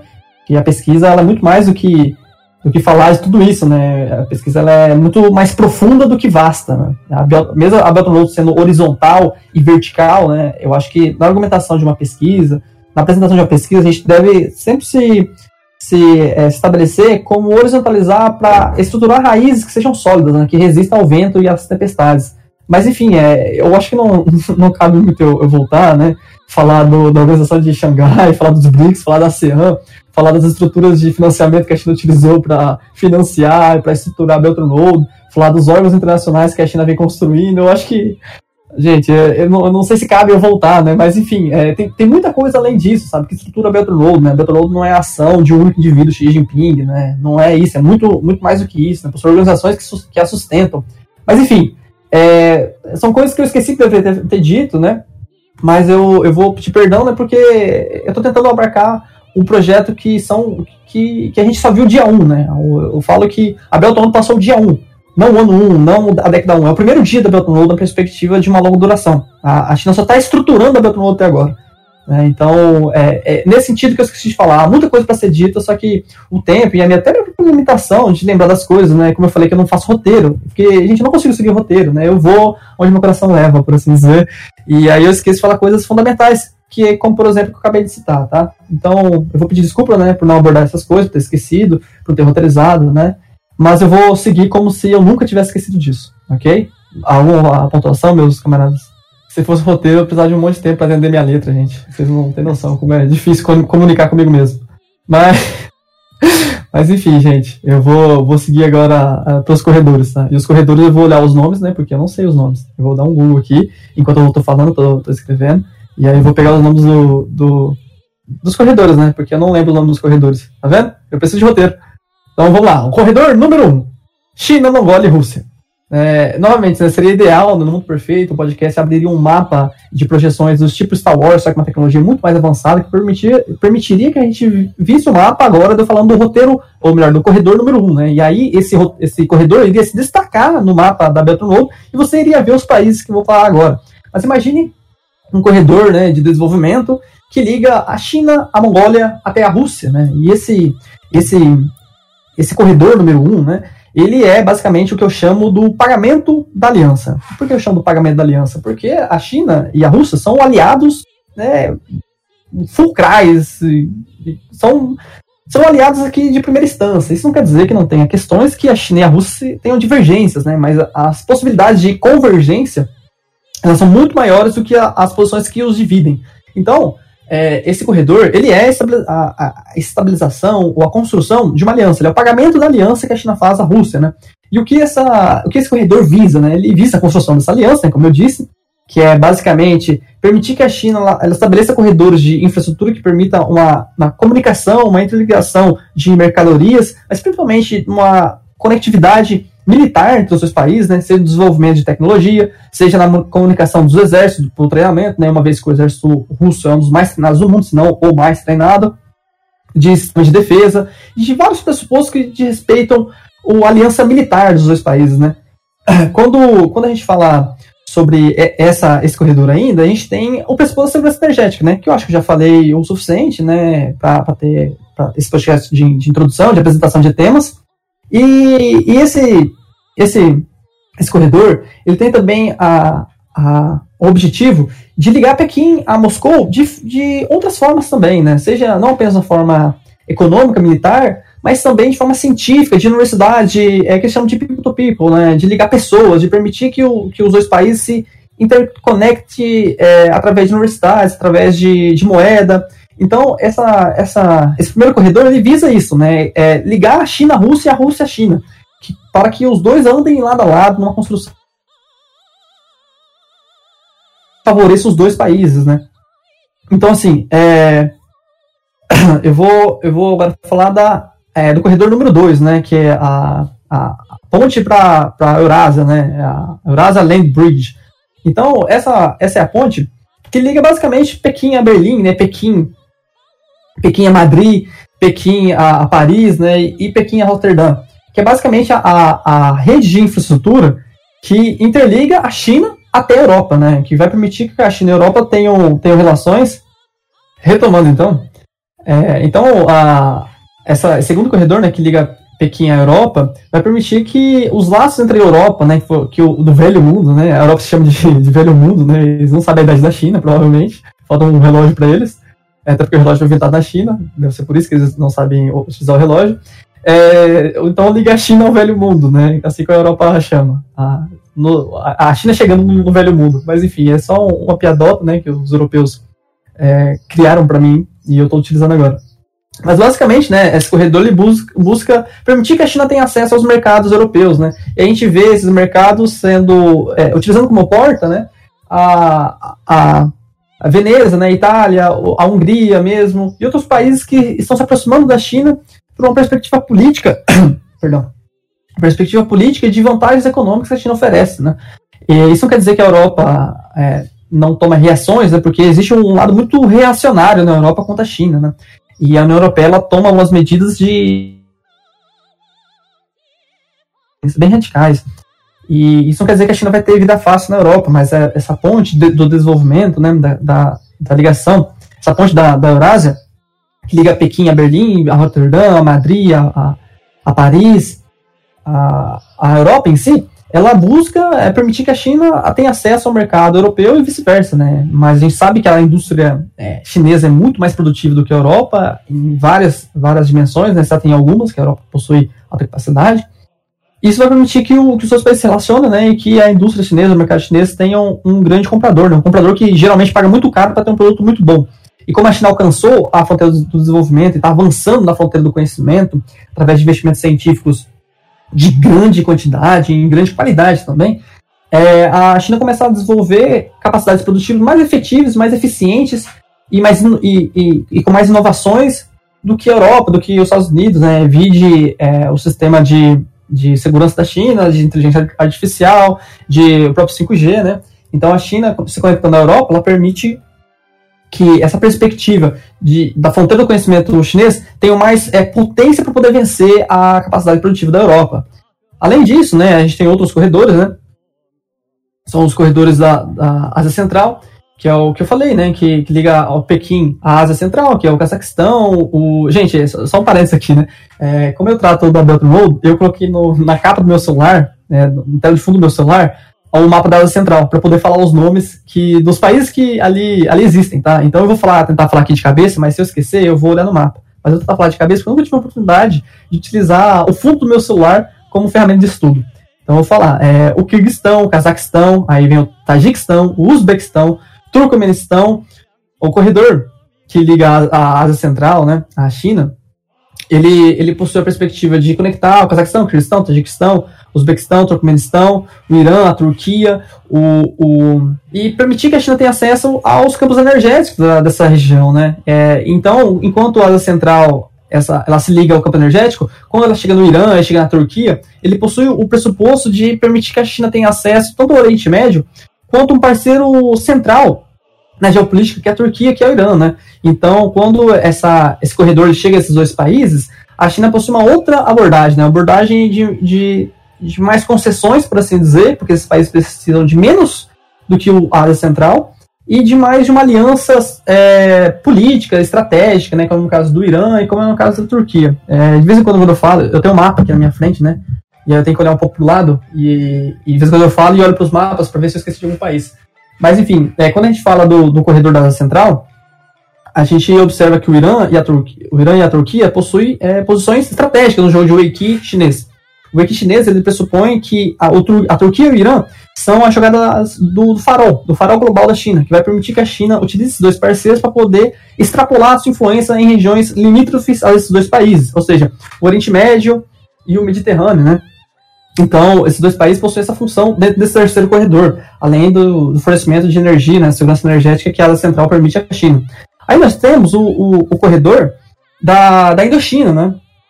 O corredor da Indochina, é, eu acho que ele até chama isso, né? É, deixa eu ver aqui. É China Indochina Peninsula Economic Corridor. Então, o corredor da península, da, da, da península da Indochina, né? E, obviamente, essa tradução para o Ocidente, né? Eu duvido que a China chame a Indochina de Indochina mas tudo bem. Essa tradução para o Ocidente, eles usam isso, né? Que é basicamente a ligação do Vietnã, do Laos, do Camboja, é, do, do Myanmar, da Malásia, e, e, que permite que a China ela, ela rompa, e é algo que eu esqueci de falar antes, né? Um dos objetivos da China, que ela rompa um, um gargalo de desenvolvimento, que é o Estreito de Malaca, né?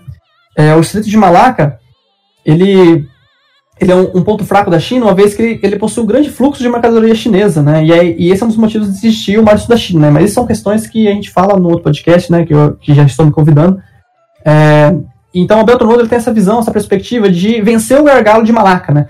Então, para vencer o gargalo de Malaca, você, a China lá estrutura e passa um corredor por esses países da, da Indochina, né? Então, esse corredor ele visa desenvolver e manter esses aliados e esses é, estados vassalos, ou melhor, estados tributários do antigo império, ao lado da China, né? Isso é vem dando muito certo, né? Porque essa discussão, gente, que, o mar, que a China vem invadindo o Mar do Sul da China, ele é uma, uma discussão que, que ela não, não gera mudança, porque já está decidido que o Mar do Sul é da China, sabe? Então, é, não importa o que os Estados Unidos façam, né? Esse, essa verdade já está estabelecida até para os países que estão relacionados a essa, essa verdade é, imposta né, pela China. Então, é, essa, esse corredor é basicamente a China ela desenvolvendo esses, esses parceiros históricos do, de Pequim para permitir que ela não tenha um inimigo no, na sua zona primária de influência, né? que, que o Laos não se torne um lugar reacionário e aliado naturalmente aos Estados Unidos, né? que o Vietnã não se torne um aliado primário dos Estados Unidos. Né? Então, esse corredor, para manter esses, esses países do, do, lado da China, né? Da mesma forma que. Da mesma forma, não, mas de forma parecida, né? Que o corredor número 1 um, ele liga a China à Rússia, ou o corredor. Ixi, agora eu perdi a conta, né? É, o corredor número 4, 5. O, o, esse corredor que a gente está falando, perdão, ele, ele liga a, a Indochina à, China e permite que essa relação política se, se aprofunde, né? Que, que a China possui, possua aliados, né? E para aliados a gente oferece desenvolvimento, oferece infra, infraestrutura, oferece é, desenvolvimento, desenvolvimento industrial, cultural, social, ligações políticas, né? Então a ASEAN ela tem essa perspectiva, né? A China ela trata muito bem a ASEAN no que respeita a tratados econômicos, né? Vídeo, o novo acordo econômico foi, foi traçado junto com a ASEAN, a ASEAN, China, é, Coreia do Sul, Japão, Austrália, enfim. É, então esse corredor ele visa ligar a Indochina à China. É, o, os últimos corredores, né? Os 5 6, né, que são os últimos corredores, eu meio que trabalho com eles juntos, como se eles fossem um, tivessem o mesmo objetivo, né? Que é basicamente a conquista do político. Eu chamo de conquista porque eu jogo muito Total War. Mas você pode dizer que é a expansão do político. Também, não tem problema não. Eu chamo de conquista porque conquista é um nome, nome mais, é, mais mais popular, que ganha um marketing maior. Então, enfim, o que, que, o que, que visa é a, a, a, expansão ou a conquista do Índico, né, da China, que é o corredor 5 e 6, né? E aí, se você tivesse um mapa aí onde a projeção intergaláctica, você veria que esse corredor ele embarca, ele abarca o, o Paquistão, ele abarca também Bangladesh, né? Ele abarca Myanmar. Ele é, ele é basicamente um corredor que, que é chamado de que, que fecha o colar de pérolas, né? Que é a influência chinesa no, no Índico e o controle, por assim dizer, da, da, da China em volta da Índia, né? É basicamente o, o os corredores, né, os 5 e 6, que fecham o, o colar de pérolas que a China aplica na Índia, que é basicamente o controle da China pelo Índico, né? E esses, esses, esses corredores se relacionam muito com a costa, a costa, costa africana, que está voltada para o Índico, onde a China lá, investe em, em, portos, em ferrovias, em propriedades, em indústrias, em latifundiários, para poder manter uma segurança alimentícia, né, alimentar do, da sua população.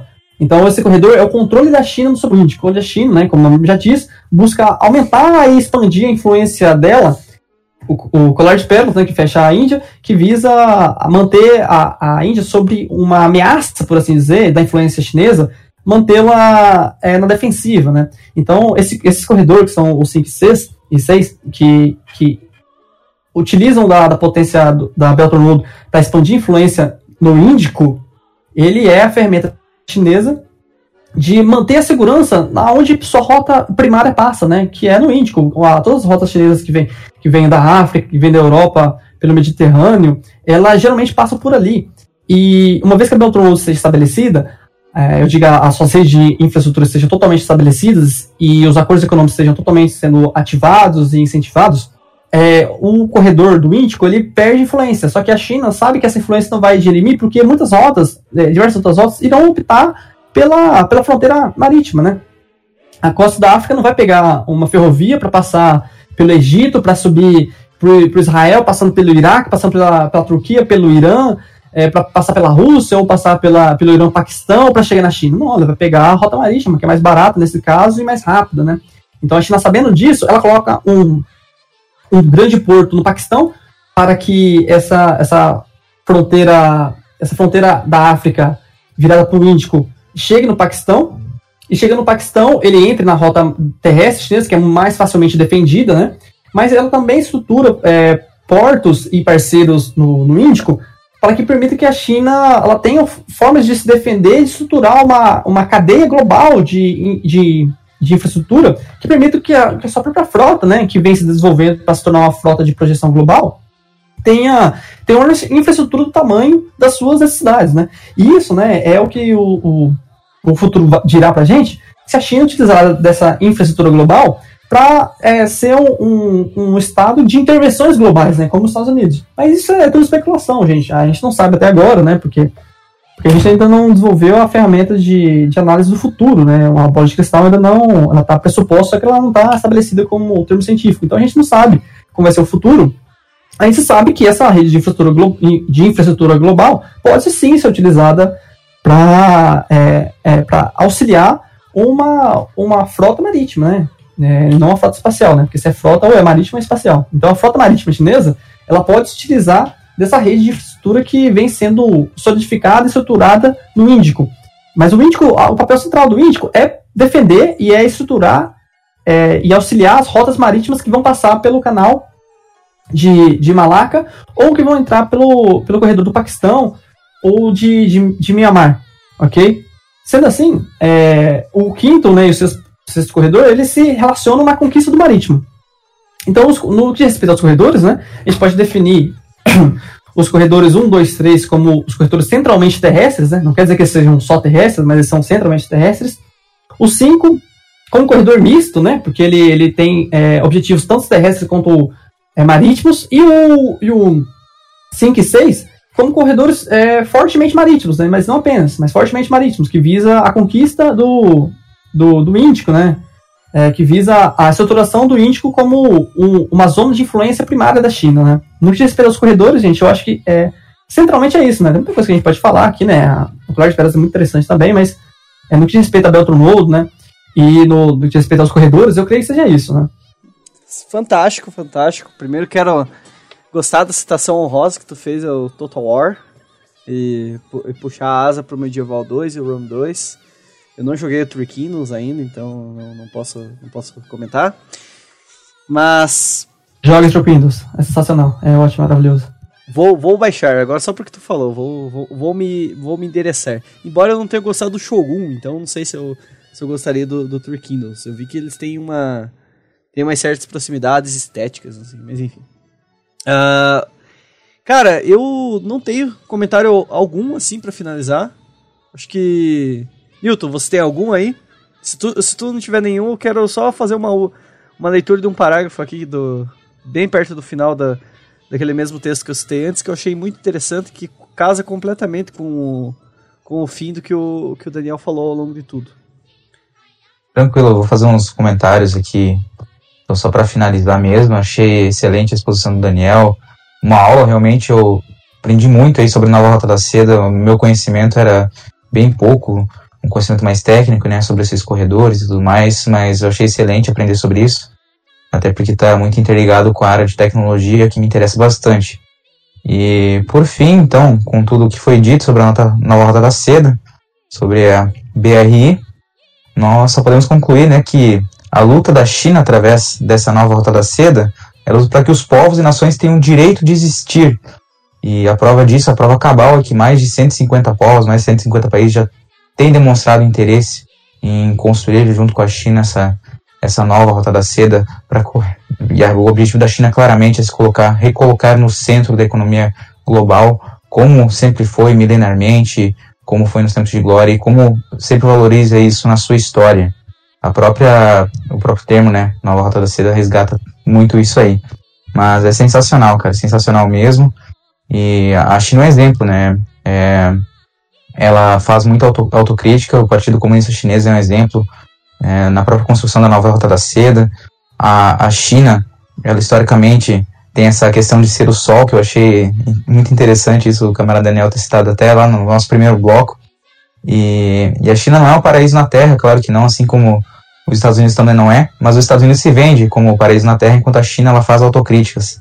Ela não, não se vende com, com, com essa ideia, ela não admite ser o paraíso na Terra, e isso que é o mais importante.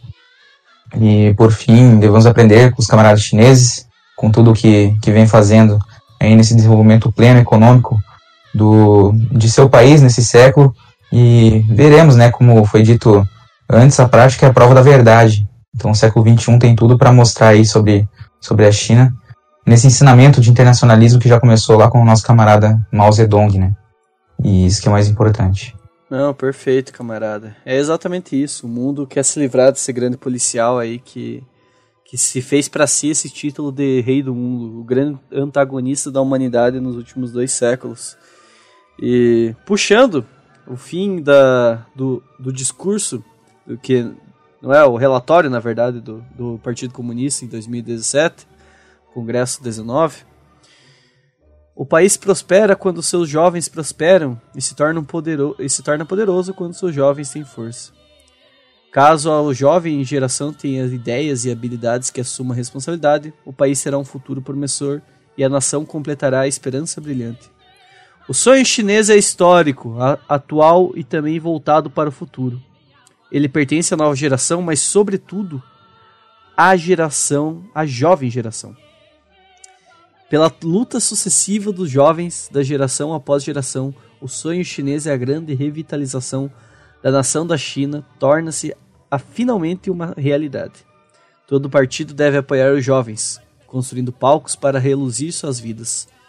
Os jovens devem ser firmes em suas ideias e convicções e ter elevadas as aspirações manter os pés no chão e ousar surfar em sua época, de modo a dar asas aos seus sonhos juvenis, na prática da realização do sonho chinês e escrever capítulos brilhantes na luta incessante pelo interesse do povo.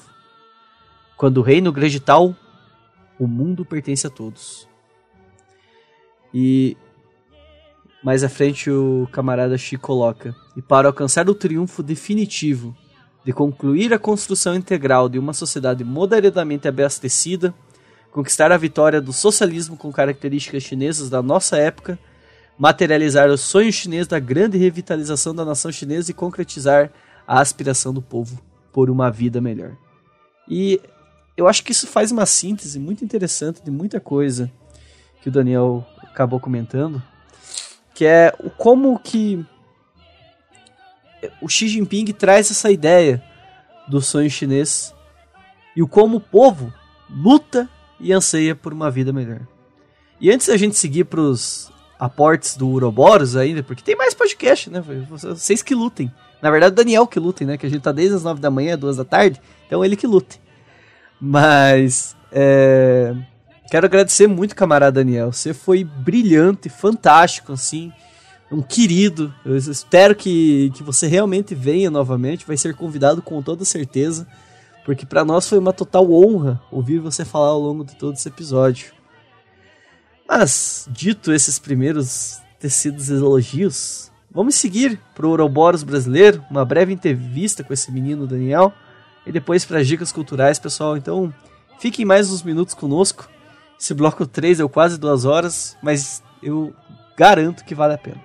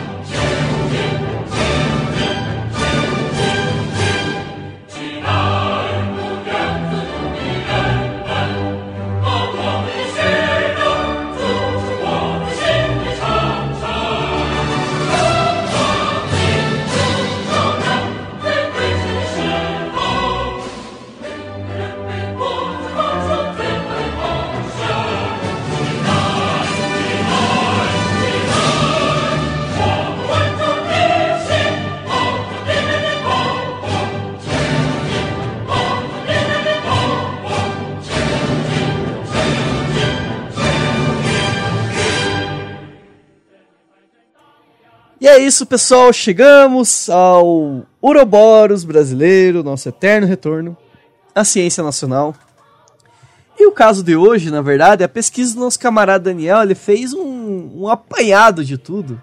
Então, para para trazer um pouco para além, né? Vamos descobrir por que, que Daniel escolheu história. Por que, que Daniel quis ser professor. Camarada Daniel, Espero realmente que você tenha gostado de estar aqui e deixo com você essa questão. Por que história e por que ser professor? primeiro, né, adorei estar aqui, né? Ninguém fica das nove da manhã até as, até as duas e meia da tarde num lugar que não se sente bem, né? E vocês fazem com que qualquer um que esteja aqui se sinta, bem. Eu me senti muito bem aqui, vocês são uns queridos, adoro vocês. É, mas é isso, né? Eu fiquei muito bem. Então, respondendo essa pergunta, vamos para as próximas. Eu escolhi ser professor. Primeiro que eu não escolhi ser professor, eu, eu escolhi história. E aí, porque eu era ruim, não era ruim, né? Mas eu, eu era bom em história. E aí eu não era tão bom em todo o resto, né? Eu gostava de biologia, gostava de matemática, só que minha nota boa mesmo era em história. Não porque eu estudava muito, né? Porque o meu primeiro livro foi lido com 17 anos, né? É, eu sou um, não, não, não venho de, um, de uma família leitora, né? O primeiro livro foi com 17 anos, então eu tive que compensar esse tempo. Mas, dito isso, eu tinha joguinhos, né? Um computador muito velho que me permitia é, jogá-los. O famoso Age of Empires, que para você jogar bem com uma civilização, você tinha que ler a história dela. E eu ficava lendo a história das civilizações e me tornei muito bom em história, porque eu precisava vencer os jogos. E aí eu fiquei bom na história, fui um bom aluno em história, né? Um aluno com notas altas em história, mas que entendia o que o professor passava e era muito interessado. E aí eu cheguei em outubro, né? Na última fase para a inscrição do vestibular. Não sabia o que eu queria da vida, mas me falaram que eu tinha que fazer uma faculdade. E eu não entendi porquê, mas aí eu fui fazer faculdade, né? Escolhi história, porque era o único. Não única, mas era a, a matéria que eu me destacava, justamente porque eu jogava Age of Empires. E aí eu escolhi história. E aí depois da história eu fui eu fui virar professor. É, num cursinho, né, do meu colégio, no curso comunitário, eu fui dar minha primeira aula sobre Revolução Industrial. E foi uma aula é, ruim, né, porque eu não estava preparado, mas que os alunos amaram. E foi uma sensação de você estar tá fazendo uma diferença na, no universo. Você sentir que você foi criado para isso, que você foi feito com algum objetivo. E naquele momento, onde eu dava minha aula e os alunos descobriam coisas que eles não sabiam, onde eu vi olhos brilhando, que eu me tornei professor. Então, primeiro eu escolhi história, porque era... primeiro eu escolhi Jafim Pares, depois eu escolhi história. Depois eu fui escolhido para ser professor. Não foi uma escolha minha. Foi uma escolha dos olhos dos alunos, sabe? E ver que eu tinha capacidade de dar uma aula é, muito boa, que os alunos se interessavam, e perceber que conseguia fazer alguma mudança na vida deles, me permitiram escolher história. Ou melhor, me, me permitiram escolher ser professor. E aí, desde então, eu sou professor. Desde os 18 anos, eu sou professor. Cara, que massa, que legal. Não, da hora mesmo. Entendo, entendo bem teu sentimento. É, Newton, faça a sua pergunta, camarada. Maravilhoso, maravilhoso é, essa fala do camarada Daniel. Eu queria perguntar, na verdade, depois de entrar já no curso de, de História, como é que foi sua caminhada acadêmica, assim, na, nessas áreas né, tão diversas da, da história, da ciência da história? Porque tem pessoas que começam na história medieval, outras na história antiga, e do nada, pá, achou a China ali, quis pesquisar sobre a China. Então conta pra gente como é que foi, mais ou menos, essa trajetória sua aí. Cara, muito interessante essa pergunta, né? Porque eu entrei na, na faculdade, eu queria fazer mestrado em todas as áreas, né? Porque eu adorava história antiga, adorava história medieval, adorava história contemporânea, moderna, adorava todo, tudo, mano. Eu gostava muito de história, né? Porque eu já tinha jogado todos os jogos possíveis de história e, tipo assim, me amarrava, me amarrava demais. Porque a história permitia que as perguntas da, da minha da minha infância, da minha vida, fossem respondidas de uma forma sólida, né? Me permitiram conhecer o método científico e entender que o que existe hoje é, é o resultado de várias ações do, que o passado tomou, né? Então a história me encantava em todos os aspectos. E eu queria, tinha a ambição de fazer mestrado em todas as áreas, né? Só que isso é impossível, né? O pressuposto do, da especialização é você negar e dizer não para tudo o resto, né? Então, eu comecei querendo estudar história natural, porque eu gostava muito de biologia, né? Se eu não fosse escolher história, eu escolheria, escolheria biologia naquele período. E aí fui querer estudar história natural, né? Mas só que não deu certo, né? Por vários motivos, né? E aí, beleza, né? Fiquei sem, sem estudar história natural, né? E eu fui, fui estudando, né? Fui me fui conversar com o professor Sidney, que é um dos maiores especialistas sobre Guerra Fria, falou que eu queria fazer alguma pesquisa, né? Mas é que eu não sabia fazer pesquisa, não sabia como funcionava, né? E, e aí eu falei que queria estudar Rússia, né? Que eu gostava muito de Rússia, não sei o quê, e eu queria estudar algo que eu pudesse ser muito bom. Esse é o meu objetivo, né? Sou muito competitivo, né? Eu sou, gosto muito de, de buscar ser o melhor naquilo que eu faço. Então eu queria estudar Rússia, porque eu não conhecia ninguém que estudava Rússia, então eu poderia ser a melhor pessoa que estudasse Rússia, né? O que é, mostrava o quanto eu não sabia das inúmeras pessoas que estudam Rússia, né? E aí eu fui estudar Rússia, é, queria estudar Rússia, fui conversar com o professor Sidney, né? E ele falou que poderia me ajudar sim, né? Que a gente poderia fazer pesquisa. Só que tinha um cara, né? Que tinha um livro sobre Rússia no departamento, que era o professor João Fábio Bertonha, né? E, e que ele tinha um livro sobre Rússia, que ele era a melhor pessoa para ser, pra ser meu orientador. Ele falou que se, se dependesse dele, ele apresentava o Bertonha para mim. E eu até então não tinha aula com o Bertonha, né? Então não, não conhecia pessoalmente, mas sabia que ele era um nome gigantesco na Universidade de História, Universidade é, de Estadual de Maringá. E aí o me apresentou o Bertonha, e aí a gente foi estudar sobre Rússia, e ele perguntou o que eu queria. E eu falei que eu achava interessante a geopolítica energética da Rússia. Nisso eu já estava já tava voltando meus olhos para geopolítica, as relações internacionais, que foi a parte da história que mais me interessou, né? As ações globais, né? ações que explicavam o cenário político global. E aí eu falei que queria estudar isso, né? Ele falou, então, prepara sua pesquisa, né? Prepara sua pergunta, suas fontes, né? E eu falei, falei brutalmente, né? Não consegui apresentar nada para ele. E aí, em vez dele me, me chutar, né, falar que eu era incompetente, ele não, ele falou assim, não, então vamos pensar o que a gente pode pesquisar, né? E aí eu falei assim, vai lendo as coisas aí, né? Continuar lendo sobre o mundo, né? E nesse período eu já tava, eu tinha me tornado um devorador de livros, de notícias, de jornais, de tudo que você pode imaginar. É, vai lendo o que você acha e vamos conversando, né? Com o passar do tempo até a gente achar um tema, né? E aí eu olhei pra China, vi a, a da China no, no, no mar, e o, o professor Sidney, né, tinha me falado sobre o, o, o mar, que é o, o pai da geopolítica marítima chinesa, o pai da geopolítica marítima dos Estados Unidos, que definiu a política externa é, dos Estados Unidos, principalmente a perspectiva marítima. E eu vi que as ações chinesas eram parecidas, né? Eu cheguei no professor Berton e falei assim, professor, é, eu acho que a China está utilizando alguns pressupostos do, do mar, né? E talvez seja interessante a gente estudar, olhar a política externa chinesa a partir da perspectiva é, de Marro. E ele olhou para mim, eu vi os olhos dele brilhando e ele falou assim, Daniel, eu discordo. Eu discordo. Mas isso é algo que você deve, é, você deve pesquisar. Mais do que isso, eu acho que você deve colocar o Mackinder na sua equação. Além de estudar o, o Marra, estude junto com ele o. O Mackinder, para quem não sabe, é o pai da geopolítica no que respeito à continentalidade, às forças terrestres. Né? Enquanto o Marran ele fala da maritimidade o Mackinder fala da continentalidade, né? Da perspectiva continental, do Hertland, de várias questões que um dia a gente pode conversar. E aí eu fui estudar a China, é, de forma aleatória, né? O meu objetivo não era a China, o meu objetivo era estudar geopolítica. E aí eu encontrei a China, e eu encontrei o Marran, encontrei o Mackinder, e o Marran e o Mackinder compõem uma forma de interpretar a Belt and Road, né? A Belt and Road como um, uma um braço Mackinder, um braço de Mackinder um braço de Marran. E aí eu fui encontrar a China, né? Foi assim que eu cheguei na China, assim que, eu, assim que eu comecei a chegar na minha primeira pesquisa, né? Que é entender a política chinesa a partir de Marran e Mackinder.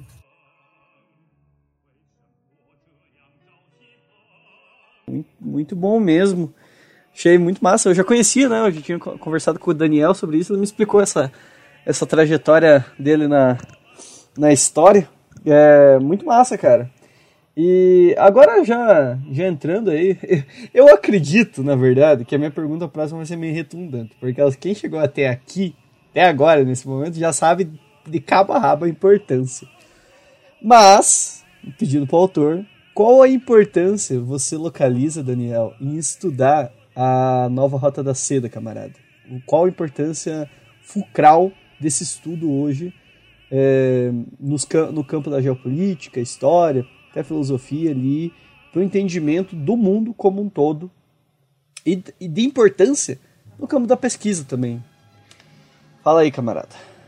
Bom, eu acho que a Belt Road é a ferramenta utilizada para modificar e inverter o cenário político atual, né? A Belt Road ela, ela é uma ferramenta que visa é, inverter a lógica de poder, né? Retirar o poder do, do Ocidente, né? E levar esse poder pro, pro Oriente, no de respeito especialmente à China, né? Só que a Belt and Road, ela, ela, não é uma ação que vai beneficiar só a China, né? Vai beneficiar toda a Ásia, que é o, o, a região que mais cresce no mundo, né? É, a Ásia é a região que mais cresce no mundo, e a Belt and Road vai potencializar a região que mais cresce no mundo. Então, eles estão usando basicamente cheat, né? A, Belt and Road é o cheat que vai permitir que a Ásia é, se torne o novo centro do mundo civilizado e desenvolvido, né? Usando os termos europeus agora. Mas então, é, qual a importância da Belt Road? Isso dá a ferramenta que vai modificar, a, a vai, vai é, restaurar a lógica de que a Ásia é o lugar mais desenvolvido do mundo, né? Vai retirar é, o, a perspectiva de que a Europa e o Ocidente é o lugar desenvolvido. Vai voltar e vai modificar o cenário da política global atual.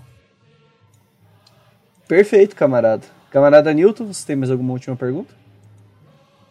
Tenho sim. E, camarada Daniel, quais são as suas perspectivas para uma pesquisa futura? É, para além do mestrado, talvez, você tem interesse em continuar nesse meio acadêmico, é, ou talvez ir para uma área mais específica dessa nova alta da seda, continuar estudando de forma mais aprofundada? Newton, cara, essa é uma pergunta que, que vem permeando, né, aos meus últimos meses, anos, de para onde eu vou agora, né? A Belton Road é um projeto muito grande, né? E meu projeto de mestrado é muito ambicioso. Ele, ele, ele se pressupõe estudar a Belt and Road como ferramenta da geopolítica chinesa atual, né? Ele é, é entendendo a geopolítica chinesa a partir da Belt and Road, né? Ou seja, é basicamente tudo, né? É um projeto muito grande, muito ambicioso meu meu mestrado, né?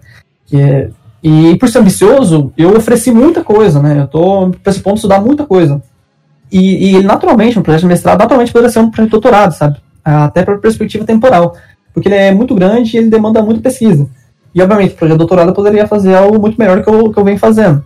Mas, para onde ir em, segui, em seguida, né? É, o doutorado, né? Isso é até bom o pessoal que estuda aqui, ele é diferente do mestrado. O pessoal geralmente acha, né? E é natural que, que, que ache, né? Porque eu achava isso também, e o pessoal que, que eu convivo também achava isso, que o doutorado nada mais é que o mestrado expandido, né? Só que, na perspectiva científica, ele é, ele é, ele é diferente, muito diferente.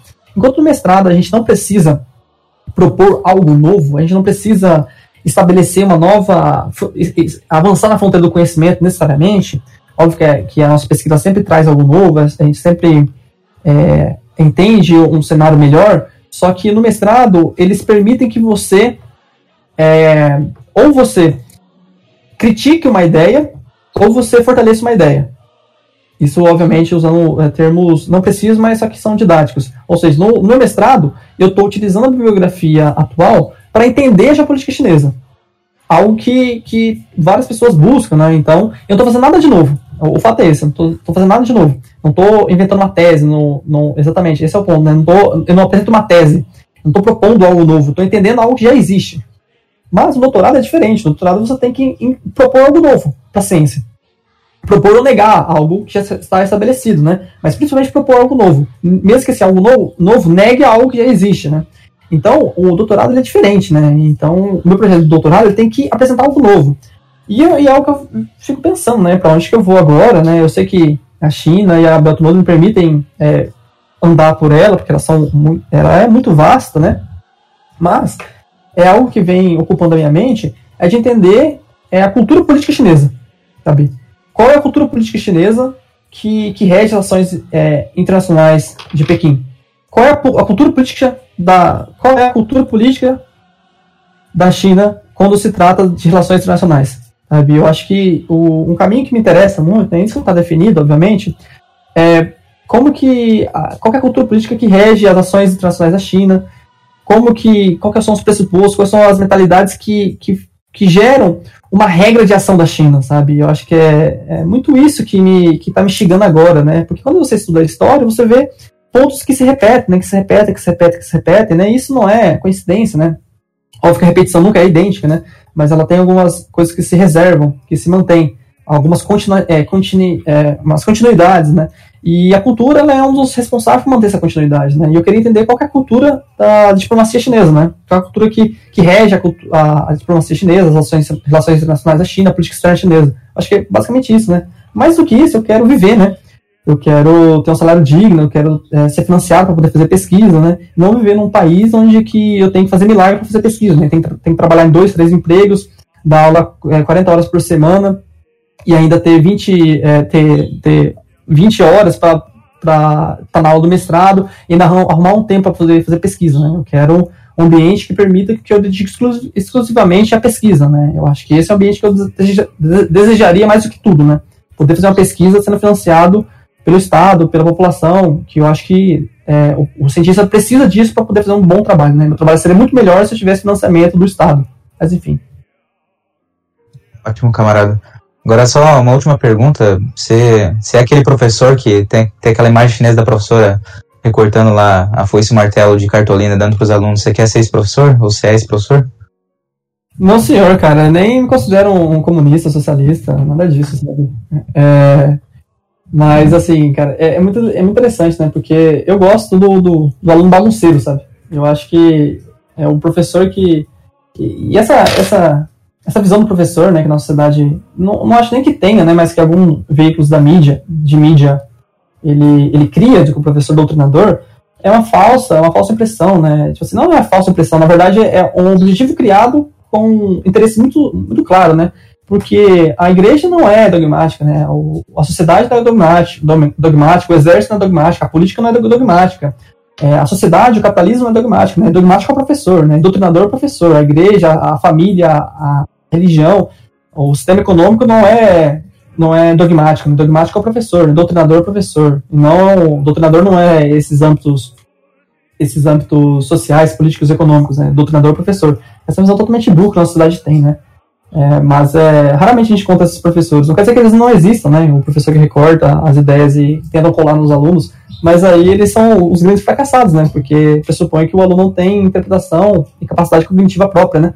E esses professores não necessariamente são de esquerda, né? Eu tive professores na, na universidade que eram totalmente liberais, né? E, não radicalmente liberais, né? De um jeito até que incomodava demais, né? Eu tive muito mais professores radicais de direita do que radicais de esquerda. Mas tudo bem, radical de direita, ok, mas radical de esquerda é um crime, né? Mas enfim, é basicamente isso. É, e até agora que tu colocou, cara, isso é um ponto muito interessante, por causa que é, pra, pra gente que faz licenciatura tem pregado esse negócio da, da neutralidade, da, da, da, postura supostamente neutra, mas isso é um positivo do caramba, né? Porque quando você é neutro, você só compõe a narrativa hegemônica, né? Isso não tem.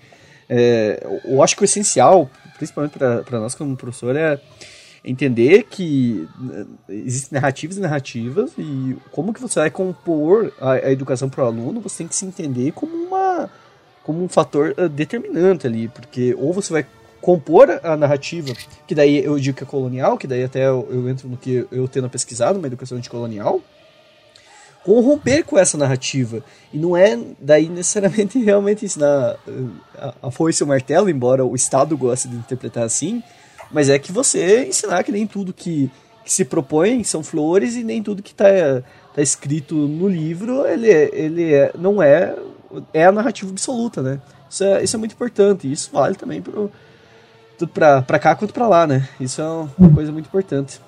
Não, e outra, né? Sabe, essa perspectiva de que é, a neutralidade é algo buscável, gente, nada que, nada que é neutro é bom, sabe? Nada que é homogêneo é bom. Não existe isso, né? E, e, outra coisa, né, sabe, você mesmo falou isso, né, mas vou colocar em frases mais poéticas, né, quando você é neutro numa posição de agressão, você não é neutro, né, você está fazendo parte, está colaborando com a agressão. Então, a partir do momento que você não apresenta um ponto contrário, você está sendo trabalhando a favor do, de algum ponto, né. Então, e, e isso eu acho que leva muito para mim, né, você não consegue entender o, a sua verdade se você não a nega. Você não consegue entender um assunto se você não tem um contraponto. Você só fortalece a sua argumentação, você só melhora a sua argumentação e a sua verdade, os seus objetivos, seus, os seus, suas ideias, se você entende e estuda o contraponto. Aqui mesmo eu falei do Pillsbury, que é um cara que eu acho que faz um desserviço no que respeita à academia. Só que eu tenho que ler o Pillsbury. Eu tenho que ler Mises. Eu li muito Mises. Porque eu tenho, que quero entender como que os liberais pensam, né? Eu, gente, eu li muito é, é, Bismarck, eu vi as ações de Bismarck, né? Eu li as ações de Bismarck a gente tem que entender que a forma de melhorar o conhecimento é você entender no outro lado. Sabe? E, e esse ponto que, que as pessoas, as pessoas não, mas certos grupos observam, observam, observam a academia e não conseguem entender, né? Que a, que a academia existe para se negar. A ciência, o pressuposto da ciência é, é fornecer as ferramentas para se negar. A história trabalha com o conceito de melhor verdade, que é aquela verdade que melhor sobreviveu aos desafios de outros historiadores e de outras sociedades. A história trabalha assim. E, a, e as minhas verdades estão aí para ser negadas. A partir do momento que a minha verdade é negada, vem uma verdade melhor, mais sólida. A partir do momento que alguma ver, a minha verdade, e eu falo a minha verdade partindo do pressuposto do historiador, né? Que a minha verdade, ela sobrevive a uma tentativa de ser negada, ela se fortalece.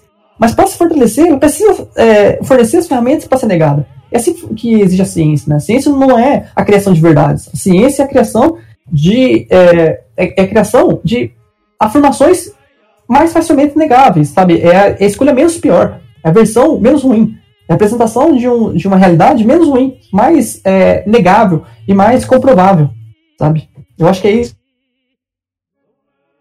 Não, perfeito, camarada. Tem vários que a gente poderia falar. Não, é perfeito. Isso aí é, é realmente fulcral. E é aquela coisa que eu, que eu até sempre falo, assim, é muito melhor confiar num professor que até me expõe o método que ele usa, né? Porque é uma coisa muito simples. Eu, como marxista, interpreto a realidade de um jeito. Outra pessoa que usa um método às vezes mais essencialista, vai numa leitura mais Foucaultiana, mais pós-estruturalista, ela vai interpretar o mesmo fato de um outro modo. Não quer dizer que um ou outro vai, vai definir melhor a realidade, é uma questão metodológica. Isso, isso reflete em sala de aula, assim. Isso é uma coisa que às vezes a, nós mantemos muito na universidade, como se não refletisse na, na sala de aula ali, ali abaixo, né? Isso é, uma, é um ponto importante. Mas isso é assunto para outro podcast. Antes que a gente entre nessa, nessas nuances do professor, né, camarada Daniel? É, vamos seguir aqui? Pode ser, pessoal? Pode, pode. Esse, só, um, só um parênteses. Esse, essa, essa conversa final aqui pareceu o filme o, o White, White Splash, sabe aquele do baterista lá? Que ele fala assim: Não, eu vou te dar a introdução aqui da, sua, da, da próxima banda. Que ele termina uma música, o baterista, e ele começa. Esse é o fim do filme, né? Spoiler. Ele, ele termina uma música e ele já chama o começo de uma outra música, sabe? E ah, isso é algo muito brilhante para os bateristas que conseguem fazer isso, porque exige uma técnica e uma dedicação e uma força é, assim, grandiosa, que você terminar uma música na bateria e já começar da introdução da outra, você fazer essa mudança? Essa a parte final foi basicamente isso. A gente terminou o podcast e começou no outro logo em seguida. É, começamos outro. Fiquem ligados pro podcast sobre educação. Ah, ah, curiosamente, Daniel, a gente vai ter um podcast sobre educação de colonial, que é o que eu estudo aí, vai estar vai, vai tá embalado aí. Mas enfim. É, é isso aí, pessoal. Os próximos programas vai ter, o, vai ter continuidade do assunto. é, mas se tu quiser vir, cara, já tá convidado, cara. Eu vou te avisar a data e tu tá, tá, tá indo no embalo. Vamos falar de educação. Meu Deus, gente, eu acho que eu vou precisar de um tempo. Preciso trabalhar muito essas próximas semanas. não, não, pode crer. É, é isso, pessoal. Vamos agora para as dicas culturais.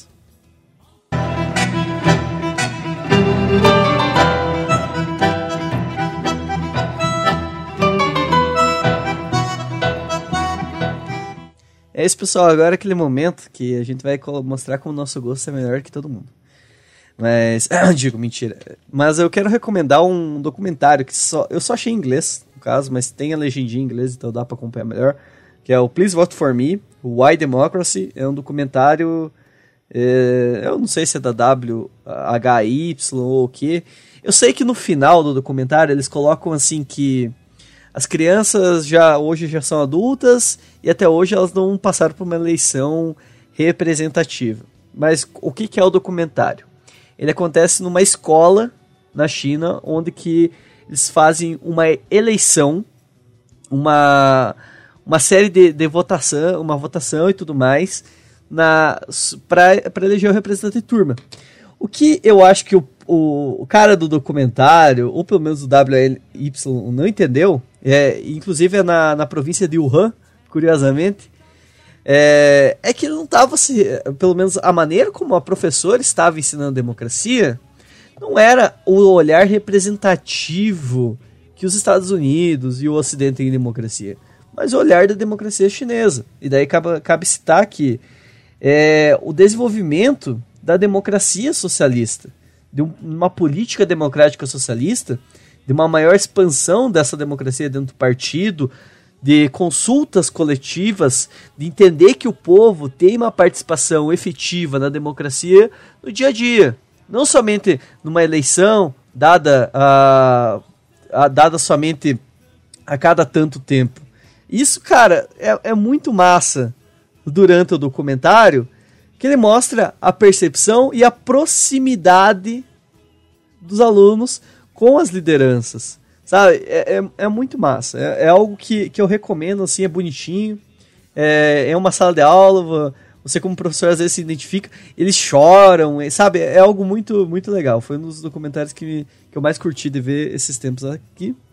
Mas, passando agora a palavra ao camarada Newton aí, para daí encerrar com o camarada Daniel. Camarada Newton, recomenda aí seu negócio. Pode crer, mano, pode crer. Eu vou recomendar um perfil que eu descobri faz pouco tempo. Não sei se o camarada Will, o camarada Daniel conheciam já. É bem interessante que, enfim, tava fazendo dar risada também nos últimos dias, é o planejamento estatal no Instagram. Eles têm uma página no Face também, que é planejamento econômico estatal, bota anarquia de mercado para mamar. Enfim, tem um conteúdo muito bom sobre China aqui para se manter bem informado. E, e, é muita coisa boa aí para quem gosta também dessa parte de tecnologia eles postam bastante notícias legais. E outro quadro que eu queria recomendar, um novo quadro do, do Hermes Renato, que é o, o Bolsa React. Tem muita gente que. Eu, esse é um desabafo. Os, os saudosistas de Hermes e Renato ficam falando que o, os caras não estão com nada agora, que voltaram, mas não sabem fazer as sketches do passado. É claro que não é igual, mas. Enfim, ficam criticando o Felipe Fagundes, que é o cara que faz o Bolsa por não tá atuando como atuava no passado, mas o cara tá se esforçando, esse quadro ficou muito bom e tá sensacional. Então, os saudosistas de plantão que parem de falar merda e criticar e pelo menos incentivem o trampo dos caras atual que é sensacional. Mas essas são as minhas dicas de hoje. Bravo demais, camarada. É isso aí, tem que assistir Hermes e Renato. É, Daniel, teu momento de glória aí. Sinta-se livre. Cara, então, né? Eu deveria ser um cara mais mais participativo na, na cultura pop e entender melhor essas coisas. Eu entendo muito pouco, eu conheço muito pouco disso. E, então vou recomendar coisas que eu conheço e que eu acho que são, são muito boas. Primeiro vou, vou recomendar a banda El Efecto, que ela é maravilhosa. Se vocês não conhecem, vocês estão, vocês estão é, descolados. Descolados da realidade. É exatamente isso. Vocês não são mais supimpa, vocês não são mais legais é, conheçam a Bandel Effect, é maravilhosa.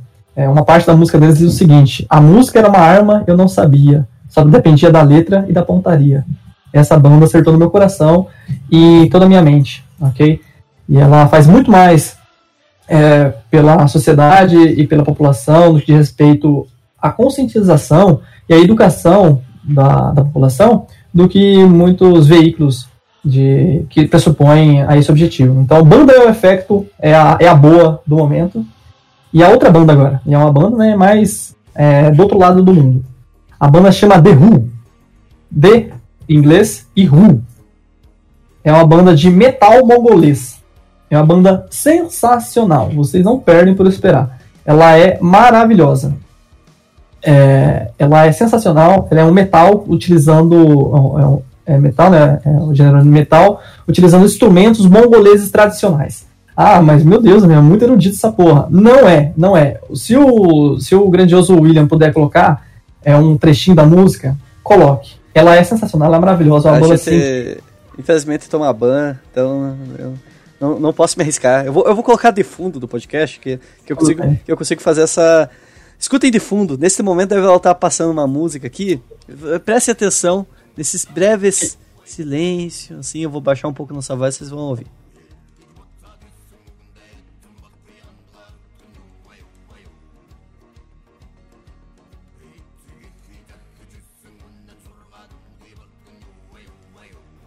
Que maravilhosidade o poder da edição, não é mesmo? Mas enfim, além de The Who, eu vou fornecer uma literatura aí, uma literatura gostosa, que é, é o livro do gênio Asimov, falando sobre a Fundação. Fundação é o livro 1 né, da trilogia, na verdade é uma exologia, mas é uma trilogia que virou exologia. Então o livro 1 né, da trilogia, a Fundação, do Asimov, que é maravilhosa, maravilhosa. Ela explica muito bem como as estruturas regem a sociedade e o quanto o indivíduo, ele geralmente, ele é uma pequena peça de uma grande engrenagem que pouco pode fazer pela sua sociedade. Mas vários indivíduos formam uma estrutura, uma sociedade. Então, a gente não pode se enganar do nosso poder. Mas dito isso, é, leiam, leiam o Asimov, a Fundação, escutem o Efecto, para vocês entenderem mais sobre o mundo que vocês vivem, e escutem The Who, para vocês sentirem como que a tradição mongolesa de metal é maravilhosa. É isso, meus queridos. É, camarada, você falou que não é comunista, mas você tá lendo o Isaac Asimov. Isaac Asimov é um camarada, cara. Você logo, logo você, você, você vai estar convertido aos pensamentos de Mao Zedong. E Quando, quando está vendo, está, estará com o livro vermelho na mão, praguejando. Eu não duvido, esses dias eu vi um burguês que ia atropelar ele. Simplesmente ele tava de camoneta e eu tava de bicicleta, né? Ah. Isso mostra o, o quanto o trabalhador possui poder no, no atropelamento de um burguês. Justo, justo. Mas, Mas é enfim, já, já diria, já diria o mal, né? É, a morte de um burguês pesa o tamanho de uma pena, né? E, ó, só que a morte de um proletariado pesa o tamanho de uma montanha. Isso aí, cara. Isso aí. Eu não tenho nem capacidade de negar essa afirmação. Não tô dizendo que eu concordo nem eu discordo, mas eu acho que. Mas tá no ar, tá no ar, né? É, tá no ar aí.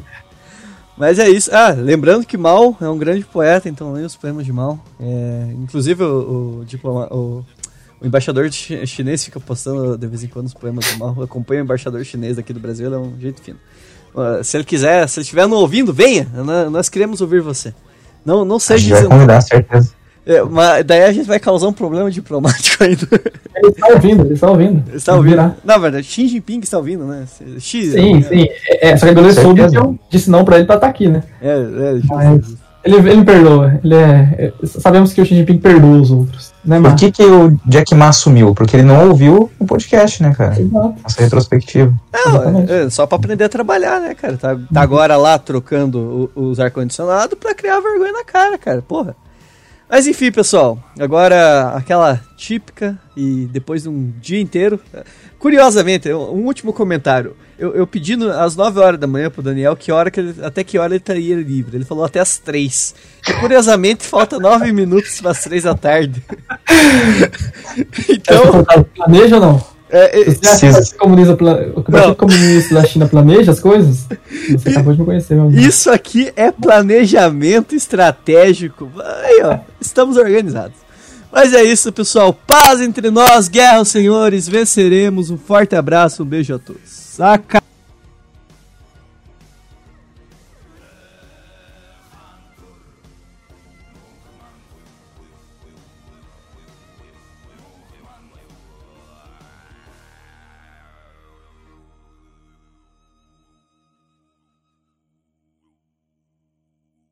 Eu já fico, caralho, agora eu peguei o camarada, hein? Porra, agora já era.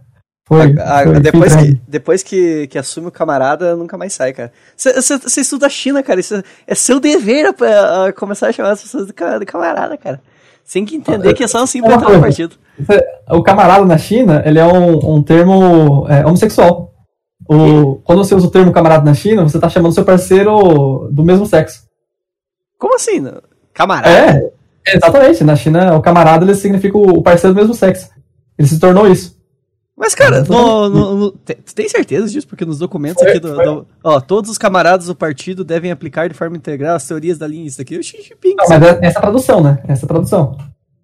Mas, mas eles têm um termo que eles se, se, se chamam de camarada lá. O Que que, o que uma, uma sinóloga falou, que fala, que fala mandarim, é que o camarada se tornou o termo que parceiros do mesmo sexo utilizam pro outro. Olha, eu não tenho certeza dessa- informação. Ah, não. Eu tô falando que a especialista me falou, né? Não sei mandarim, não. Eu Tô falando, tô passando aqui a informação que eu recebi. É, talvez eles possam usar companheiro ou alguma coisa assim. Será que não é Tá. companheiro? Será que não é companheiro que daí. Ela foi bem explícito, ela foi bem explícito que era camarada. Que estranho. Mas enfim, né? É que, é que tradicionalmente é. Ah, mas pode ser. Então, tô. tô- É. Isso faz parte, faz parte da estratégia de comunismo intergaláctico LGBTQIA+. Exatamente, exatamente. O A que já, destruição da família tradicional brasileira, especificamente. o Posadas que já fala, né, cara? Que tem que ter um- É, é, intergaláctico o bagulho, mano. as comunicações da Quarta Internacional aqui presente. Mas enfim, ah, não tem nem o que comunicar, cara. Eu tô, tô falando, não precisa nem te pedir desculpa. Você, porra, se tu sem roteiro. ca- Cara, sem roteiro é isso, cara? Porra! Ah, siga o bonde aí, continue nos impressionando, cara. É, só um pouquinho que tá, o chat tá rolando solto, sol- solto aqui, só um pouquinho. Tu me deixou curioso, daí eu fui dar uma pesquisada mesmo, mas o, tum, o, tum, o ele tem os dois significados. É por isso que o partido continua usando, mas que tem realmente essa, essa fama por causa de um filme de Hong Kong em 1989. Mas o partido continua usando porque o camarada é o comunista para todo homem, mulher e criança, mas acaba eh, aderindo esse significado como caracterização do LGBTQ. Cara, que legal. Não sabia. Aham. Que loucura. Conhecimento. Daniel, conhecimento. Exato. Forma- é, Cara, eu só tô passando, né? Eu confio na, no especialista, né? Tem essa, né? Infelizmente a gente tem ótimos especialistas, mas infelizmente tem péssimos. É, é, confiei na, é, na especialista, né? Ah, que ah, e, e esse especialista é real, né? Daí não é aquele opa. É, exato, exatamente. Entendi, entendi. Entendi. Mas, não, porque esse é de verdade mesmo. Esse é de verdade, não foi uma invenção num momento único, não. Foi. Eu não lembro o nome dela, gente. É, Aí, mas ó. é. Eu vou passar o nome pra, pra vocês darem o crédito, né? Mas eu escutei essa palestra na, na UEL, ok? Pô, e- da hora, cara. Mas é, isso daí é mais o uso, pelo que eu entendi, em Hong Kong e em Macau. Na China Central, como a China tende a ser comunista, eles, eles usam pro partido e tudo mais. Pô, mas que loucura, cara. Eu não sabia dessas. É muito legal essas variações linguísticas. É um momento anedota. Isso aqui, eu, eu vou, eu vou pegar essa discussão e vou jogar lá no final do podcast. As pessoas Ok. vão ver uma discussão sobre linguagem. Posso tomar? Pode retomar.